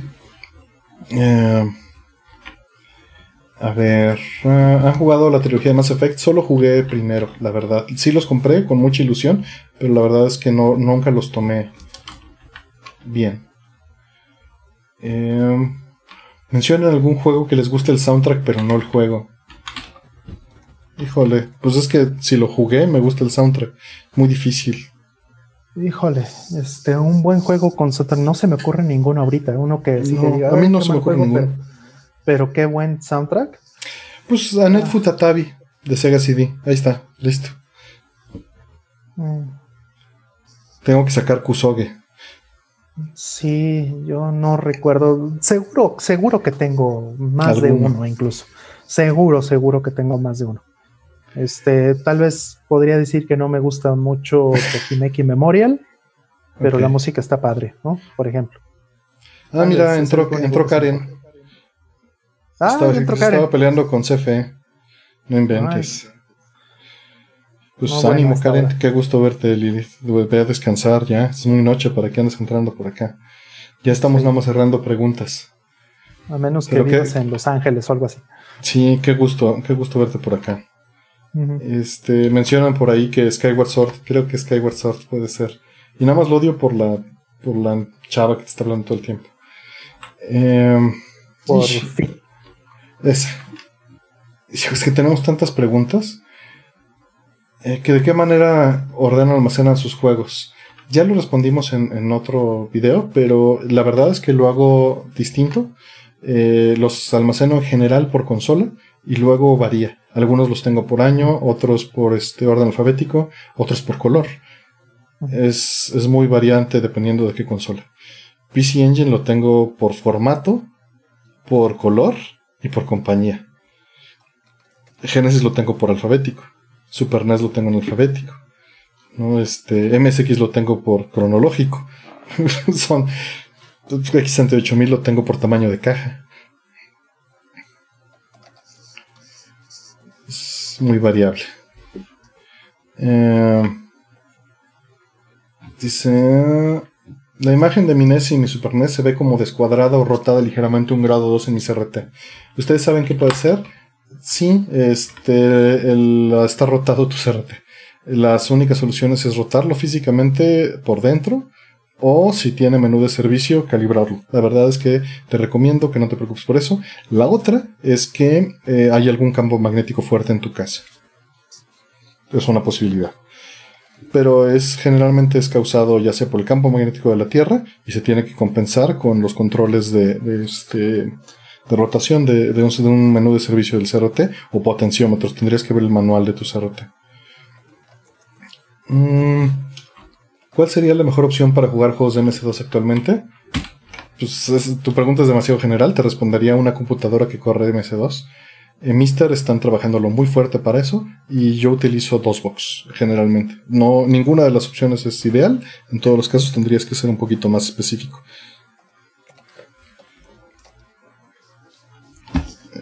Eh, nos pregunta K005. Un cuarto al que solo llega un cable de Ethernet, pero hay más de un aparato que necesita. ¿Qué me recomiendan? Cómprate un hub. En Amazon, en Best Buy, etcétera, venden hubs, este, Ethernet. Y nada más necesitas conectarlo a la energía eléctrica. Y de ahí puedes meter un solo eh, cable Ethernet y sacar 4, 8, 10, 20. Los que necesitas dependiendo del switch que compres. Hoy en día ya se venden puros switches, no son hubs. La diferencia es que son inteligentes, no son brutos. Y pues funcionan mejor. No, no tienes de qué preocuparte en general. Eh, para, supongo que nada más lo vas a hacer para internet, entonces cualquier categoría que compres te va a funcionar. Eh, si te importa el ancho de banda, pues cómprate unos gigabit. Pero estamos hablando si vas a hacer copiados locales que necesitan gas red gigabit completo. Mm, Eh, y sí, dice un switch, un hub funciona diferente. Sí, ya sé que no se hacen este, ya hubs, pero este, hoy en el mercado solo va a encontrar switches, perdón, pero es la edad hablando. en mis tiempos había solo hubs. Sí, sí, igual, este, sí, creo que hace muchos años que no veo uno que nada más sea hub. Vamos a decir un multiplexor, Mm, ándale, para ser más. pero nadie te va a vender un, un switch como un multiplexor. mm. Y, y normalmente te los venden como hubs, según yo, en las páginas, pero bueno, eso va a haber que... Ah, ajá, que buscar. exactamente. Están igual de ignorantes que yo. Pero por lo menos yo sé que estoy en el error. Yo solo sé que no sé nada. Exacto. Dice, cuando te decían que vas a quemar esa tele o te vas a quedar ciego, ¿era verdad? Ah, digo, creo que lo estás haciendo como broma, pero a final de cuentas, este, pero porque lo, lo mencionaste, eh, en las teles de los 50 sí era un problema, te podías quedar eh, ciego, por la radiación de rayos X, pero hoy en día no es cierta ninguna de las dos cosas. Tal vez te refieras a la a, dejar imágenes estáticas. No dejes imágenes estáticas en ningún display, sería lo ideal. Mm. Ningún. Exacto. Mm. Sí, si te preocupa eso, pues bájale tantito al brillo. pues sí, para que se queme menos. Este. Ahí viene. ¿Qué opinión de la serie de Netflix Castlevania? No tengo idea. ¿Tú viste algo? Eh, sí, yo vi este y me pareció terrible. O sea, un par de aciertos, por ejemplo, este, algunos nods a, a este a, a Kumajo Densetsu, que es eh, bueno, es Castlevania 3, algunos nods eh, interesantes, pero el guion me pareció horrible, me pareció que este, le podrían haber sacado más dinero, creo que fue un desperdicio, eh, podrían haberle sacado más dinero a ese guion si en vez de comprar la licencia de Castlevania hubieran comprado la de eh, Crepúsculo, ¿se llama? Mm. Y que, es como este, pues un tema más eh, teen, ¿no? O sea, la verdad es que el, argumento no realmente no se presta para, para un Castlevania. O sea, está demasiado corny, podríamos decir. Para mi gusto no, no, no va. Los personajes no corresponden realmente a, a lo que Castlevania podría ser. En mi opinión, ¿no? Evidentemente. A lo mejor habrá quien le guste mucho. Em, ¿Jugaron Curse of the Moon 2? ¿Ya salió? O sea, ya con eso te respondí. Tampoco. Hasta que salga físico. Ese es mi, mi, usual modus operandi. Em, ¿Cuál es la consola portátil que más han disfrutado? El 3DS y el 10. Muy difícil decidir entre los dos. Personalmente. Híjole, híjole, dificilísimo. O sea, hay cosas bellísimas en 10 que, o sea, hace rato mencioné Final Fantasy 4 en este en 10. Híjole, qué, qué remake más hermoso. Eh, por aquí viene. ¿Cuáles serán las posibilidades del Core FPGA para usuarios que estará disponible en el próximo el Pocket? No sabemos, solo dijeron que pensaban ofrecer algo, pero o no me he metido o no han dicho nada y no me he enterado. Entonces, mm, este, ¿para qué te...? Pero pues ya dependerá. O sea, sí prometieron que va a haber algo, pero pues quién sabe. Digo, es una compañía cerrada. Keptris es un excelente ingeniero, entonces hay, hay ahí un, balance que no sabemos en qué se logre comercialmente, pero sí prometieron que va a haber algo. Mm. Eh, nos pregunta Panelismo Padilla. Buenas noches, ¿por qué no se pueden hacer repros de CDs? O sea, CDs que funcionen sin modificar el hardware. ¿O por qué, por ejemplo, Nimi Terror no podría sacar una edición de un juego de Play 1? En, digo, es una pregunta muy general, pero en particular en Play 1 se utiliza escribir en zonas del CD que no son escribibles y tienen que ser impresos de fábrica. O sea, si los imprimen de fábrica, sí podrían hacer sustitutos, siempre y cuando respeten el formato original y no haya problemas de copyright, que ese seguro es el problema. Sí, aquí tienen un CD de, este, de PlayStation 1. Es porque son negros, bro. Uno es, negro, es un tinte que en realidad es un poquito, es un poquito más morado que negro. este, si lo ven a contraluz van a darse cuenta que en realidad es moradito. Pero em, el tema no es justo el, tinte. El tinte no tiene realmente nada. El tinte este, eh, realmente nada más es por, identificación de, Sony. Se les ocurrió y creo, que, y creo que además fue bonita idea. Pero el tema, como bien menciona Artemio, es que dentro de los primeros sectores este, hay partes que no se pueden escribir eh, bien con un este con una quemadora o con, con, equipo normal pues. Entonces lo que tienen que hacer es que para masterizar uno de estos discos lo que tienen que hacer es escribir todo lo demás entregárselo a, Sony o es lo que tenían que hacer en su momento entregárselo a Sony el, el máster digamos y Sony lo que iba a hacer era reemplazar esta pequeña parte del principio para ponerle sus propios sectores eh, dañados, entre comillas, fuera del estándar. Y entonces eso ya lo convierten en un máster, que el máster se prensa, ¿no? no se quema. Entonces ya pueden fabricarlo. Este, Con datos fuera de la sección usual. rompiendo el estándar, ¿no? Que eso es básicamente lo que se hacía, pero falta que eso no tenga copyright y si tiene copyright, en teoría no pueden hacerlo más que Sony. Mm, exactamente, exactamente. Sí, puede ser también que haya una patente, eso no lo sabemos. Pero la patente ya hubiera expirado. Y la patente ya habría expirado si fuera el caso, exactamente. Em, aquí está la pregunta de, Naomi. Em, ¿Instalar el GDM para Dreamcast sería una buena opción? No lo he probado, pero pues yo creo que sí. Si te parece atractivo, adelante. Este, todavía no lo he probado y no he terminado MD Fourier para Dreamcast. Está ahí entre mis mega pendientes. Parece que no hago nada. Em, ¿Cuáles son las ventajas que han encontrado de programar en ensamblador? Resolver problemas que no se pueden resolver en C por velocidad.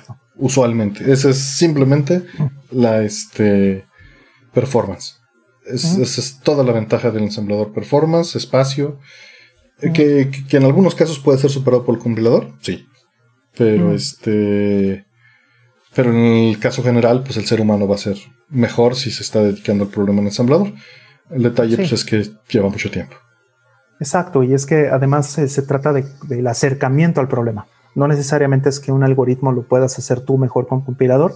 A veces el compilador va a hacer un mejor trabajo que, prácticamente el 99.999% de los programadores allá afuera, pero el acercamiento, la lógica de entrar al programa no necesariamente este, es algo que, que un compilador podría eh, mejorar.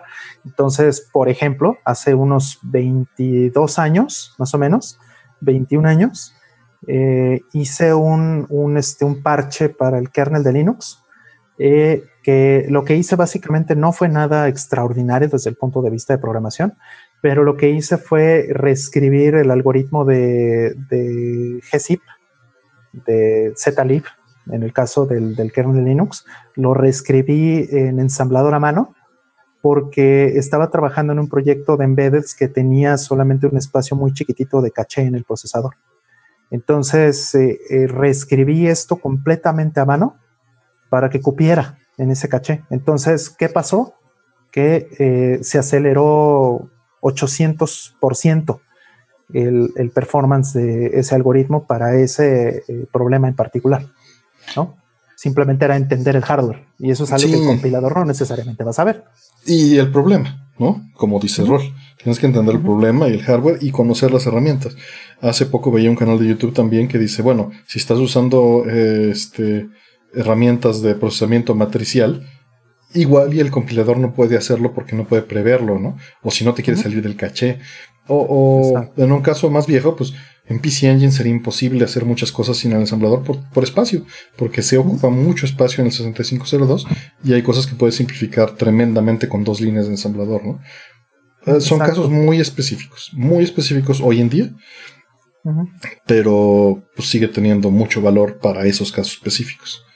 Sí, y se complica cuando tienes eh, arquitecturas que tienen este eh, set de instrucciones reducidos, ¿no?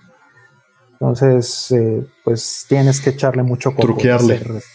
Truquearle, exactamente. 6502 creo que es un muy buen ejemplo. Y también este, comparado contra un Z80, ¿no? Comparado contra un 8088. Mm. Eh, o bien el Super Nintendo también tenía muchos, muchos temas interesantes que podías. Sí, gastas espacio a lo güey, ¿no? O sea, la, compilación de C a Super Nintendo es terrible. Y, es terrible por miles de razones. Por la paginación, por el instruction set. Exactamente. Porque el mismo algoritmo en el Super Nintendo, si lo puedes hacer en 8 bits, utilizando registros de 8 bits en lugar de 16 bits. Ahorras ROM. Ahorras ROM, exactamente, y ahorras memoria, ¿no? Eh, eh, variables, etcétera. Y, bueno, pues el performance no va a sufrir, ¿no?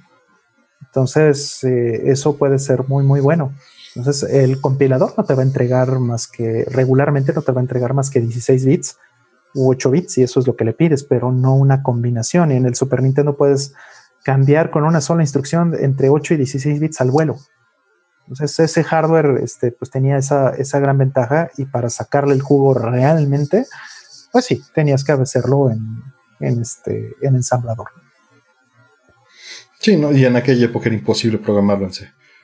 No podías hacer nada en C en el Super Nintendo. Hoy en día, de hecho, la suite está en los límites de lo que se puede hacer en el Super Nintendo. Por eso ven tanto homebrew de Genesis y no de Super NES. Claro, sí, también eso eh, hace mucha diferencia, por supuesto. Sin duda. Mm, nos pregunta Fran Riquelme. Pregunta para ambos. Me gusta más Radiant Silver con Kikaruge. ¿Ustedes cuál Ah. prefieren y por qué? No, no preguntes esas cosas. No preguntes esas cosas. Qué Pero difícil. digo, de, de primera instancia te tengo que decir que Radiant Silvergun me parece un juego colorido, variado y más rico. Pero en refinamiento, el puto refinamiento de Ikaruga es una mentada de madre. Mm, Sí, sí, sí, sí, sí, sí. Sí, es.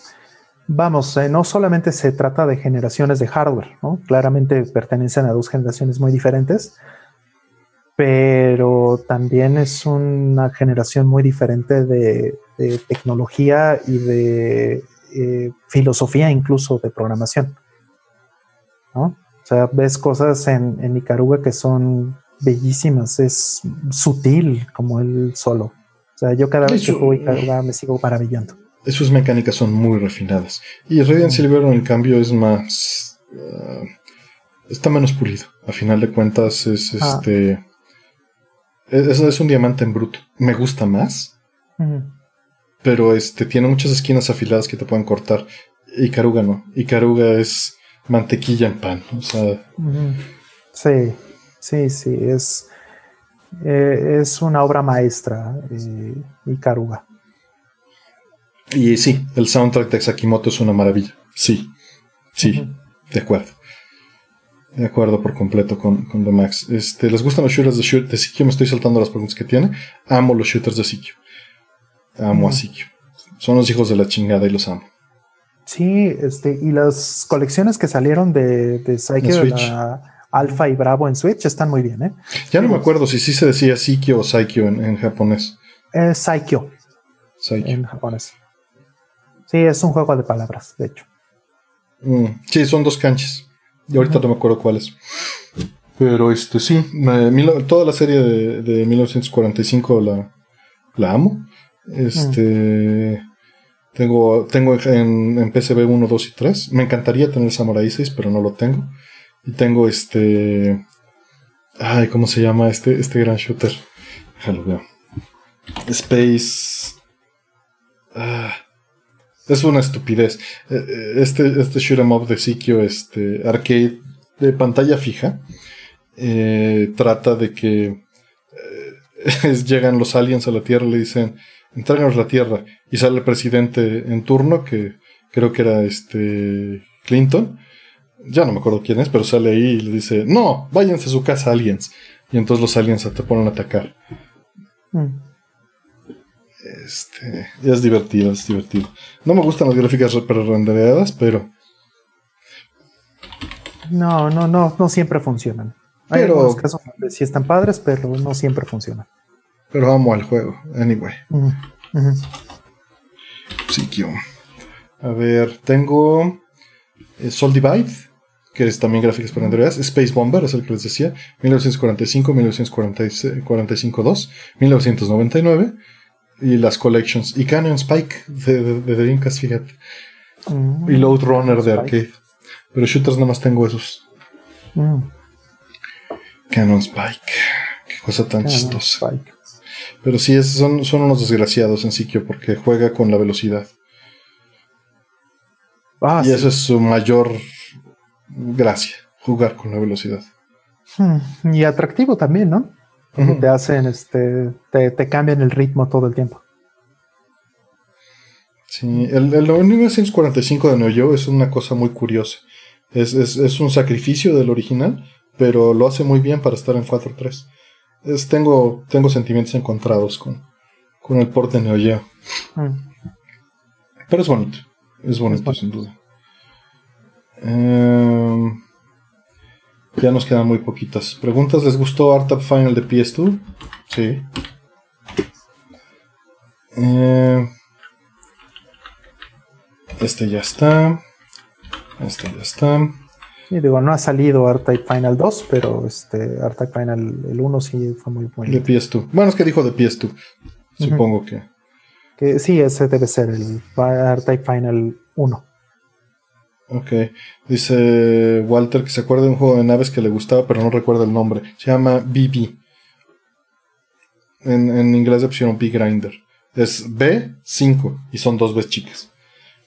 Este, este, fue el primer juego, este, shoot 'em up que hizo Ikeda en Toaplan. Ikeda es el programador de Cave.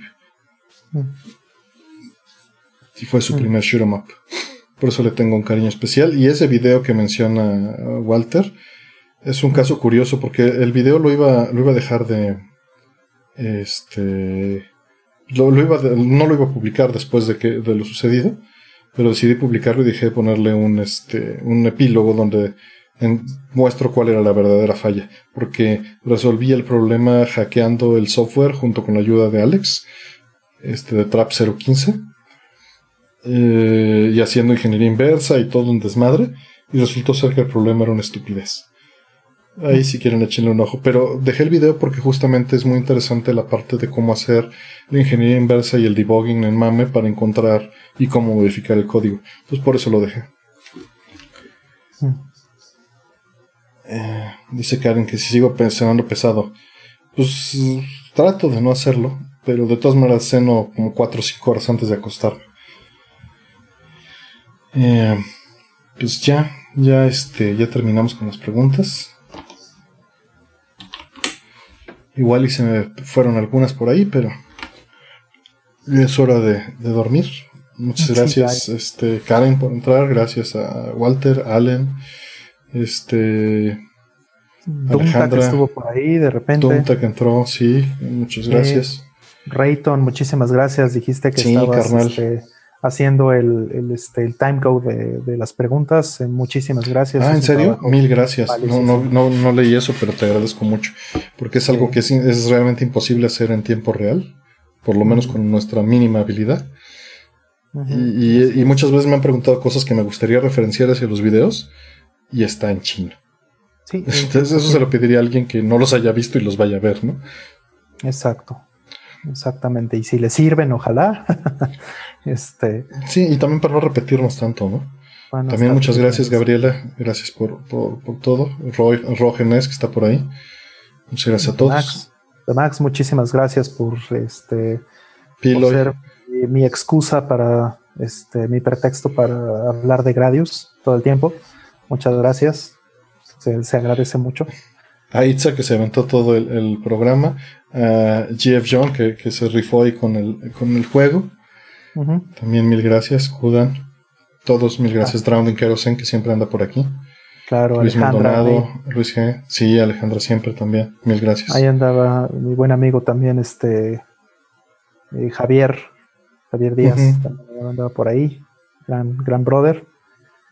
Este, pues ya. Ya nos vamos a dormir, que, seguimos en este ciclo. Y disculpen por inducirlos al mismo ciclo. Sí, el Roge también, Roge también andaba ahí. Sí, sí, sí, sí, lo saludé ese momento. Efren, todos, mil gracias. Gracias a todos los que también lo están viendo desfasado, que es, que es más eh, raro a veces porque mucha gente eh, solo le, ve valor a, cuando se interactúa. Y se me hace eso muy curioso, pero también veo el porqué. Bueno. Sí, por ahí decían que nos consumían en, background. En background, sí, pues es lo más normal. Sí, sí, está muy bien. Ahí está pues Ramón Ramírez, gracias. Ándale, muy bien, Ramón Ramírez, este, Night Shout también. Hermes Cruz, buenísima onda. Sí, también varias preguntas, gracias. Bueno. bueno, bike. Listo, gracias. Cuídense mucho, no dejen, no bajen la guardia, síganse cuidando. Es muy fácil bajar la guardia, no lo hagan. Exacto. Máscara, máscara.